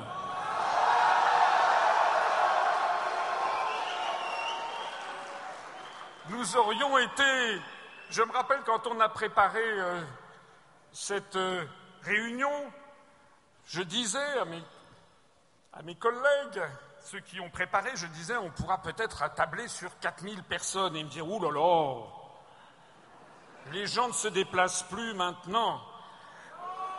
D'ailleurs, d'ailleurs, d'ailleurs, dans cette salle-là, ici même où nous sommes, au mois de janvier, je crois, il y avait eu la belle alliance du Parti socialiste.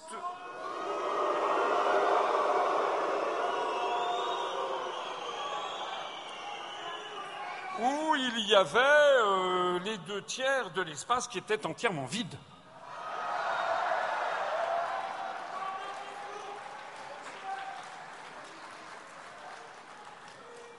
Et puis, quelques semaines après, il y a eu M. Fillon.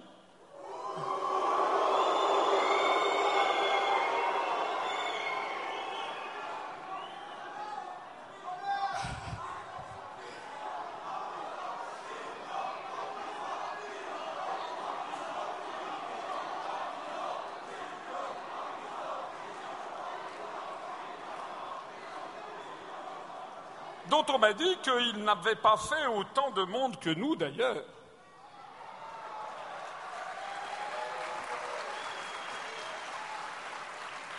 Alors, tout d'abord un immense merci.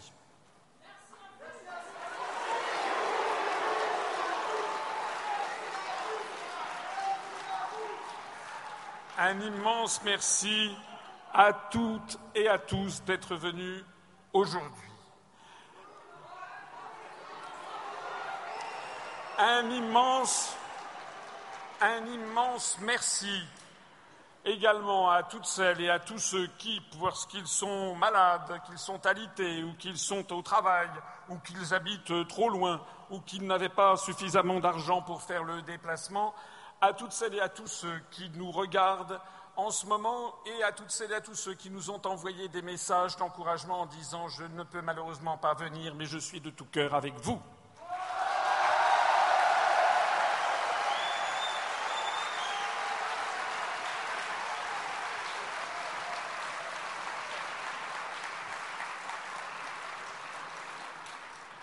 Un immense merci également aux maires de France, aux 587 maires valeureux.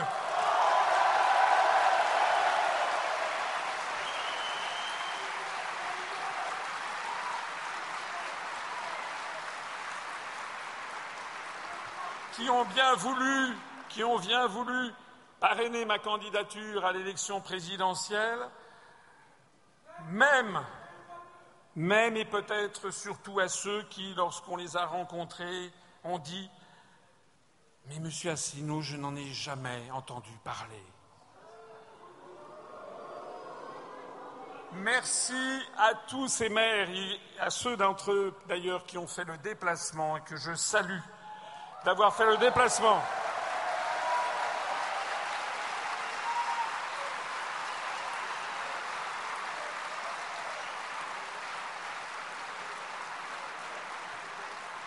Merci également à nos hôtes étrangers, à commencer par la fille du président Personnen qui est, euh, qui est le, le, président de l'IPU, de Parti Frère finlandais. Merci, merci à l'EPAM grec.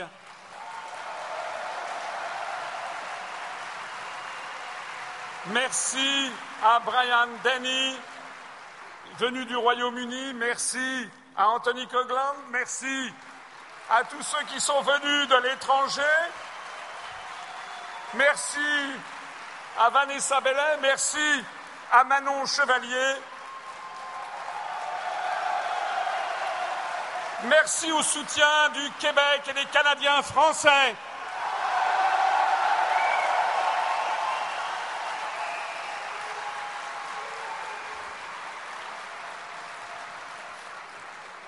Le discours de Manon Chevalier était particulièrement émouvant puisqu'elle a fait allusion au célèbre discours de Charles de Gaulle depuis le balcon de l'Hôtel de Ville de Montréal le 24 juillet 1967, lorsqu'il avait lancé son mondialement célèbre Vive le Québec libre.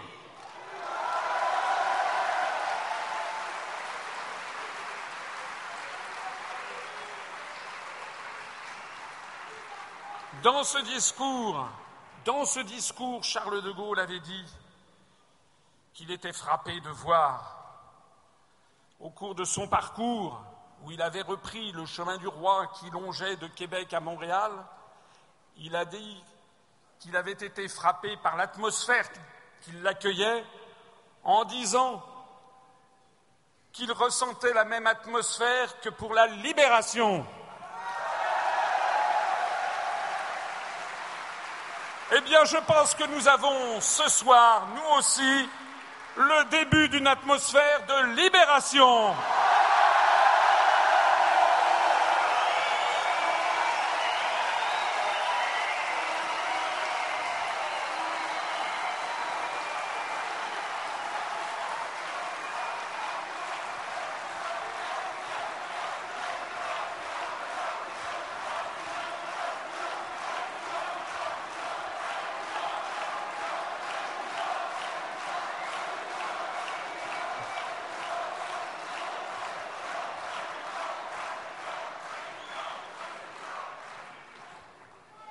Et pour terminer sur cette histoire de 1967, dans ce même discours, Charles de Gaulle avait dit Un jour viendra, je n'en doute pas, où vous, Français du Canada, à votre tour, vous viendrez nous aider, nous, peuple du vieux pays de France, vous devrez nous aider à votre tour, ce tour est venu.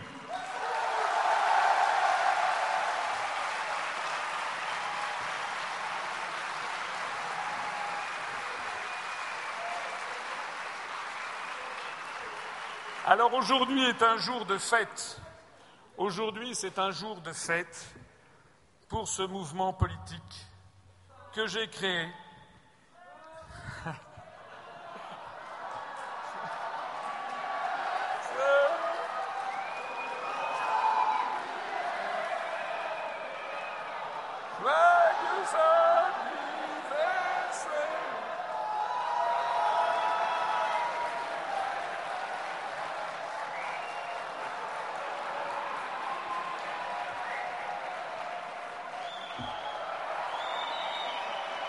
Je ne vais pas pouvoir parler.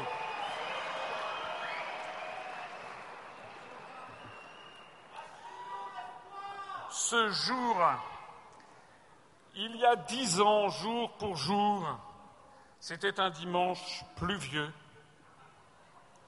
Aujourd'hui, c'est un jour radieux.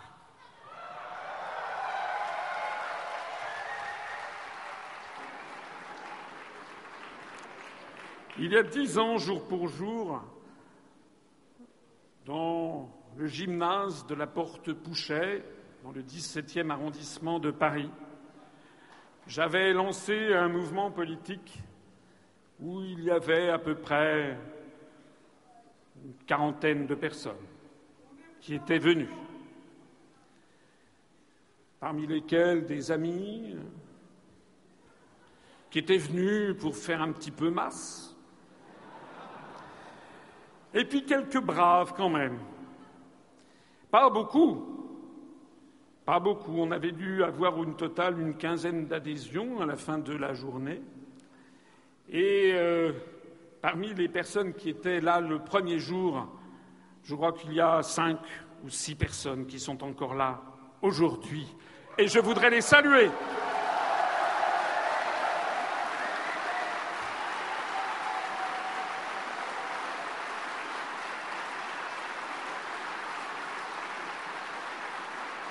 Notamment, je voudrais saluer Geneviève Blache, Nicolas Tervert, Christina Hanot, dont je sais qu'ils ont fait le déplacement, et également peut-être ceux qui n'ont pas fait, que j'oublie et que je remercie du fond du cœur parce que ça n'était pas évident d'être présent le 25 mars 2007 et pour lancer un parti politique nouveau. Une célébrité du monde politique m'avait dit Je ne viendrai pas à votre congrès parce que vous n'arriverez à rien.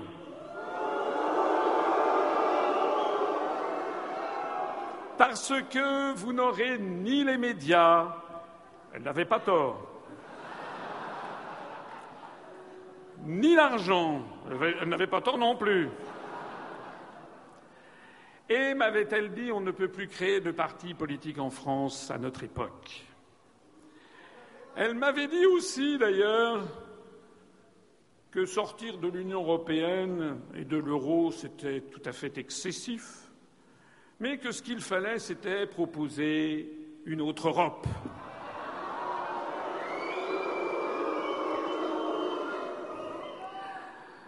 Alors, dix ans après, ben, où en sommes-nous dix ans après? Nous en sommes avec un mouvement en progression exponentielle depuis sa création il y a dix ans. Ici, c'est le nombre, le pourcentage, le nombre d'adhérents en fin d'année à la fin de chacune de ces années.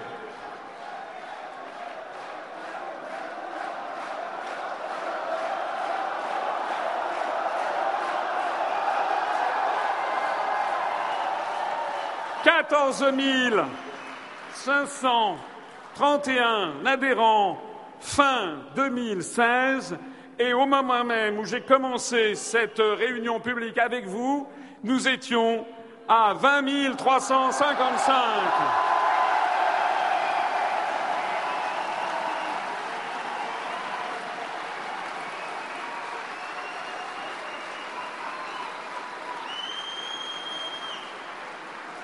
Eh oui, mes amis, c'est exactement une courbe exponentielle.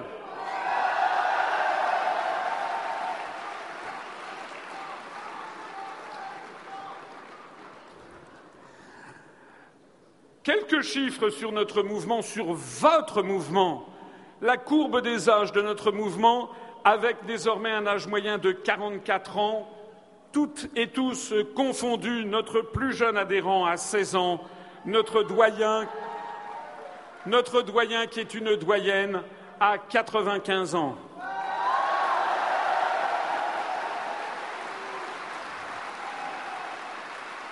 Si nous comparons cette courbe des âges à la courbe des âges de la population française, sachant qu'on ne peut pas adhérer à l'UPR à moins de 16 ans, et pourtant on a parfois des demandes de 14 ou 15 ans qui veulent adhérer. Si nous comparons cette courbe à celle de la courbe de la population française, eh bien, on découvre que l'UPR compte une large surreprésentation de jeunes adultes de 22 à 47 ans.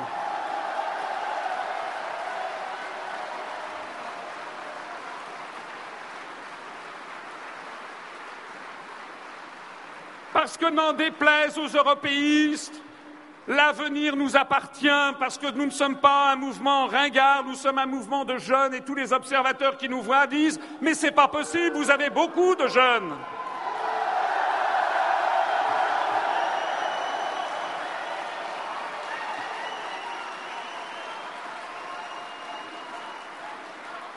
Le nombre d'hommes et de femmes est n'est pas égal, malheureusement, mais il est en très forte croissance, puisqu'il y a encore, nous avons 77% d'adhérents et 23% d'adhérentes.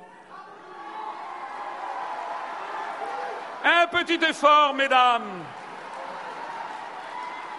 Mais je tiens, je tiens à préciser que dans les débuts de l'UPR, nous avons eu jusqu'à 92% d'hommes et que progressivement, plus le mouvement se développe, plus l'on se fait connaître, plus l'on connaît nos analyses, plus les gens découvrent que nous sommes un mouvement sensé, pondéré, serein, qui voit loin et qui voit juste. Et plus en plus de gens commencent à comprendre que notre combat, c'est d'abord le combat pour nos enfants,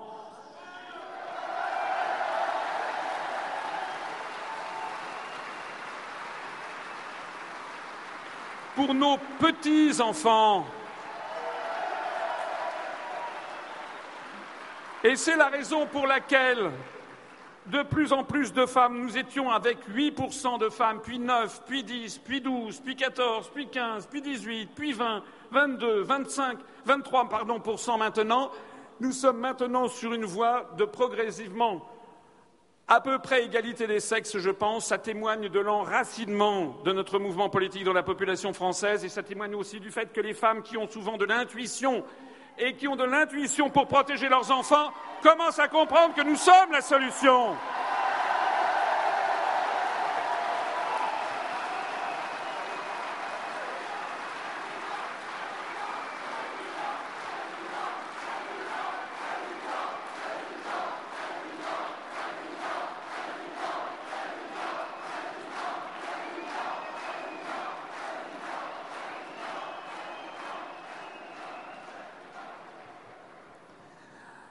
Ça, c'est le camembert des régions françaises. Alors vous allez les regarder, je ne vais pas vous les commenter, sachez quand même que nous avons 22% de nos adhérents qui sont en Île-de-France, que nous en avons 10% dans, en Rhône-Alpes. Et je remercie et félicite tous ceux qui sont venus de ces différentes régions, 8% en Provence-Alpes-Côte d'Azur, 5% en Languedoc-Roussillon, 4% dans les pays de la Loire, 4,3% en Bretagne, 3,5% dans le Nord-Pas-de-Calais,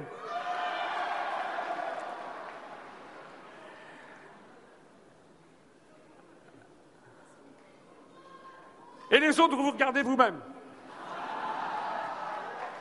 Un mot quand même, un mot quand même pour l'outre-mer français où nous avons 2,5% de nos adhérents.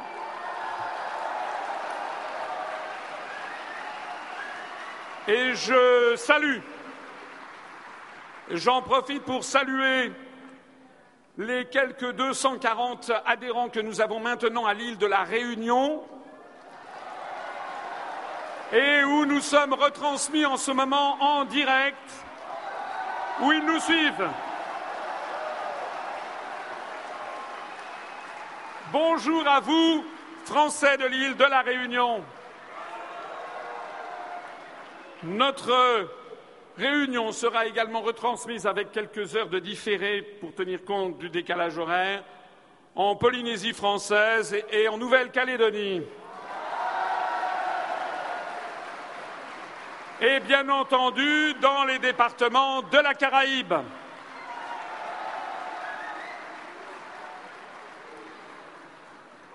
L'UPR est présente en France et outre-mer. L'UPR est également présente dans 92 États du monde.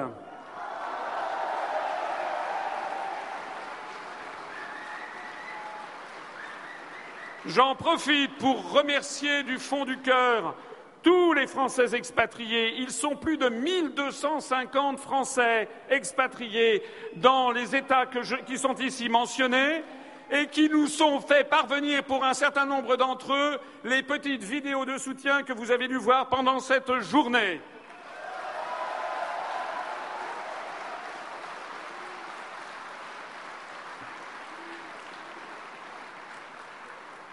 Je signale que nous avons plus de 30 adhérents dans un grand nombre de ces pays et parfois plus de 80 adhérents, comme en Allemagne où nous avons 85 adhérents, en Belgique où nous avons plus de 150 adhérents,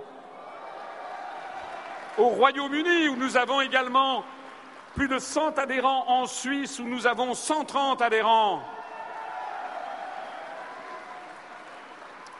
25 adhérents en Thaïlande, 20 adhérents au Japon.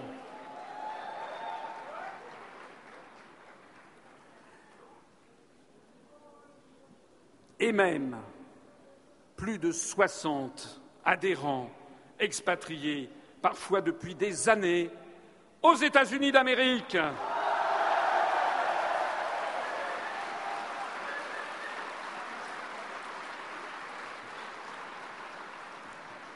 Alors, pourquoi ce succès de l'Union populaire républicaine alors que ce mouvement politique n'a jamais eu accès pendant dix ans à la moindre couverture médiatique si l'on accepte une fois ici ou là une toute petite couverture? Eh bien, parce que l'UPR s'adresse toujours à l'intelligence des citoyens.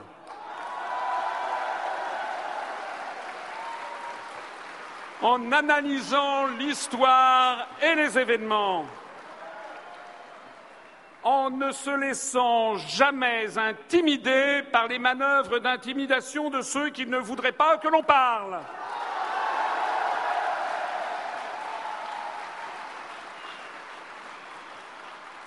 En citant toujours nos sources qui sont toujours situées aux meilleurs endroits, venant des plus grands responsables. Vous avez vu d'ailleurs ce qui se passe dans les médias où, euh, sur TF1, ils ont dû se donner le mot en disant que j'étais complotiste.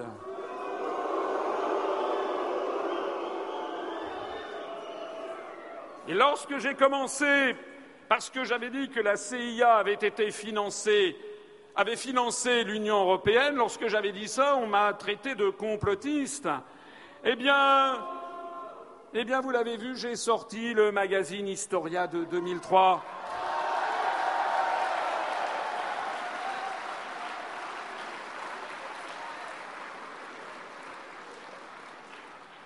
Il fallait voir la tête de M. Boulot.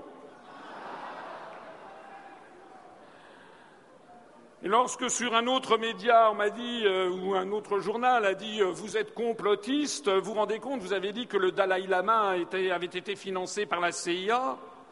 Il fallait voir la tête lorsque j'ai sorti l'article de Libération de 1998 qui disait que le Dalai Lama avait été financé par la CIA.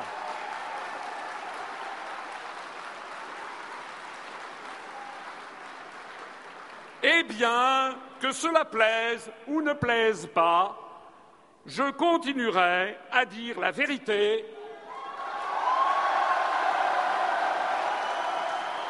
à refuser toute intimidation et à appeler un chat un chat.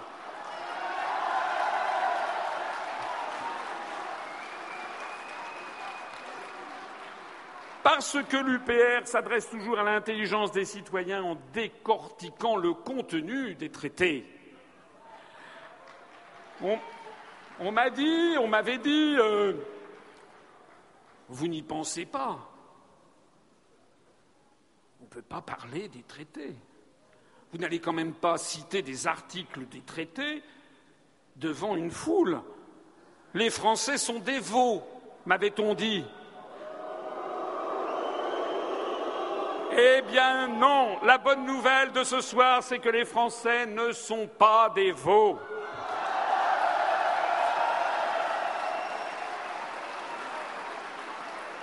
La bonne nouvelle de ce soir, c'est que les Français sont un grand peuple, l'un des peuples les plus politiques du monde.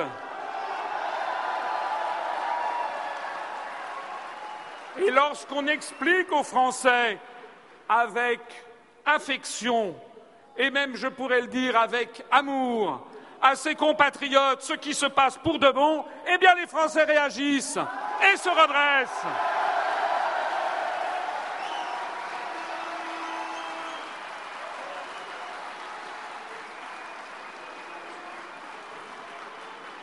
Parce que l'UPR s'adresse toujours à l'intelligence des citoyens en expliquant pourquoi la situation est comme elle est, pourquoi quand vous votez à droite ou à gauche, vous avez toujours la même politique, pourquoi cela ne change pas.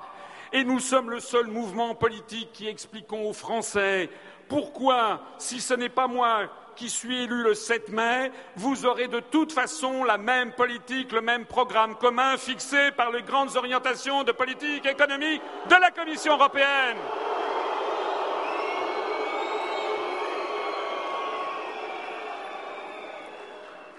Mais rassurez-vous, je compte bien être élu le 7 mai prochain.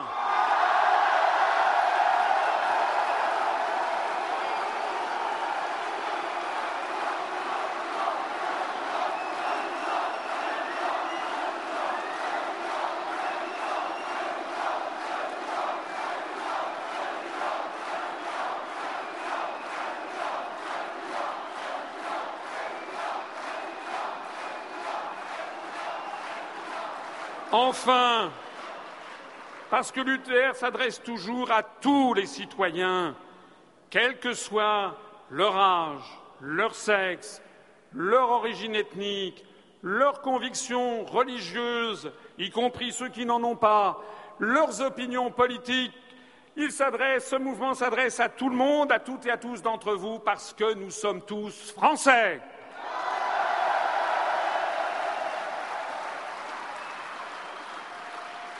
C'est un mouvement qui a diffusé toutes ses analyses sur Internet et toujours gratuitement.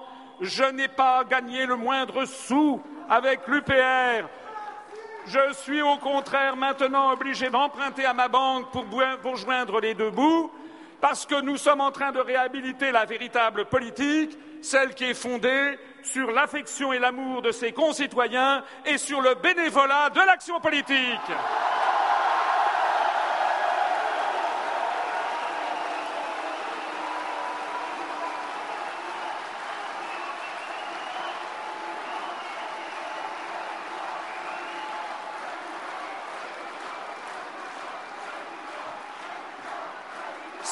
raison pour laquelle nous faisons un triomphe sur Internet où le site upr.fr est désormais le site solidement ancré à la première place de tous les sites de tous les partis politiques français.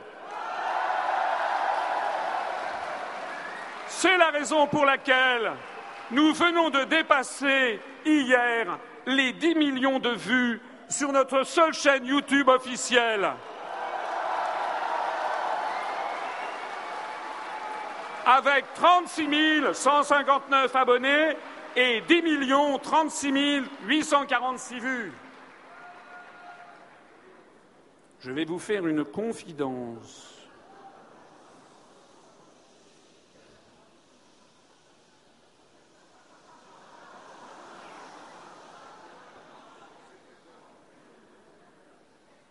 La chaîne YouTube de M. Macron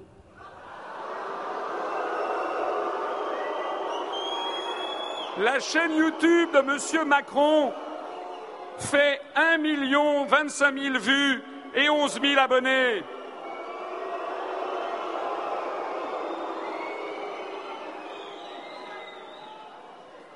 Nous avons 3,6 fois plus d'abonnés et 10 fois plus de vues, 9 millions de vues supplémentaires.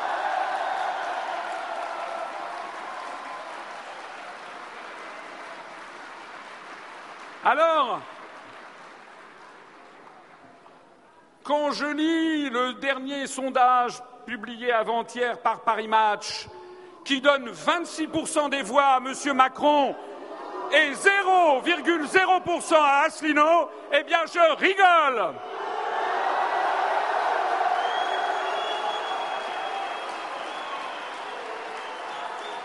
Parce que selon Paris Match, Selon Paris Match, vous êtes 0,0%.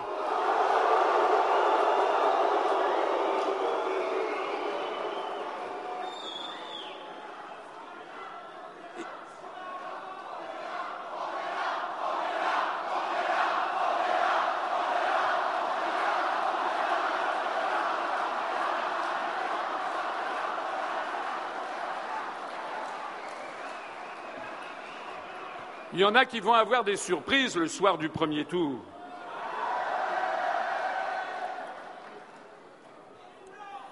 En fait, l'UPR renoue avec les plus grands moments de l'histoire de France récente. Et l'UPR pose les vrais débats. C'est pour cela que nous sommes une vague qui ne cesse d'enfler sans jamais aucune trace d'extrémisme, au contraire en portant toujours plus haut les valeurs de la République française.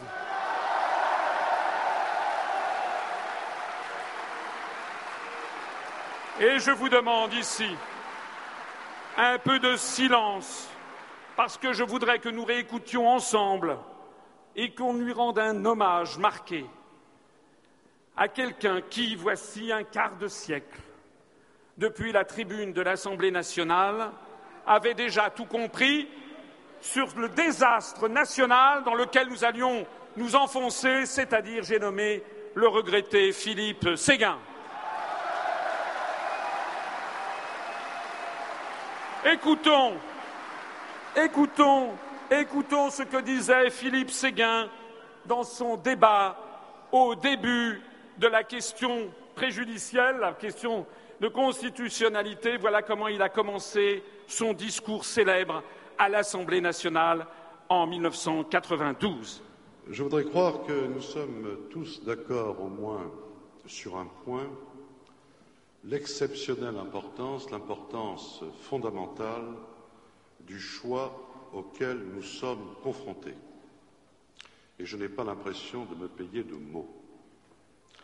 C'est en tout cas avec gravité que je viens inviter cette Assemblée à opposer l'irrecevabilité au projet de loi constitutionnelle qui lui est soumis, projet que le gouvernement nous présente comme préalable à la ratification des accords de Maastricht, négociés le 10 décembre 1991 par les chefs d'État et de gouvernement des pays membres des communautés européennes et signé le 7 février dernier.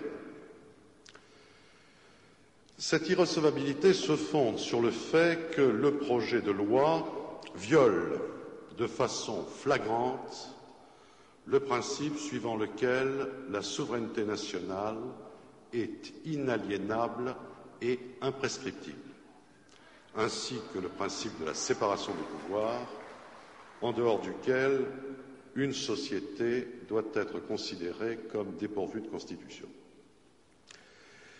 Il existe en effet, au-dessus même de la charte constitutionnelle, des droits naturels, inaliénables et sacrés, à savoir pour nous les droits de l'homme et du citoyen tels qu'ils ont été définis par la déclaration de 1789. Et quand l'article 3 de la Constitution du 4 octobre 1958 rappelle que la souveraineté nationale appartient au peuple, il ne fait que reconnaître le pacte originel qui est depuis plus de 200 ans le fondement de notre État de droit. Nulle assemblée ne saurait donc accepter de violer délibérément ce pacte fondamental. La question, de la séparation des pouvoirs se pose dans les mêmes termes. Aucune assemblée n'a compétence pour se dessaisir de son pouvoir législatif par une loi d'habilitation générale dépourvue de toute condition précise quant à sa durée et à sa finalité. A fortiori, aucune assemblée ne peut déléguer un pouvoir qu'elle n'exerce qu'au nom du peuple. Or, le projet de loi qui nous est soumis comporte bien une habilitation d'une généralité telle qu'elle peut être assimilée à un blanc-seing. Et nous voilà confrontés à une situation tout à fait extraordinaire dans notre histoire constitutionnelle, puisque pour la première fois, on demande au Parlement de constitutionnaliser par avance des textes qui n'existent pas encore et qui ne seront pour la plupart même pas soumis à sa ratification dès lors qu'il s'agira de normes communautaires directement applicables. On demande donc au Parlement, qui n'en a pas le droit, rien de moins que d'abandonner sa compétence législative aux organes communautaires chaque fois que ceux-ci le jugeront nécessaire pour l'application du traité. Ayant ainsi fait référence à la Déclaration des droits de l'homme et du citoyen, qui est violée deux fois par le projet de loi, je pourrais considérer ma tâche comme accomplie. Eh oui, Philippe Séguin avait tout dit il y a un quart de siècle. Nous avons abandonné l'état de droit. Nous ne sommes plus en République puisque l'essentiel des textes de loi sont imposés aux Français par la Commission européenne et les députés européens n'ont plus que le pouvoir que de signer des textes qui ont été décidés par d'autres non élus et non citoyens français. D'ailleurs, dans ce discours fondateur, Philippe Séguin montrait déjà que la construction européenne est une dictature qui ne dit pas son nom et il citait les droits de l'homme. Et j'en profite pour souligner qu'aujourd'hui, nous sommes le 25 mars, c'est l'anniversaire du traité de Rome, le 60e, c'est le dixième anniversaire de l'UPR. Vous voyez d'ailleurs les ambiances respectives à Rome et à Paris. À Rome, où les chefs d'État et de gouvernement ne sont même pas, ont mis encore des jours et des jours pour essayer de trouver un point commun pour avoir une déclaration qui satisfasse tout le monde. Ils se sont encore déchirés pour arriver à un texte sans saveur et qui ne signifie rien. Alors que nous, ici, nous avons plus de 6500 personnes qui sont ici présentes, on voit quelle est la dynamique de l'histoire. L'histoire s'est remise en marche. Et aujourd'hui, ce matin, je suis allé célébrer un autre anniversaire. C'est le 25 mars 1821, lorsqu'a été lancé par l'archevêque de Patras le cri pour l'indépendance de la Grèce contre l'Empire ottoman. Et il y avait une manifestation devant l'ambassade de Grèce où je me suis rendu ce matin ce matin pour témoigner du soutien de l'UPR et à travers moi du peuple français au peuple grec.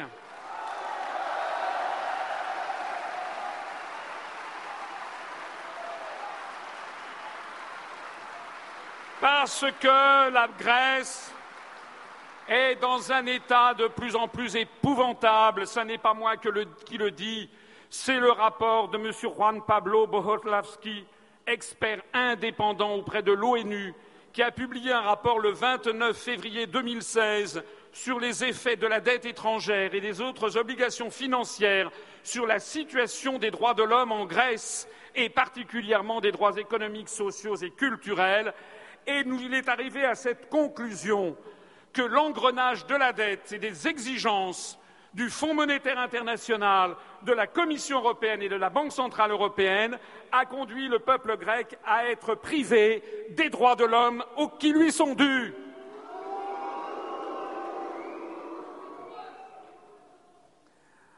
Alors notre mouvement est un mouvement en très forte croissance. Mais bien entendu, il y a toujours des gens qui sont là pour nous expliquer, sans avoir jamais écouté la moindre de mes analyses, que nous voudrions refermer la France sur elle-même, que nous serions des nostalgiques et des ringards qui n'aurions pas compris le monde d'aujourd'hui. J'ai expliqué l'autre jour sur Europe 1, puisque depuis que je suis candidat à l'élection présidentielle et j'en rends grâce tous les jours à nos 587 maires valeureux,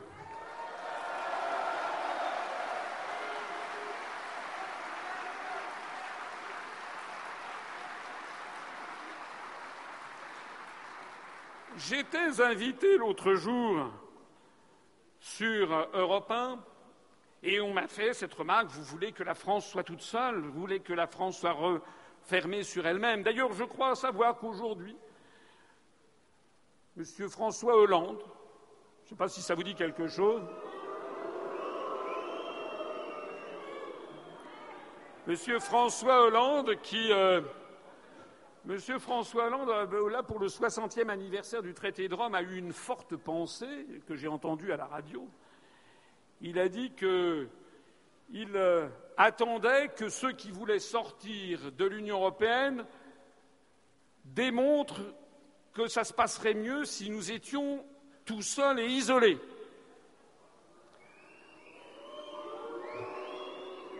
Moi, je ne demande qu'une chose, c'est de pouvoir le démontrer, mais encore faudrait-il que l'on me donne un petit peu plus que huit minutes à la télévision ou à la radio pour me demander, pour me poser toujours les mêmes questions, soit dit en passant. En attendant, C'est d'ailleurs assez cocasse de la part de M. Hollande, qui, quelques jours auparavant, s'était rencontré avec Mme Merkel pour expliquer qu'il allait faire une Europe à deux vitesses en larguant un certain nombre de pays de l'Est, qui d'ailleurs ont vivement protesté aujourd'hui. Donc il faudrait qu'il nous explique si plus on aime, mieux c'est, pourquoi est-ce qu'il voulait chasser des pays de l'Union européenne, ou du moins du premier cercle. Mais enfin, peu importe. L'autre jour, j'étais sur Europe 1, on me dit alors vous voulez isoler la France? J'ai dit mais pourquoi voulez-vous isoler la France? Ils me disent la France est beaucoup trop petite pour rester toute seule. Alors je dis euh, mais la Suisse, la Suisse, elle n'est pas dans l'Union européenne, elle n'est pas dans l'euro, elle n'est pas dans l'OTAN, elle se porte très bien, merci pour elle. Alors on m'a répondu, on m'a répondu, mais vous n'allez pas comparer la France à la Suisse. Et pourquoi donc? Ben Parce que la France la Suisse est beaucoup trop petite. Ils finissent par se prendre les pieds dans leurs propres contradictions. Alors j'ai quand même réussi à glisser un mot. J'ai dit, écoutez, d'après mes pointages, il y a 6686 traités, bilatéraux ou multilatéraux, qui lie la France au reste du monde, dont d'ailleurs 343, je crois, avec l'Allemagne, quelques 280 avec le Royaume-Uni, à peu près autant avec l'Italie, à peu près autant avec l'Espagne, et donc je faisais valoir que ce que je voulais, ce n'était pas faire sortir la France ni de l'ONU, ni du Fonds monétaire international, ni de l'UNESCO, ni de la Banque mondiale, ni de l'Agence internationale pour l'énergie atomique, ni d'Interpol, ni du traité sur le droit de la mer, ni du traité sur l'espace extra-atmosphérique, ni du traité de l'Antarctique, ni de l'Organisation mondiale du commerce, ni de l'Organisation mondiale de la santé. Attendez, j'en ai jusqu'à minuit hein, si je continue comme ça. Et alors, c'était la première fois qu'ils entendaient quelqu'un leur répondre. Et j'ai dit la seule chose que je veux, c'est que sur les 6686 traités, qui nous lie au reste du monde, que l'on en dénonce trois. Le traité sur l'Union européenne le tue, le traité sur le fonctionnement de l'Union européenne le fou, et le traité de l'Atlantique Nord. Trois traités sur 6686.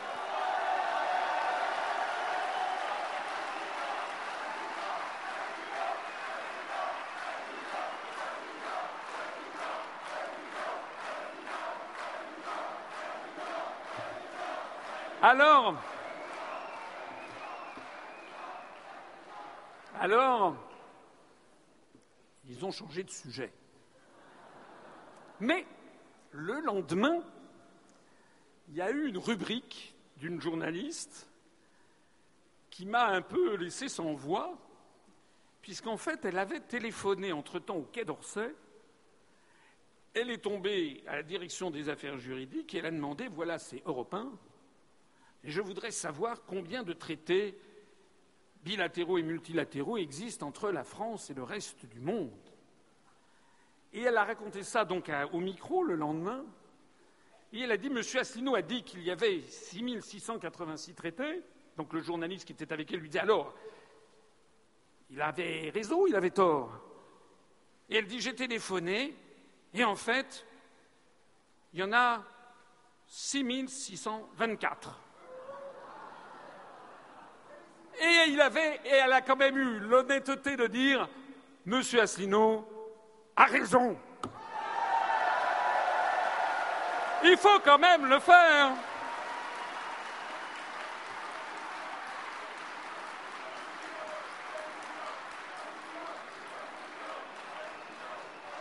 Ce que nous voulons, c'est évidemment pas de couper la France du reste du monde.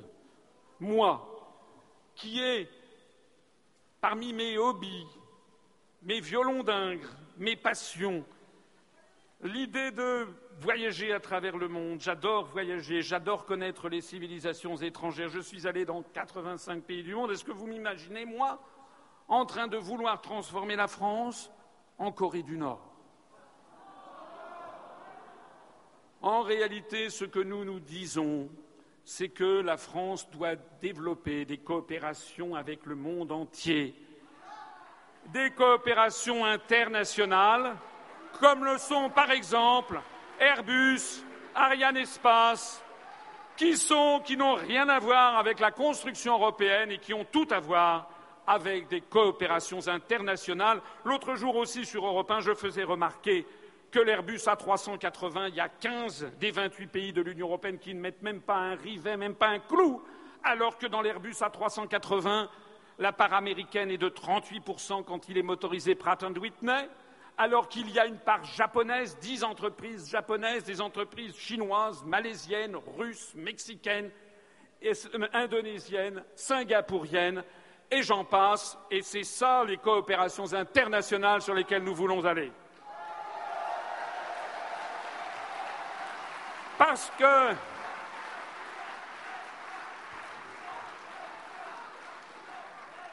parce que les coopérations internationales sur des objets précis, particuliers, ça marche, alors que l'intégration supranationale, ça ne marche jamais.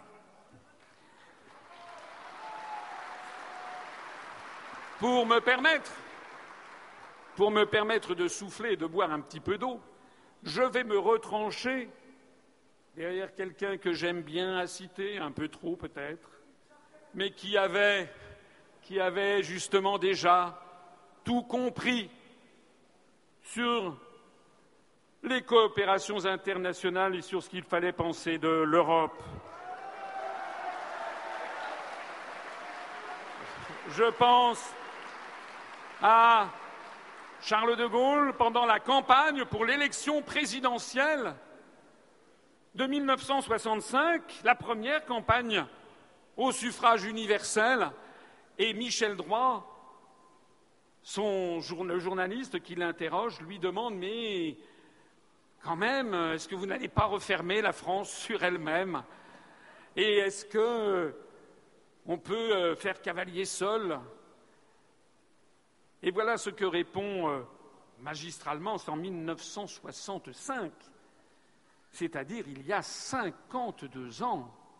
Voilà ce que répond le fondateur de la France libre et le fondateur de la Ve République. Ce qu'on avait appelé, bien que vous n'ayez pas, je crois, prononcé la formule, ce qu'on avait appelé l'Europe des patries à ce moment-là. Je n'ai jamais parlé d'Europe des patries.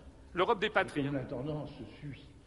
Euh, chacun a sa patrie, nous avons la nôtre, les Allemands ont la leur, les Anglais ont la leur, et c'est ainsi. J'ai parlé de la coopération des États. Alors ça, oui, j'en ai parlé, et je crois que c'est indispensable. Et nous avons tâché de l'organiser à cette époque, mais ça n'a pas réussi. Et depuis, on n'a plus rien fait, excepté nous, qui avons fait quelque chose avec l'Allemagne, car nous avons solennellement, et c'était incroyable après tout ce qui nous était arrivé, nous avons solennellement fait avec l'Allemagne un traité de réconciliation et de coopération. Ça n'a pas non plus jusqu'à présent donné grand-chose. Parce que, parce que les politiques sont les politiques des États et qu'on ne peut pas empêcher ça.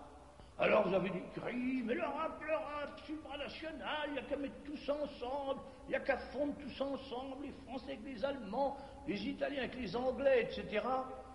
Oui, vous savez, c'est commode. Et quelquefois, c'est assez séduisant. On va sur des chimères, on va sur des mythes. Euh, ce ne sont que des chimères et des mythes. Il y a les réalités. Et les réalités ne se traitent pas comme ça.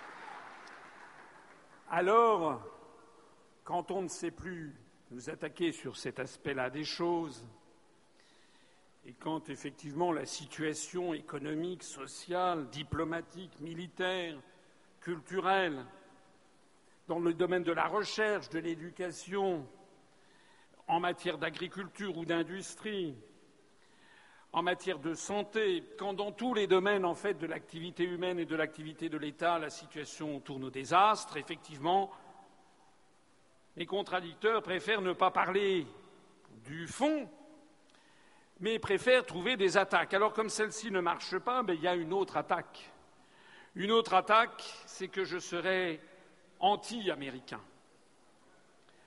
Je l'ai dit tout à l'heure, nous avons plus de 60 adhérents aux États-Unis d'Amérique. Ce qui me rassure, c'est que, en 1965, pendant la campagne pour l'élection présidentielle au suffrage universel, la première, eh bien, Charles de Gaulle était lui-même taxé d'être anti-américain. Et d'ailleurs, Michel Droit va lui poser la question Êtes-vous anti-américain? Et vous allez voir ce que répond le fondateur de la Ve République, qui dit que sous la, la Seconde Guerre mondiale, on l'avait également traité d'anti-britannique, puis d'anti-américain. Et vous allez voir comment habilement il répond. C'était il y a 52 ans. Tendez un petit peu l'oreille parce que l'enregistrement n'est pas excellent, mais franchement, ça vaut la peine d'écouter ce que dit Charles de Gaulle. Je voudrais euh, vous poser la question suivante. On dit aussi très fréquemment que vous êtes anti-américain. Euh, vous avez une fois parlé d'hégémonie américaine. Les Américains ont mal pris cela. Ils ont considéré que c'était péjoratif. Et même beaucoup de Français considèrent que c'est péjoratif. Alors, est-ce que vous pourriez également là-dessus vous expliquer sur votre anti-américanisme? Vous savez, depuis que j'ai eu à faire une action nationale, c'est-à-dire depuis 1940, qui était en même temps une action internationale, je me suis toujours entendu traiter d'anti quelque chose. Je me rappelle avec ce pauvre Churchill, il me disait Vous êtes anti-britannique. C'était assez drôle, puisque j'étais actuellement, avec ceux qui m'entouraient, nous étions les seuls Français qui soyons restés à combattre aux côtés de l'Angleterre. Les Américains, après, ont dit Vous êtes anti-américains. Et alors, ils sont présentés en Afrique du Nord sans vouloir que je vienne avec eux, à cause du fait qu'ils me considéraient comme anti-américain. Et là, les Français, qui étaient encore sous l'obédience de Vichy, leur ont tiré dessus par tous les bords. En réalité, qui a été l'allié des Américains de bout en bout, sinon la France de De Gaulle Il n'y en avait pas eu d'autre. Et le cas échéant, si le malheur devait arriver et si la liberté du monde était en cause, qui serait automatiquement les meilleurs alliés de nature, sinon la France et les États-Unis, comme ils l'ont été souvent en pareil cas? D'ailleurs, vous savez, moi je ne dis pas que les Américains sont anti-français. Et pourtant, alors, si c'est parce qu'ils ne nous ont pas toujours accompagnés qu'ils seraient anti-français, eh bien, ils ne nous ont pas toujours accompagnés. En 1914, que voulez-vous, nous étions en guerre contre Guillaume II, les Américains n'étaient pas là. Ils sont arrivés en 1917 et ils ont fort bien fait pour eux et pour tout le monde. En 1940, ils n'étaient pas là. Et nous avons été submergés par Hitler. Et ce n'est qu'en 1941, parce que les Japonais ont coulé une partie de la flotte américaine à Pearl Harbor, que les États-Unis sont entrés dans la guerre. Loin de moi l'idée de méconnaître l'immense service qu'ils ont rendu à eux, au monde et à nous-mêmes en entrant dans la guerre en 1917 et en entrant dans la guerre en 1941. Je le sais bien. Mais enfin, je ne dis pas qu'ils sont anti-français parce qu'ils ne nous ont pas accompagnés toujours. Eh ben, je ne suis pas anti-américain parce qu'actuellement, je n'accompagne pas les Américains toujours. Et en particulier, par exemple, dans la politique qu'ils mènent en Asie. Il tout à que je ne les en approuve pas. Alors de là à dire que je suis anti-américain, je ne peux pas les, en empêcher, mais vous voyez le fond des choses.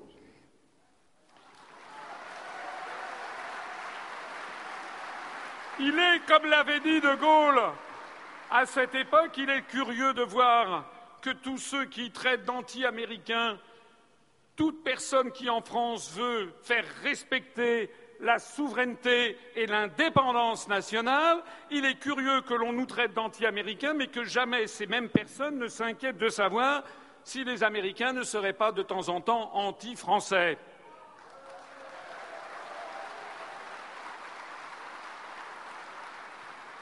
Nous touchons ici au cœur à la fois du combat de l'Union populaire républicaine et à la fois au cœur même de l'élection présidentielle. Parce que l'élection présidentielle, ça n'est pas les élections législatives. Les élections législatives auront lieu en mai et juin de cette année. Elles auront pour objectif de choisir une majorité. Dans cette majorité qui sortira des urnes, le président de la République choisira un Premier ministre. Ce Premier ministre sera peut-être d'accord avec lui si la majorité est la même que celle qui a élu le président de la République, mais il est arrivé dans notre histoire qu'une majorité sorte des urnes qui soit contraire à celle du parti politique dont le président de la République était issu. Je pense aux périodes de cohabitation en France, avec François Mitterrand de 86 à 88, puis de 93 à 95, et aux cohabitations avec Jacques Chirac de 97 à 2002. Il ne faut donc pas se tromper d'élection. L'élection qui, qui, a commencé, dont nous sommes normalement en campagne, ne consiste pas à parler des derniers cadeaux qu'a reçus M. Fillon. L'élection présidentielle ne consiste pas à commenter s'il est bien raisonnable que M. Macron se soit marié avec une femme plus âgée que lui. L'élection présidentielle ne consiste pas à commenter les déboires de M. Hamon, qui est, semble-t-il, tellement couleur de muraille que tous les autres ministres du gouvernement sont en train de prendre la tangente, avec d'ailleurs un sens de la conviction politique qui frappe les esprits, puisque M. Macron est en train de réunir à lui M. Macron est en train de réunir à lui des gens qui sont aussi sur gens qui sont tout à fait sur la même longueur d'onde politique, comme par exemple M. Alain Madelin et Robert Hue.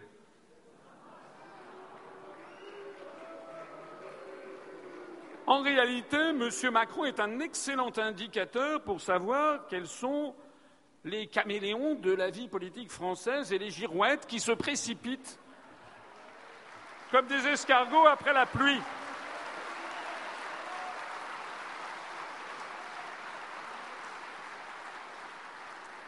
Mais nous, nous sommes des gens sérieux. Nous savons que l'élection présidentielle est la clé de voûte des institutions.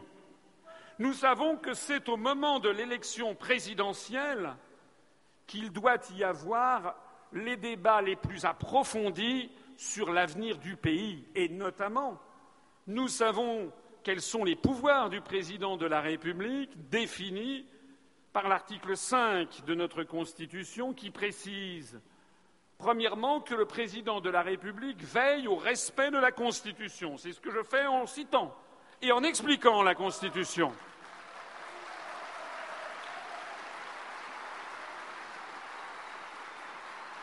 Deuxièmement, la deuxième ligne de l'article 5 précise que le président de la République assure par son arbitrage le fonctionnement régulier des pouvoirs publics et la continuité de l'État. Ça veut donc dire que pour être un bon président de la République, il faut avoir des capacités d'arbitrage, de rassemblement au-dessus du clivage droite-gauche. Ça tombe bien puisque l'UPR, à chaque élection, a été classée officiellement par le ministère de l'Intérieur, la seule institution habilitée à donner un classement. L'UPR a été classée à chaque élection comme un mouvement divers, c'est-à-dire au-dessus du clivage droite-gauche.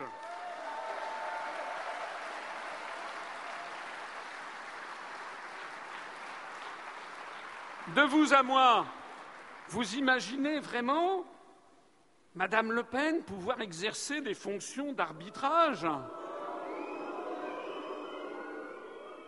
Vous imaginez vraiment, Monsieur Mélenchon, pouvoir exercer des fonctions d'arbitrage au-dessus du clivage droite-gauche? Vous imaginez vraiment, Monsieur Poutou ou Madame Artaud, pouvoir exercer des fonctions d'arbitrage au-dessus du clivage droite-gauche? Soyons sérieux. Et puis la troisième phrase de l'article 5 précise, et c'est peut-être peut la phrase la plus importante de notre Constitution. En tout cas, c'est certainement la plus importante concernant les pouvoirs du président de la République. Article 5, le président de la République est le garant de l'indépendance nationale, de l'intégrité du territoire et du respect des traités.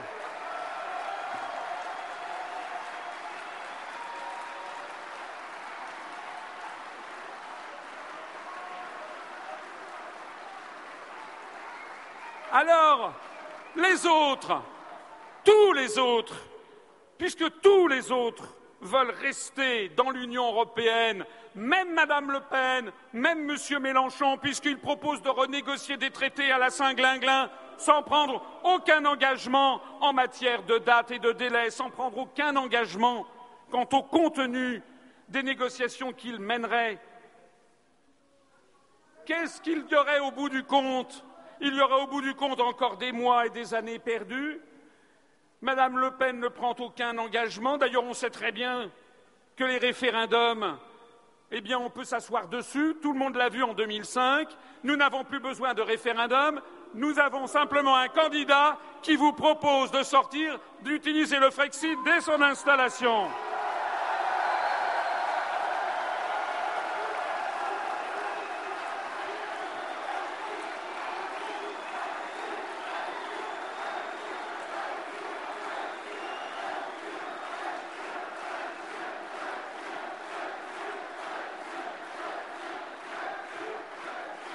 Propos, à propos, il y a des journalistes qui régulièrement me posent la même question en me disant Mais alors, si vous êtes élu, euh, qu'est-ce que vous allez faire? Alors j'ai dit ben, Si je suis élu, je vais m'installer dans mon fauteuil à l'Élysée.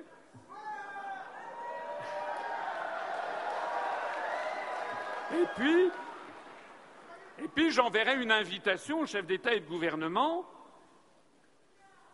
de l'Union européenne pour leur dire que on va tenir une réunion. Lors de cette réunion, je dirais, bien, nous mettons en œuvre l'article, l'article 50, l'article 50 du traité de l'Union européenne, exactement ce que vont faire nos amis britanniques dans quatre jours, le 29 mars. Alors, alors,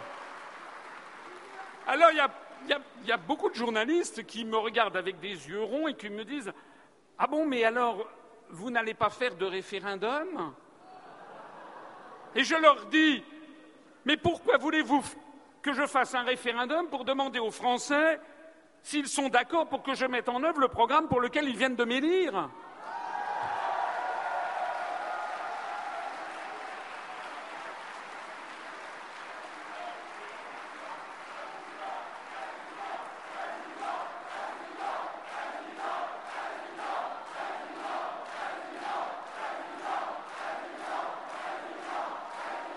Il est vrai. Il est vrai. Il est vrai que les Français ont perdu l'habitude, ont perdu l'habitude de voir un président de la République élu mettre en œuvre le programme pour lequel ils l'ont élu.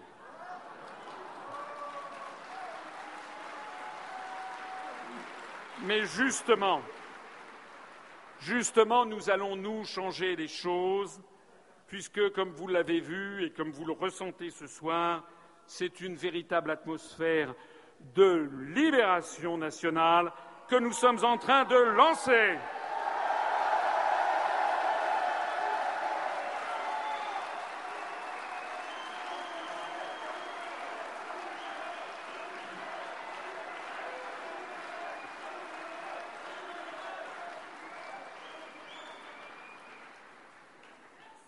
Voudrais rappeler que le président de la République est donc le garant de l'indépendance nationale.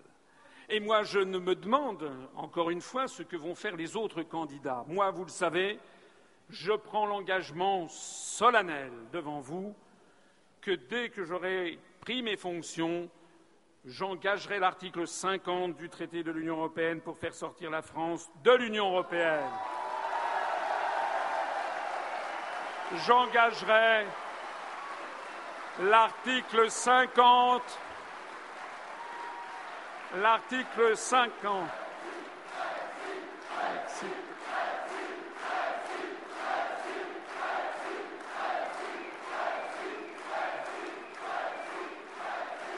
J'engagerai, j'engagerai l'article 50 du traité sur l'Union européenne pour sortir de l'euro et j'engagerai l'article 13 du traité de l'Atlantique Nord pour sortir de l'OTAN.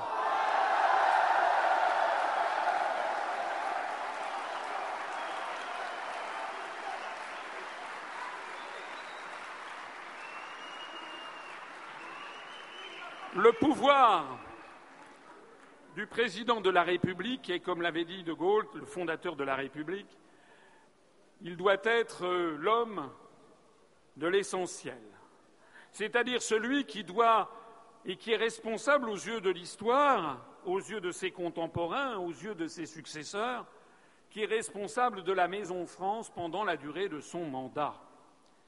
Et les articles 14 et 15 font du président de la République le chef de la diplomatie, article 14, donc le chef de ce que la France veut faire avec le reste du monde. L'article 15 fait du président de la République le chef des armées. Et donc, la Constitution a donné au président de la République française le rôle essentiel d'être le géopoliticien en chef de la maison France. Alors, alors pour faire cela, il faut avoir de l'expérience. Ça ne s'invente pas du jour au lendemain. Il faut avoir une bonne connaissance des peuples et des civilisations étrangères, il faut s'être pendant plusieurs années frotté aux diplomaties des différents pays du monde, savoir que l'on ne négocie pas avec des Chinois comme avec des Américains, avec des Allemands comme avec des Argentins, avec des Indiens comme avec des Japonais, avec des Iraniens comme avec des Australiens. Il faut le savoir et l'avoir vécu.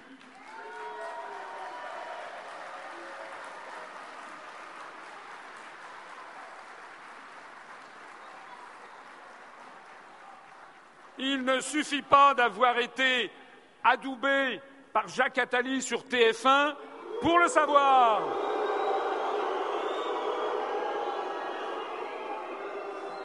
Il ne suffit pas d'avoir été reçu par le magazine Time à New York ou d'avoir serré la main de Poutine pour le savoir.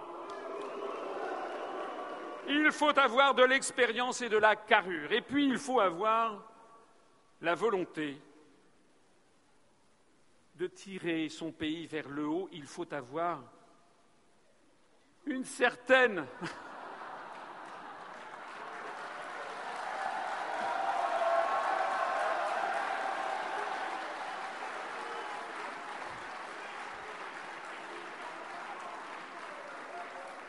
Il faut avoir. Il faut avoir aussi une approche peut-être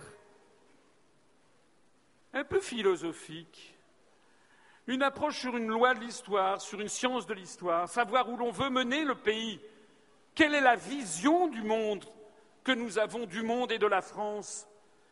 Que disent les autres candidats, par exemple, sur la façon dont ils voient le rôle de la France?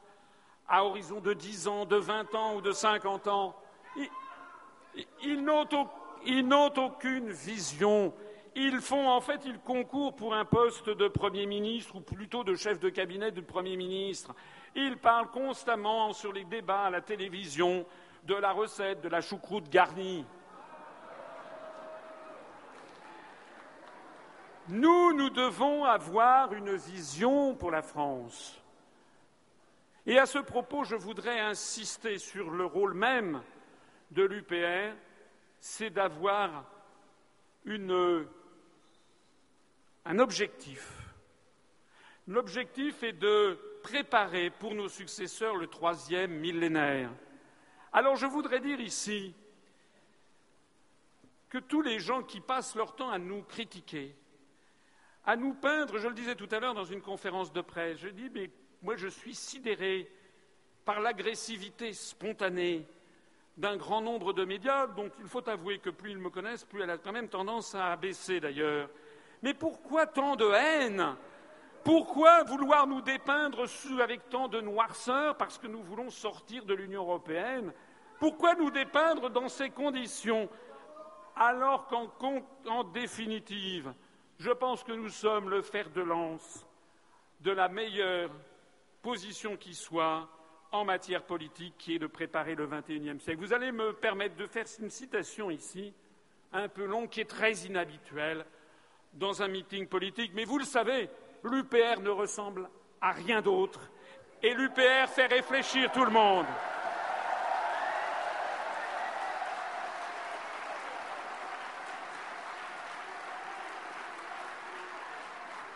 Alors, pendant que les autres vous entraînent vers le bas, avec des histoires de prétoire, de mise en examen ou de je ne sais pas quoi, nous, nous vous tirons vers le haut, nous tirons la population française vers le haut et la réflexion sur les siècles, siècles qui s'ouvrent.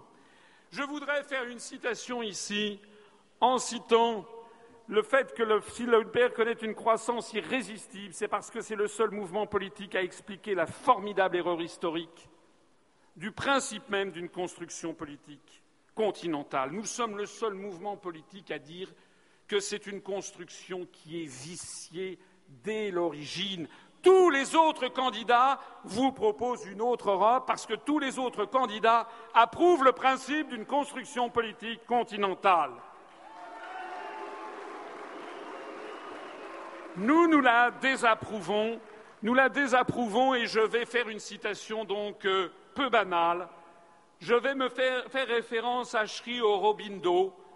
Sri Aurobindo, qui fut l'un des dirigeants du mouvement pour l'indépendance de l'Inde, mais qui fut aussi un philosophe, un poète et un écrivain spiritualiste. Sri Aurobindo, qui puisait une partie de sa sagesse dans cette fameuse formule tirée d'un des Upanishads, Vasudhaiva Kutumbakam, c'est-à-dire le monde est une seule famille.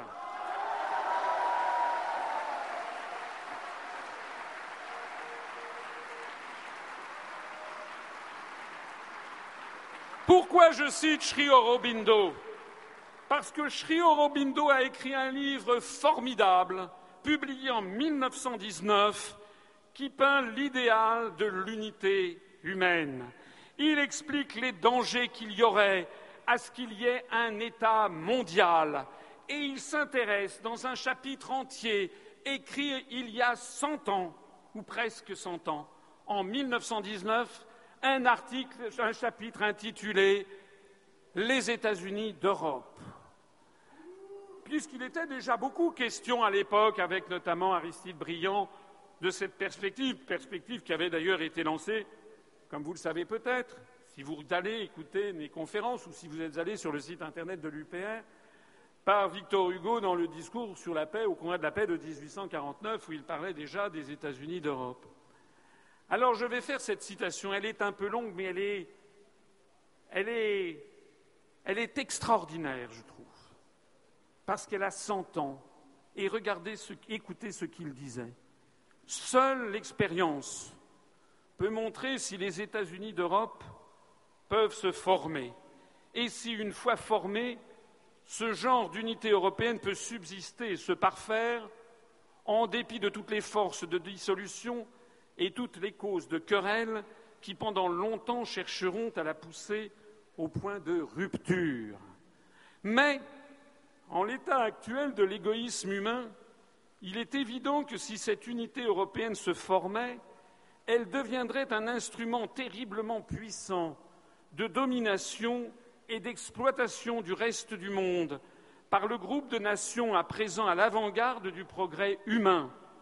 Inévitablement, elle éveillerait l'idée antagoniste d'une unité asiatique et celle d'une unité américaine. Or, même si le remplacement des petites unités nationales actuelles par des groupements continentaux marque un certain progrès vers l'union finale de toute l'humanité, leur formation, cependant, entraînerait des cataclysmes d'un genre et d'une étendue qui éclipseraient la dernière catastrophe, celle de la Première Guerre mondiale, et pourrait bien réduire à néant les espoirs de l'humanité au lieu de rapprocher leur accomplissement.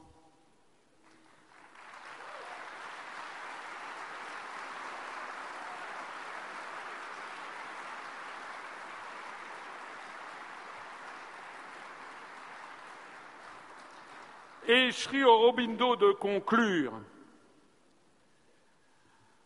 Mais l'objection principale à l'idée des États-Unis d'Europe est que le sentiment général de l'humanité cherche déjà à dépasser les distinctions continentales et à les subordonner à une idée humaine plus large. De ce point de vue, une division sur des bases continentales serait peut-être une étape réactionnaire du genre le plus grave et pourrait entraîner des conséquences extrêmement sérieuses pour le progrès humain. Par conséquent, si quelque ordre supranational nouveau doit se former tôt ou tard après le bouleversement actuel, il faudra que ce soit une association qui embrasse l'Asie, l'Afrique et l'Amérique autant que l'Europe, et essentiellement une organisation de la vie internationale composée de nations libres.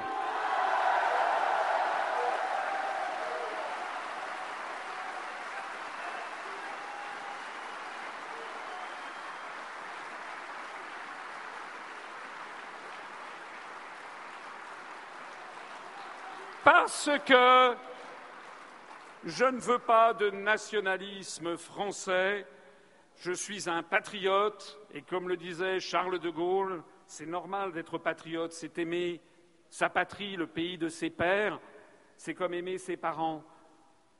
Et de Gaulle disait, un patriote, c'est quelqu'un qui aime son pays, un nationaliste, c'est quelqu'un qui déteste le pays des autres. Eh bien, moi, je ne suis pas un nationaliste français, mais je ne veux pas non plus que nous soyons des nationalistes européens ayant vocation à s'opposer au reste du monde.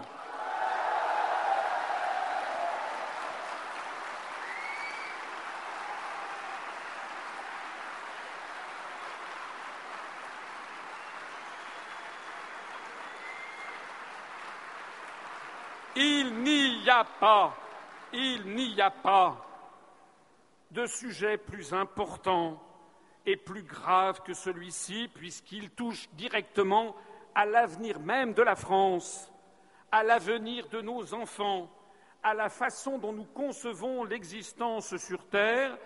Je suis non seulement le seul candidat du Frexit, mais je suis également le seul à dénoncer dans la construction européenne un apartheid planétaire qui ne dit pas son nom.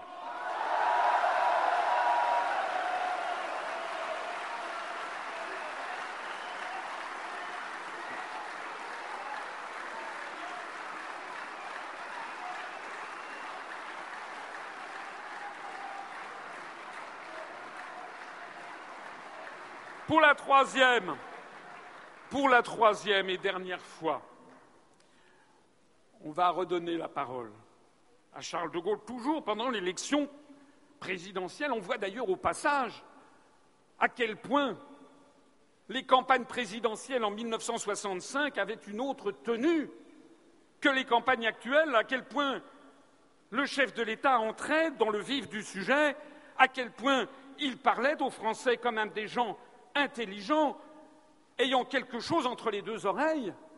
Ça permet de comprendre à quel point maintenant le débat politique a été ravalé au rang de plaisanterie, de show, de spectacle de music hall avec des danseurs mondains. Eh bien, Charles de Gaulle, avec ses mots à lui, à ce moment-là, dans cette conversation avec Michel Droit, a dit en fait à peu près la même chose que ce que disait en 1919 Sri Aurobindo et ce que je vous dis moi en 2017, c'est-à-dire que la France n'a pas à se limiter à une petite partie du territoire de la planète. La France a vocation à l'universel. Écoutez, Charles de Gaulle.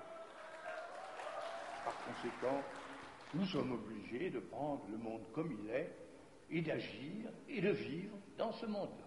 Alors, qu'est-ce que ça signifie? Ça signifie que la France n'a à s'interdire à elle-même aucune possibilité. La France est pour la paix. Il lui faut la paix. La France, pour renaître vraiment, pour se refaire et pour s'étendre, au sens le plus noble du terme, il lui faut la paix. Par conséquent, la France cherche la paix, cultive la paix, aide la paix partout. Comment? En étant en rapport avec tout le monde. Il n'y a aucune espèce de raison pour que nous excluions d'avoir de bons rapports avec ceci ou avec cela. Nous sommes les alliés des Américains et leurs amis, tant qu'il a l'air de subsister quelques menaces venant de l'Est sur l'Europe occidentale. Nous sommes également en termes de plus en plus étroits avec l'Europe de l'Est, parce qu'elle existe et parce qu'il n'y a aucune espèce de raison pour que nous ne prenions pas tous ces contacts pacifiques avec elle. Nous avons pris des contacts également pacifiques et étroits déjà assez avec la Chine. Nous en avons avec d'autres réalités du monde, comme l'Amérique latine, comme l'Afrique bien entendu, comme l'Inde, comme le Japon. Et pourquoi pas ce que nous appelons l'équilibre, qui va avec la paix, c'est un commencement de coopération internationale. C'est cela que la France cherche à aider. Et c'est pourquoi la France n'exclut les rapports, ses rapports avec qui que ce soit. Elle cherche à être en contact pratique, direct, fécond, avec tout le monde. Et elle l'est, figurez-vous. Je dirais même qu'actuellement dans le monde, si vous y faites attention, elle est la seule.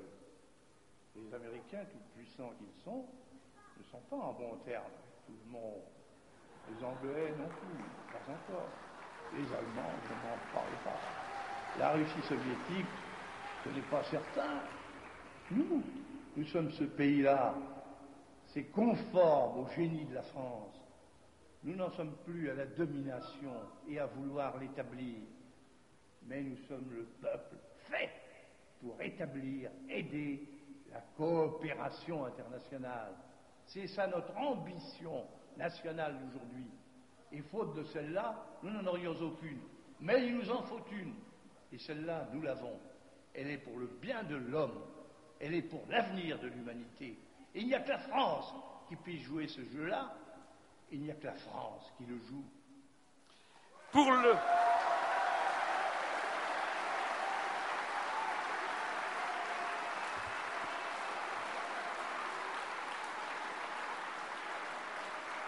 Pour le bien de l'homme et pour le bien de l'humanité entière, la France doit donc se soustraire au bloc militaire, se soustraire à l'Union européenne et renouer ses relations confiantes et d'amitié avec le monde entier, sans considération d'appartenance géographique, continentale, religieuse, sans mentionner le choc des civilisations.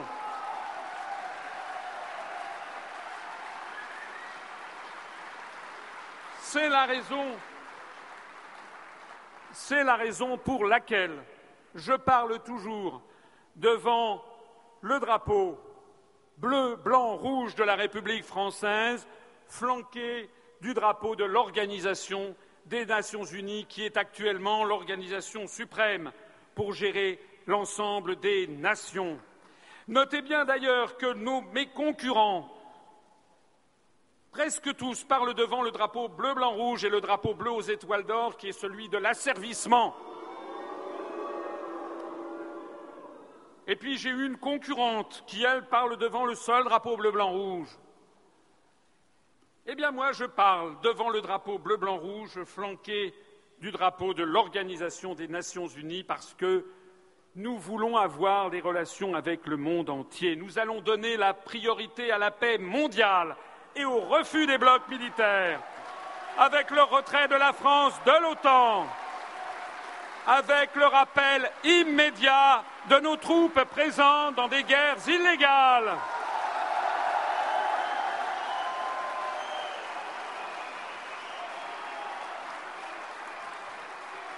avec la redéfinition d'un nouveau livre blanc de la défense nationale affirmant la volonté de la France de n'appartenir à aucun bloc militaire, de sanctuariser le territoire national par la force de frappe, d'avoir une politique de défense erga omnes, comme on dit, c'est-à-dire contre tout le monde.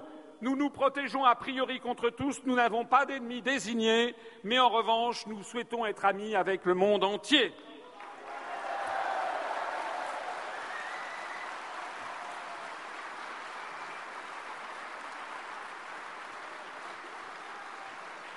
Et comme je veux appliquer cette sagesse, comme je veux appliquer cette sagesse tirée de 2000 ans d'histoire et de cet adage latin qui dit si oui spacem para bellum, si tu veux la paix prépare la guerre, eh bien il faut que la France ait quand même une armée qui tienne à peu près la route. Vous savez que l'armée française est pratiquement maintenant en collapsus, puisque nous avions euh, les sommes consacrées à l'armée française étaient de 3% du produit intérieur brut en 1981, lorsque François Mitterrand est arrivé au pouvoir, et maintenant euh, il est tombé à 1,6%, c'est-à-dire que la France n'a même plus les moyens de se protéger sérieusement son territoire national. C'est la raison pour laquelle je mettrai un terme en tant que chef des armées et en tant que et en vertu de l'article 15 de la Constitution, je mettrai un terme à la fin de l'appauvrissement des armées françaises avec un budget de la défense qui reviendra au niveau de ce qu'il était en 1981.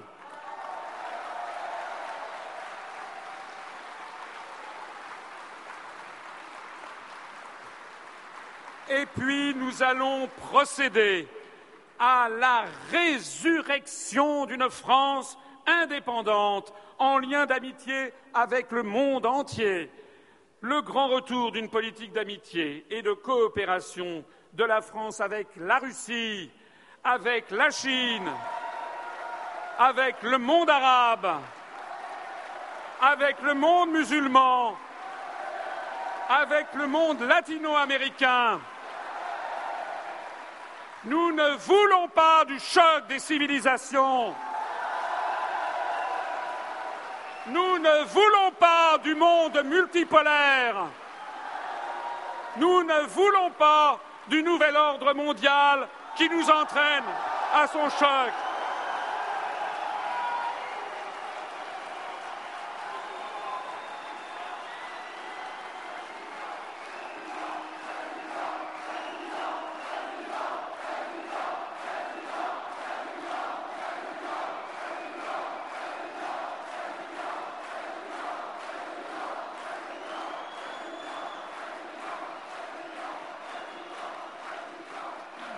Notre vision du monde, notre vision du monde, ce n'est pas celle de Macron, l'employé de Georges Soros. Notre vision du monde de demain n'est pas celle de Georges Soros, c'est celle de Sri Aurobindo.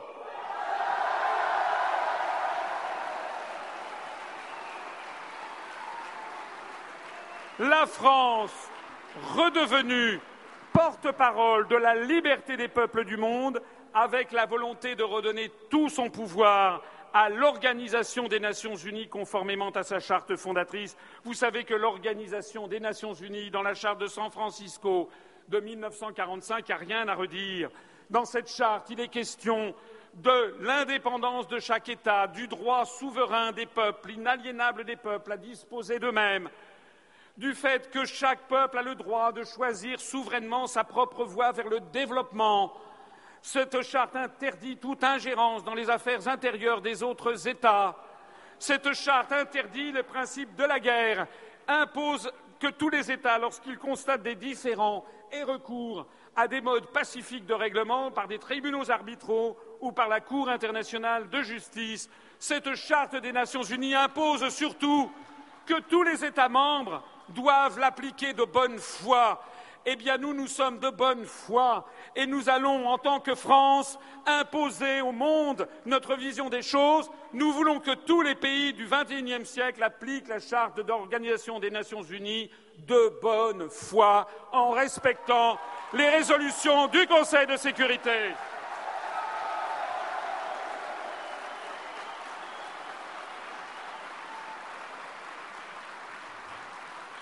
Nous mettrons fin à la France-Afrique.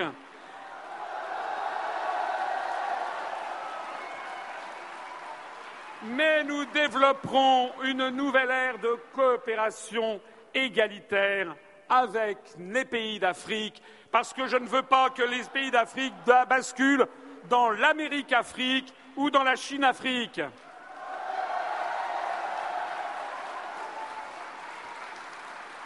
Nous adopterons une politique planétaire pacifiste et réfléchie, veillant à donner à l'espace francophone mondial sa dimension politique et non alignée.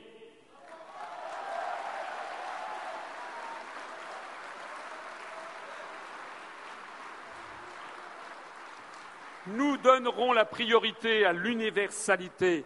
Je créerai un centre mondial de la concorde des civilisations à Strasbourg.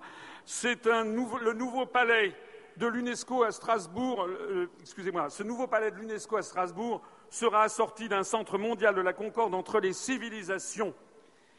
Parce que je veux également transférer à Strasbourg l'UNESCO, actuellement présente à Paris, afin de libérer les espaces de l'UNESCO pour proposer à nos amis de la francophonie de créer une priorité à la francophonie avec un Parlement de la francophonie, où l'on pourra débattre entre tous les pays de la francophonie de notre vision du monde et des relations internationales.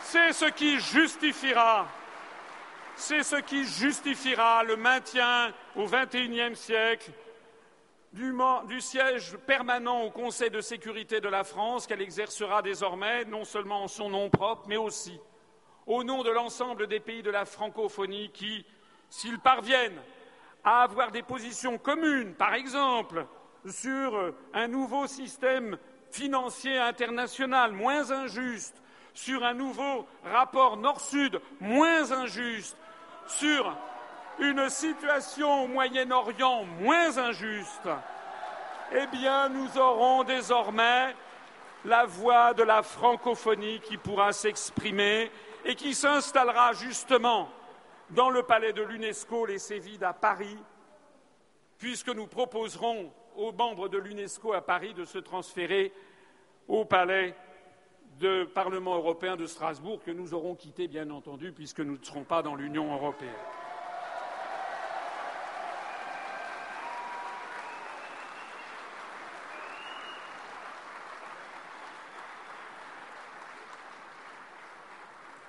Je voudrais conclure ici pour vous dire à quel point nous sommes un grand pays, à quel point la voix de la France manque aujourd'hui au reste du monde, à quel point les gens qui nous aiment, parce qu'il y a des millions de gens qui nous aiment dans le monde arabe, en Amérique latine, en Asie, en Afrique, en Chine, en Russie, en Extrême-Orient, en Amérique du Nord aussi et en Océanie. La voix de la France, elle manque au monde, nous allons la redonner au monde.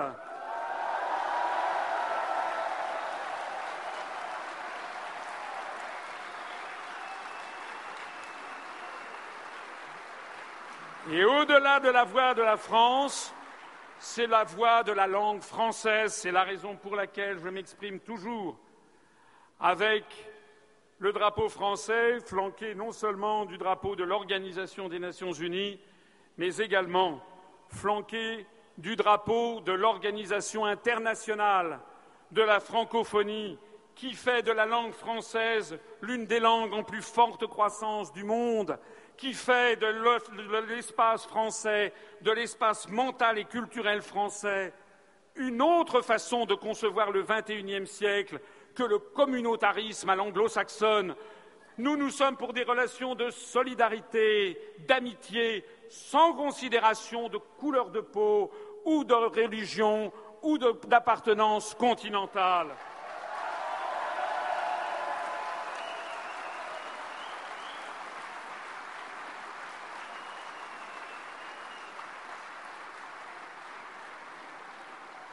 La francophonie, notre participation dans le cadre des Nations Unies d'une part, dans la francophonie d'autre part, nous permettent d'envisager l'avenir de façon positive, radieuse et rayonnante, sans démanteler tous nos acquis sociaux, sans tailler en pièces tout ce que nos parents, nos grands-parents et nos ancêtres nous ont livré comme cadeau. La francophonie, nos relations avec l'ensemble de l'espace francophone, c'est l'une des clés essentielles de notre avenir. Regardez cette petite vidéo qui vous montre en gros ce qu'est notre avenir.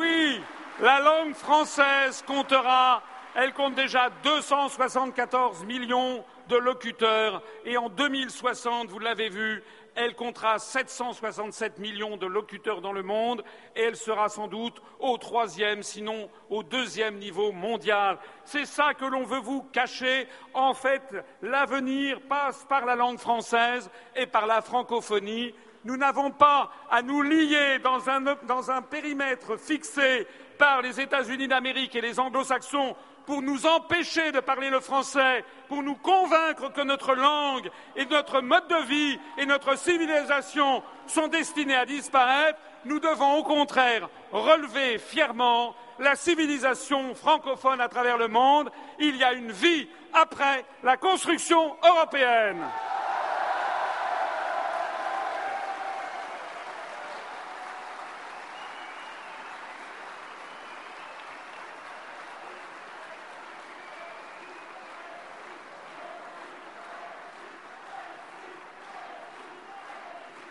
Chers amis, il est maintenant temps de conclure. Vous l'avez compris, nous sommes galvanisés, portés par les événements. Nous allons réaliser un score que même les plus ambitieux d'entre vous n'imaginent pas le soir du premier tour. Parce que, parce que, parce que nous allons procéder à la résurrection de la France. Vive la République et vive la France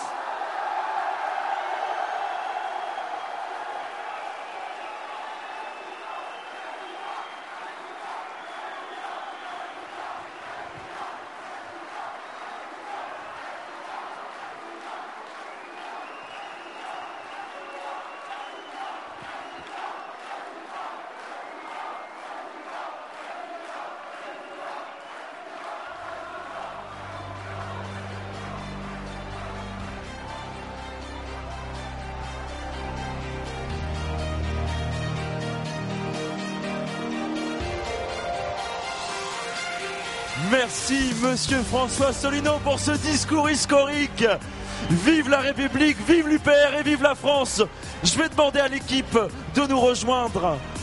Manon Chevalier, Laurence Olivier, Mimoun Ziani, le Bureau national de l'EPR, Laurence Daré, Patrick Ceccarelli, Guillaume Serrano, Renato Galliano, Alexandre Issot, Dominique Romeo, Thibault Loujean, Arthur Dupont, Adrien Drouet, toute l'équipe est là avec nous.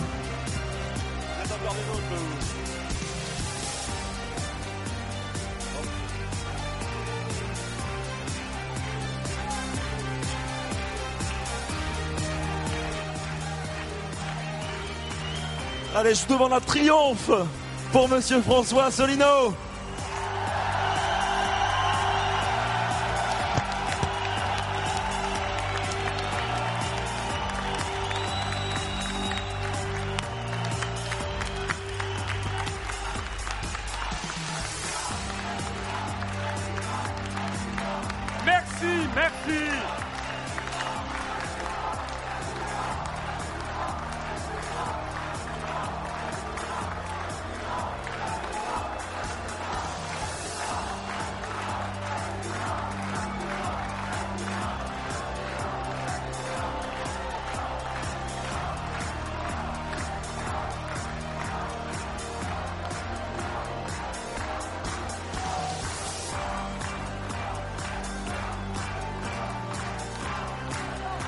Monsieur François Solino.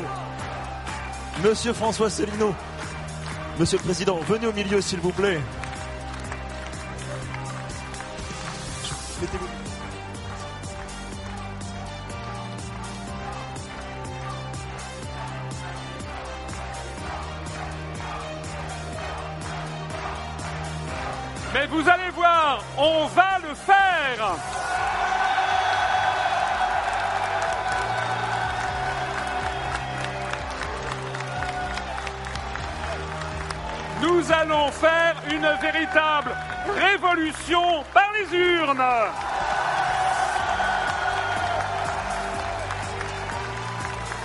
Parce que face à la vérité, à l'honnêteté et au courage, rien ne peut arrêter le déferlement qui arrive. Vive la France Vive la République et vive la France